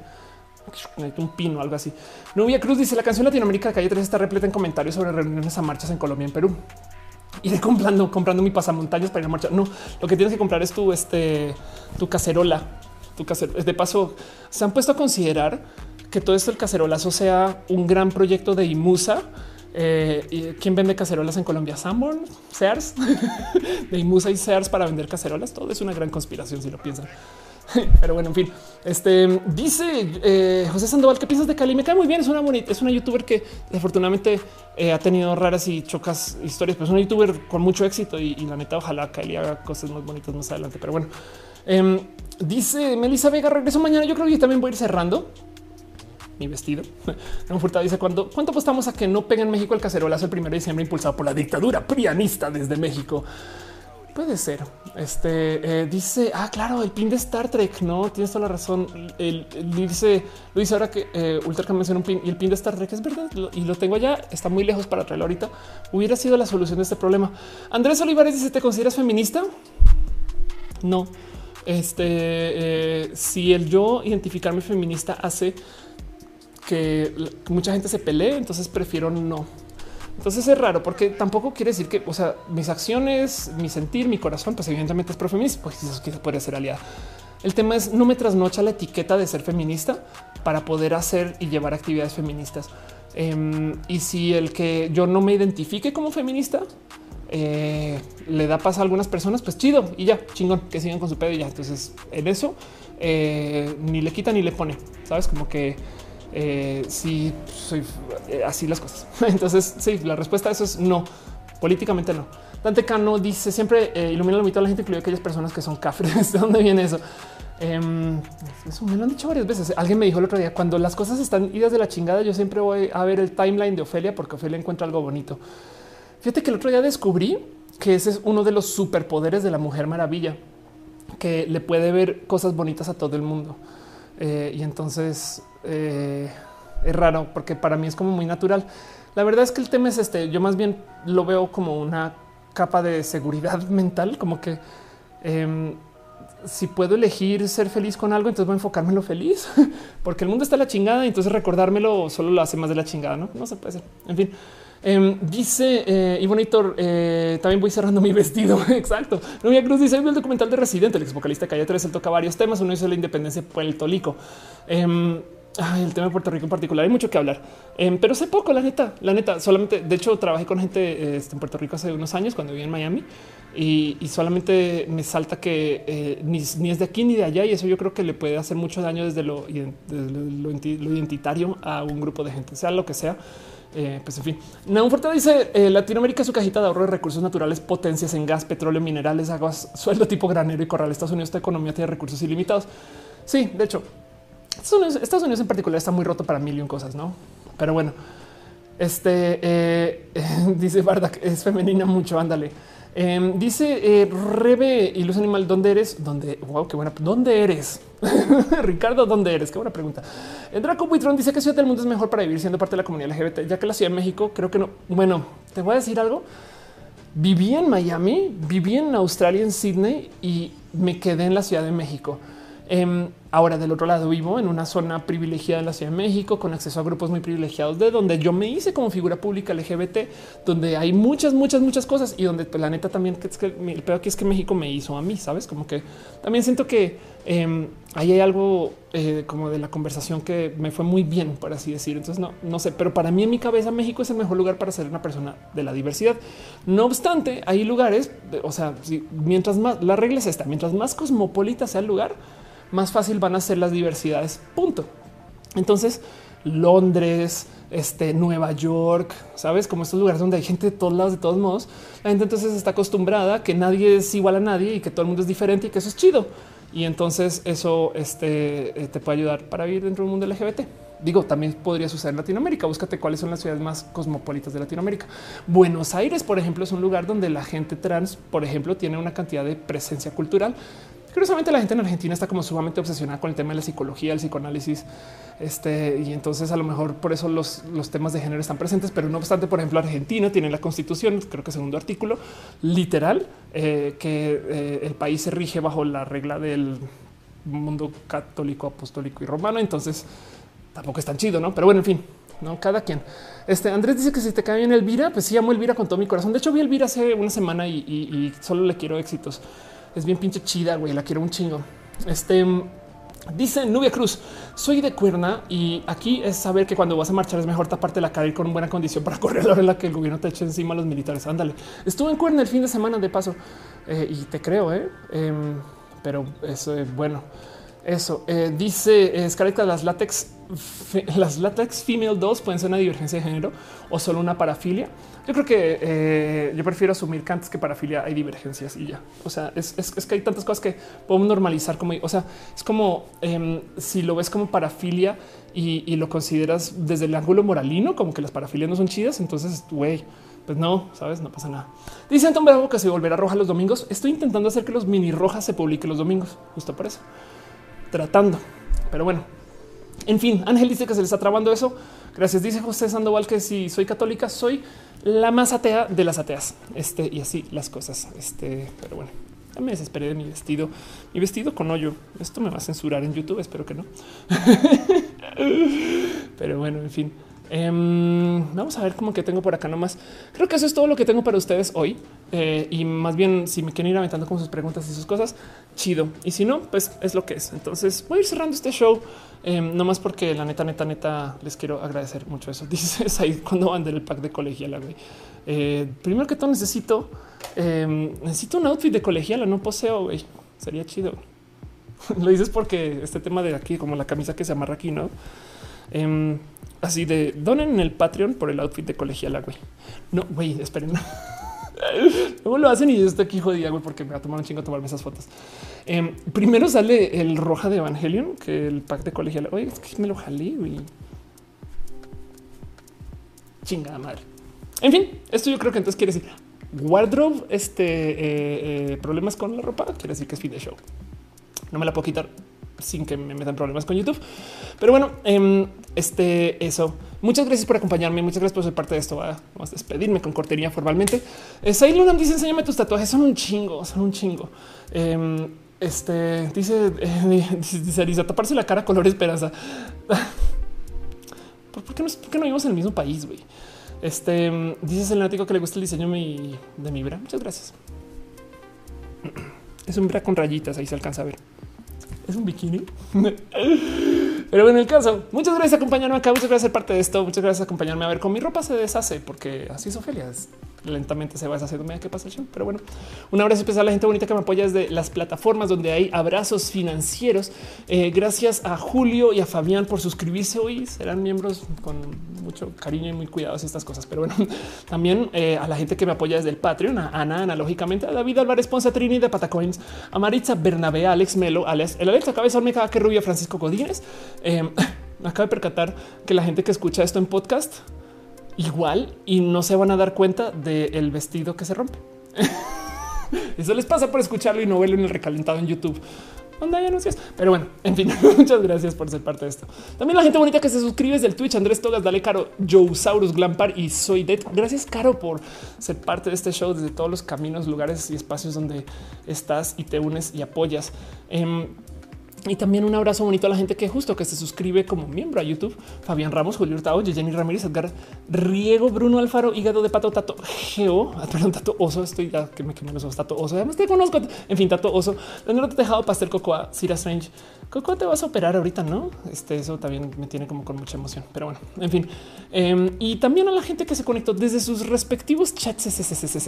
YouTube le encanta, le encanta ignorar a la gente que se conectó, pero eh, si no leo su nombre, solamente avísenme Ángel Morales, Ángel Zamora, MX Antón Bravo, Manuel Hernández, Gabriel Orru, Jaime Aviñamelo, José Sandoval, División de Arisa, gracias por estar acá. Lu Mildred, Matilda, Acevedo, Moblica, Naim, Furtado, Novia, Cruz, Lunam, Sol 87 Castritas, Scalet Cat, Ultracat y Bonator.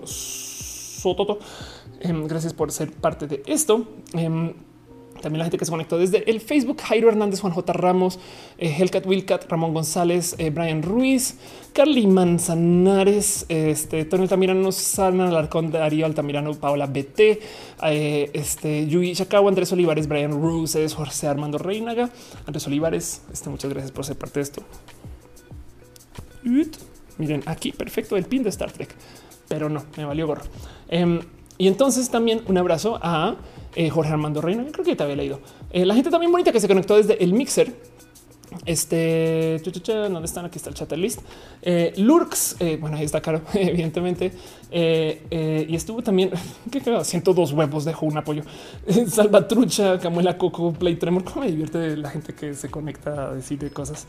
Porque son estos trolls, trolls, no es de Ophelia, estás bien pendeja. Yo, pues gracias por decirme eso.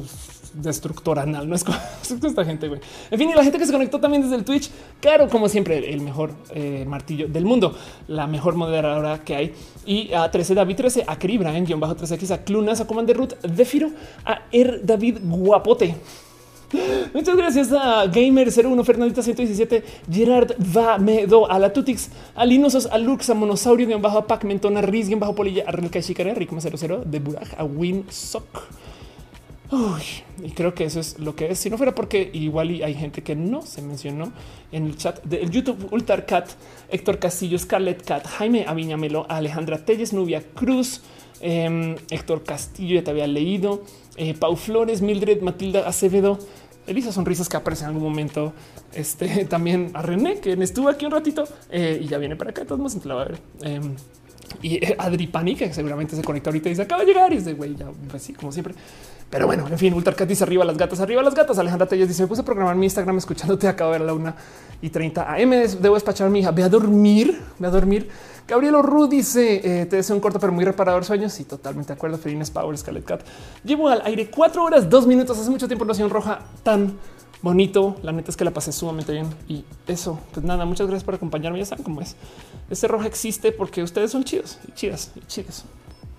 Les tengo mucho cariño, amor y así las cosas. Entonces nos vemos, nos vemos la próxima semana y cualquier cosa me consiguen en redes sociales y así.